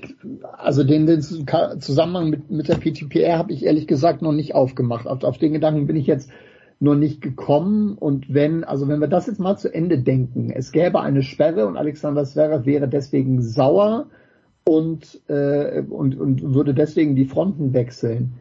Da würde er ja, das ist ja nicht nur ein Tropfen Öl, das ist ja ein ganzer Kanister, den er da nochmal reingießt in das, in das Thema. Da will ich mir die Berichterstattung in Deutschland dann gar nicht ausfallen darüber am Ende. Also das ist, glaube ich, etwas, was er sich, was er sich nicht leisten kann. Äh, wir sind bei dem verantwortlichen Handeln.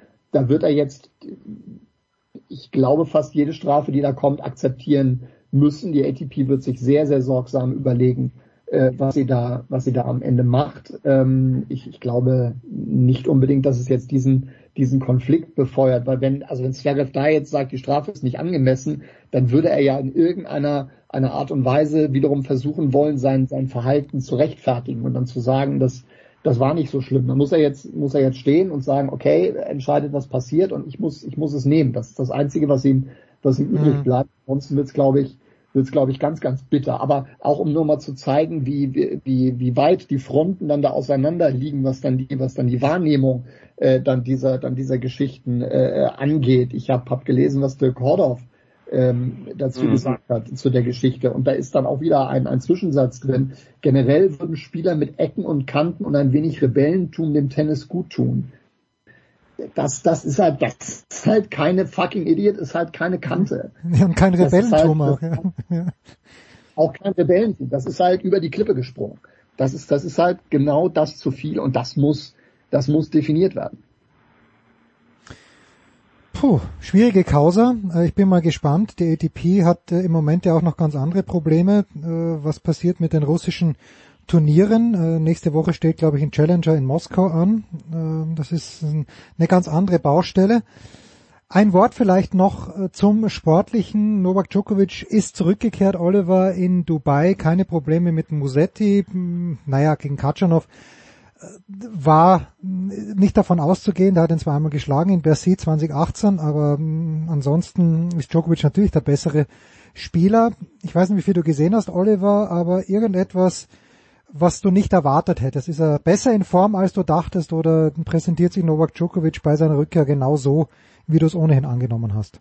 Also ich muss ehrlich sagen, ich habe fast nichts gesehen, aber ich habe mir ist, äh, ich habe auf jeden Fall diesen Ausraster von Djokovic mitbekommen.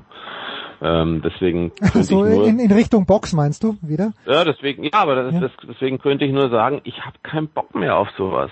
Hm. Ich sag's ganz ehrlich, irgendwann mal reicht's einfach. Es reicht einfach, dass sich Tennisspieler und auch Tennisspielerinnen meinen, alles Mögliche rausnehmen zu können, weil sie in einem geschützten äh, Kosmos unterwegs sind.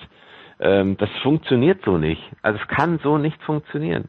Es ist ja, ich meine, da kann man auch beim Fußball Anleihen nehmen und sagen, wenn äh, einer seinen Mannschaftskollegen irgendwie ähm, laut anschreit, kann er dafür eine gelbe Karte kriegen. Ähm, wenn wir uns daran erinnern, wie Oliver Kahn mal äh, seine Vorderleute zusammengeschissen hat und auch mal weggeschubst hat, dafür hat er gelb gesehen. Ähm, Regelwerk, Wa- ganz klar. Ja, absolut. ja, wa warum? Warum ist das möglich? Also ich meine, man muss sich auch nicht wundern, dass auch in den Zeiten, in denen wir noch äh, ohne Pandemie eigentlich ein immer schlimmer werdendes Grand Slam Publikum hatten, ähm, bekommen haben und sich das immer schlimmer entwickelt hat, auch in Wimbledon übrigens, ähm, da muss man sich nicht wundern, dass die Leute einfach keine Rücksicht mehr haben aufeinander und dass sie, dass sie auch keine, keine Grenzen mehr kennen des Ausbuhens, des Auspfeifens, des, also, das ist der Stil, der vorgegeben wird von den Spielerinnen und Spielern selbst. Und wer das will, der soll das bitte gestatten, aber dann auch jetzt nicht irgendwelche Einzelfälle aufmachen. Da brauche ich jetzt auch kein Exempel an, an Herrn Zverev zu statuieren. Das ist dann Blödsinn, weil es geht dann immer so weiter und immer so weiter. Und wie Marcel ja schon gesagt hat, es braucht klare Regeln. Im Tennis gibt es viel zu viele unklare, deutbare Regeln. Und das gehört dazu. Diese Regel gehört dazu. Ich, Entschuldige, ich wollte, konnte nicht über Nein, Sport nein, nein, sprechen, weil ich Willen, hab's nicht gesehen. Aber Marcel, vielleicht hast du Djokovic besser gesehen. Oder kommentiert oder so. Nee, nee, nee, kom nee kommentiert habe ich es nie. Ein bisschen was habe ich, habe ich in der Tat äh, gesehen. Das war schon wieder beeindruckend stark, muss ich sagen. Also da ist jetzt kein, nicht, nicht im Ansatz irgendwie noch, noch Akklimati Ak Akklimatisierung heißt das wunderschöne Wort an der Stelle, äh, zu sehen. Also das ist von, von 0 auf 100 wohl gegen Musetti, gegen, gegen Ratschanow war es dann nochmal eine Stufe, ähm, eine Stufe drüber, weil Ratschanow dann auch im zweiten Satz richtig gut mitgehalten hat. Das war hinten raus stabile, stabile Nummer. Das konnte man sich richtig gut angucken. Also der ist wieder, der ist wieder voll da und es geht ja auch überhaupt gar keinen Weg dran vorbei, dass Novak Djokovic, wenn er, äh, äh, wenn er sportlich seine seine Leistung äh, abruft, ähm, überall um, um jeden Titel äh, mitspielt. Das ist, halt- ist halt gar nicht gar nicht Gegenstand der Diskussion. Da ist er ja, ja steht er Im Gegenteil, ne? Im Gegenteil wahrscheinlich, ne? Ja, ja, Er wird ja. jetzt noch mehr Motivation haben, er wird, er wird ausgeruht, schätze ich mal. Ist halt, genau, ist halt die Frage, bei wie vielen Turnieren er dann, er dann überhaupt noch antreten kann. Dass es dann Indian Wells, Miami geht, stand jetzt nicht. Ähm, Monte Carlo, dann Ja. das nächste wahrscheinlich. So, das wird auch schwer wahrscheinlich. Monte Carlo ist auch schwer, stand jetzt. Da kann sich aber natürlich noch was ändern. Belgrad, logischerweise, das ist fixiert. Und dann gucken wir mal. BMW Open in München. Ich sehe es ganz deutlich am Horizont. Rufen wir mal schnell Patrick Kühnen an. Äh, Marcel, du hast ja eh den kurzen Draht zu Patrick. Schauen wir mal, ob da was wird. Das war's, meine Damen und Herren. Die Big Show 548. Danke Oliver, danke Marcel, danke allen anderen, die dabei waren. Wir hören uns schon bald wieder. Das war die Big Show auf sportradio360.de. Folgen Sie uns auf Twitter, klicken Sie den Gefällt mir Button auf unserer Facebook-Seite und abonnieren Sie uns via RSS-Feed oder auf iTunes. Die nächste Ausgabe der Big Show gibt es am kommenden Donnerstag. Bis dahin sollten Sie die Zeit nutzen und die weiteren Angebote auf sportradio360.de wahrnehmen. Play Ball! Da ist gar nichts toll.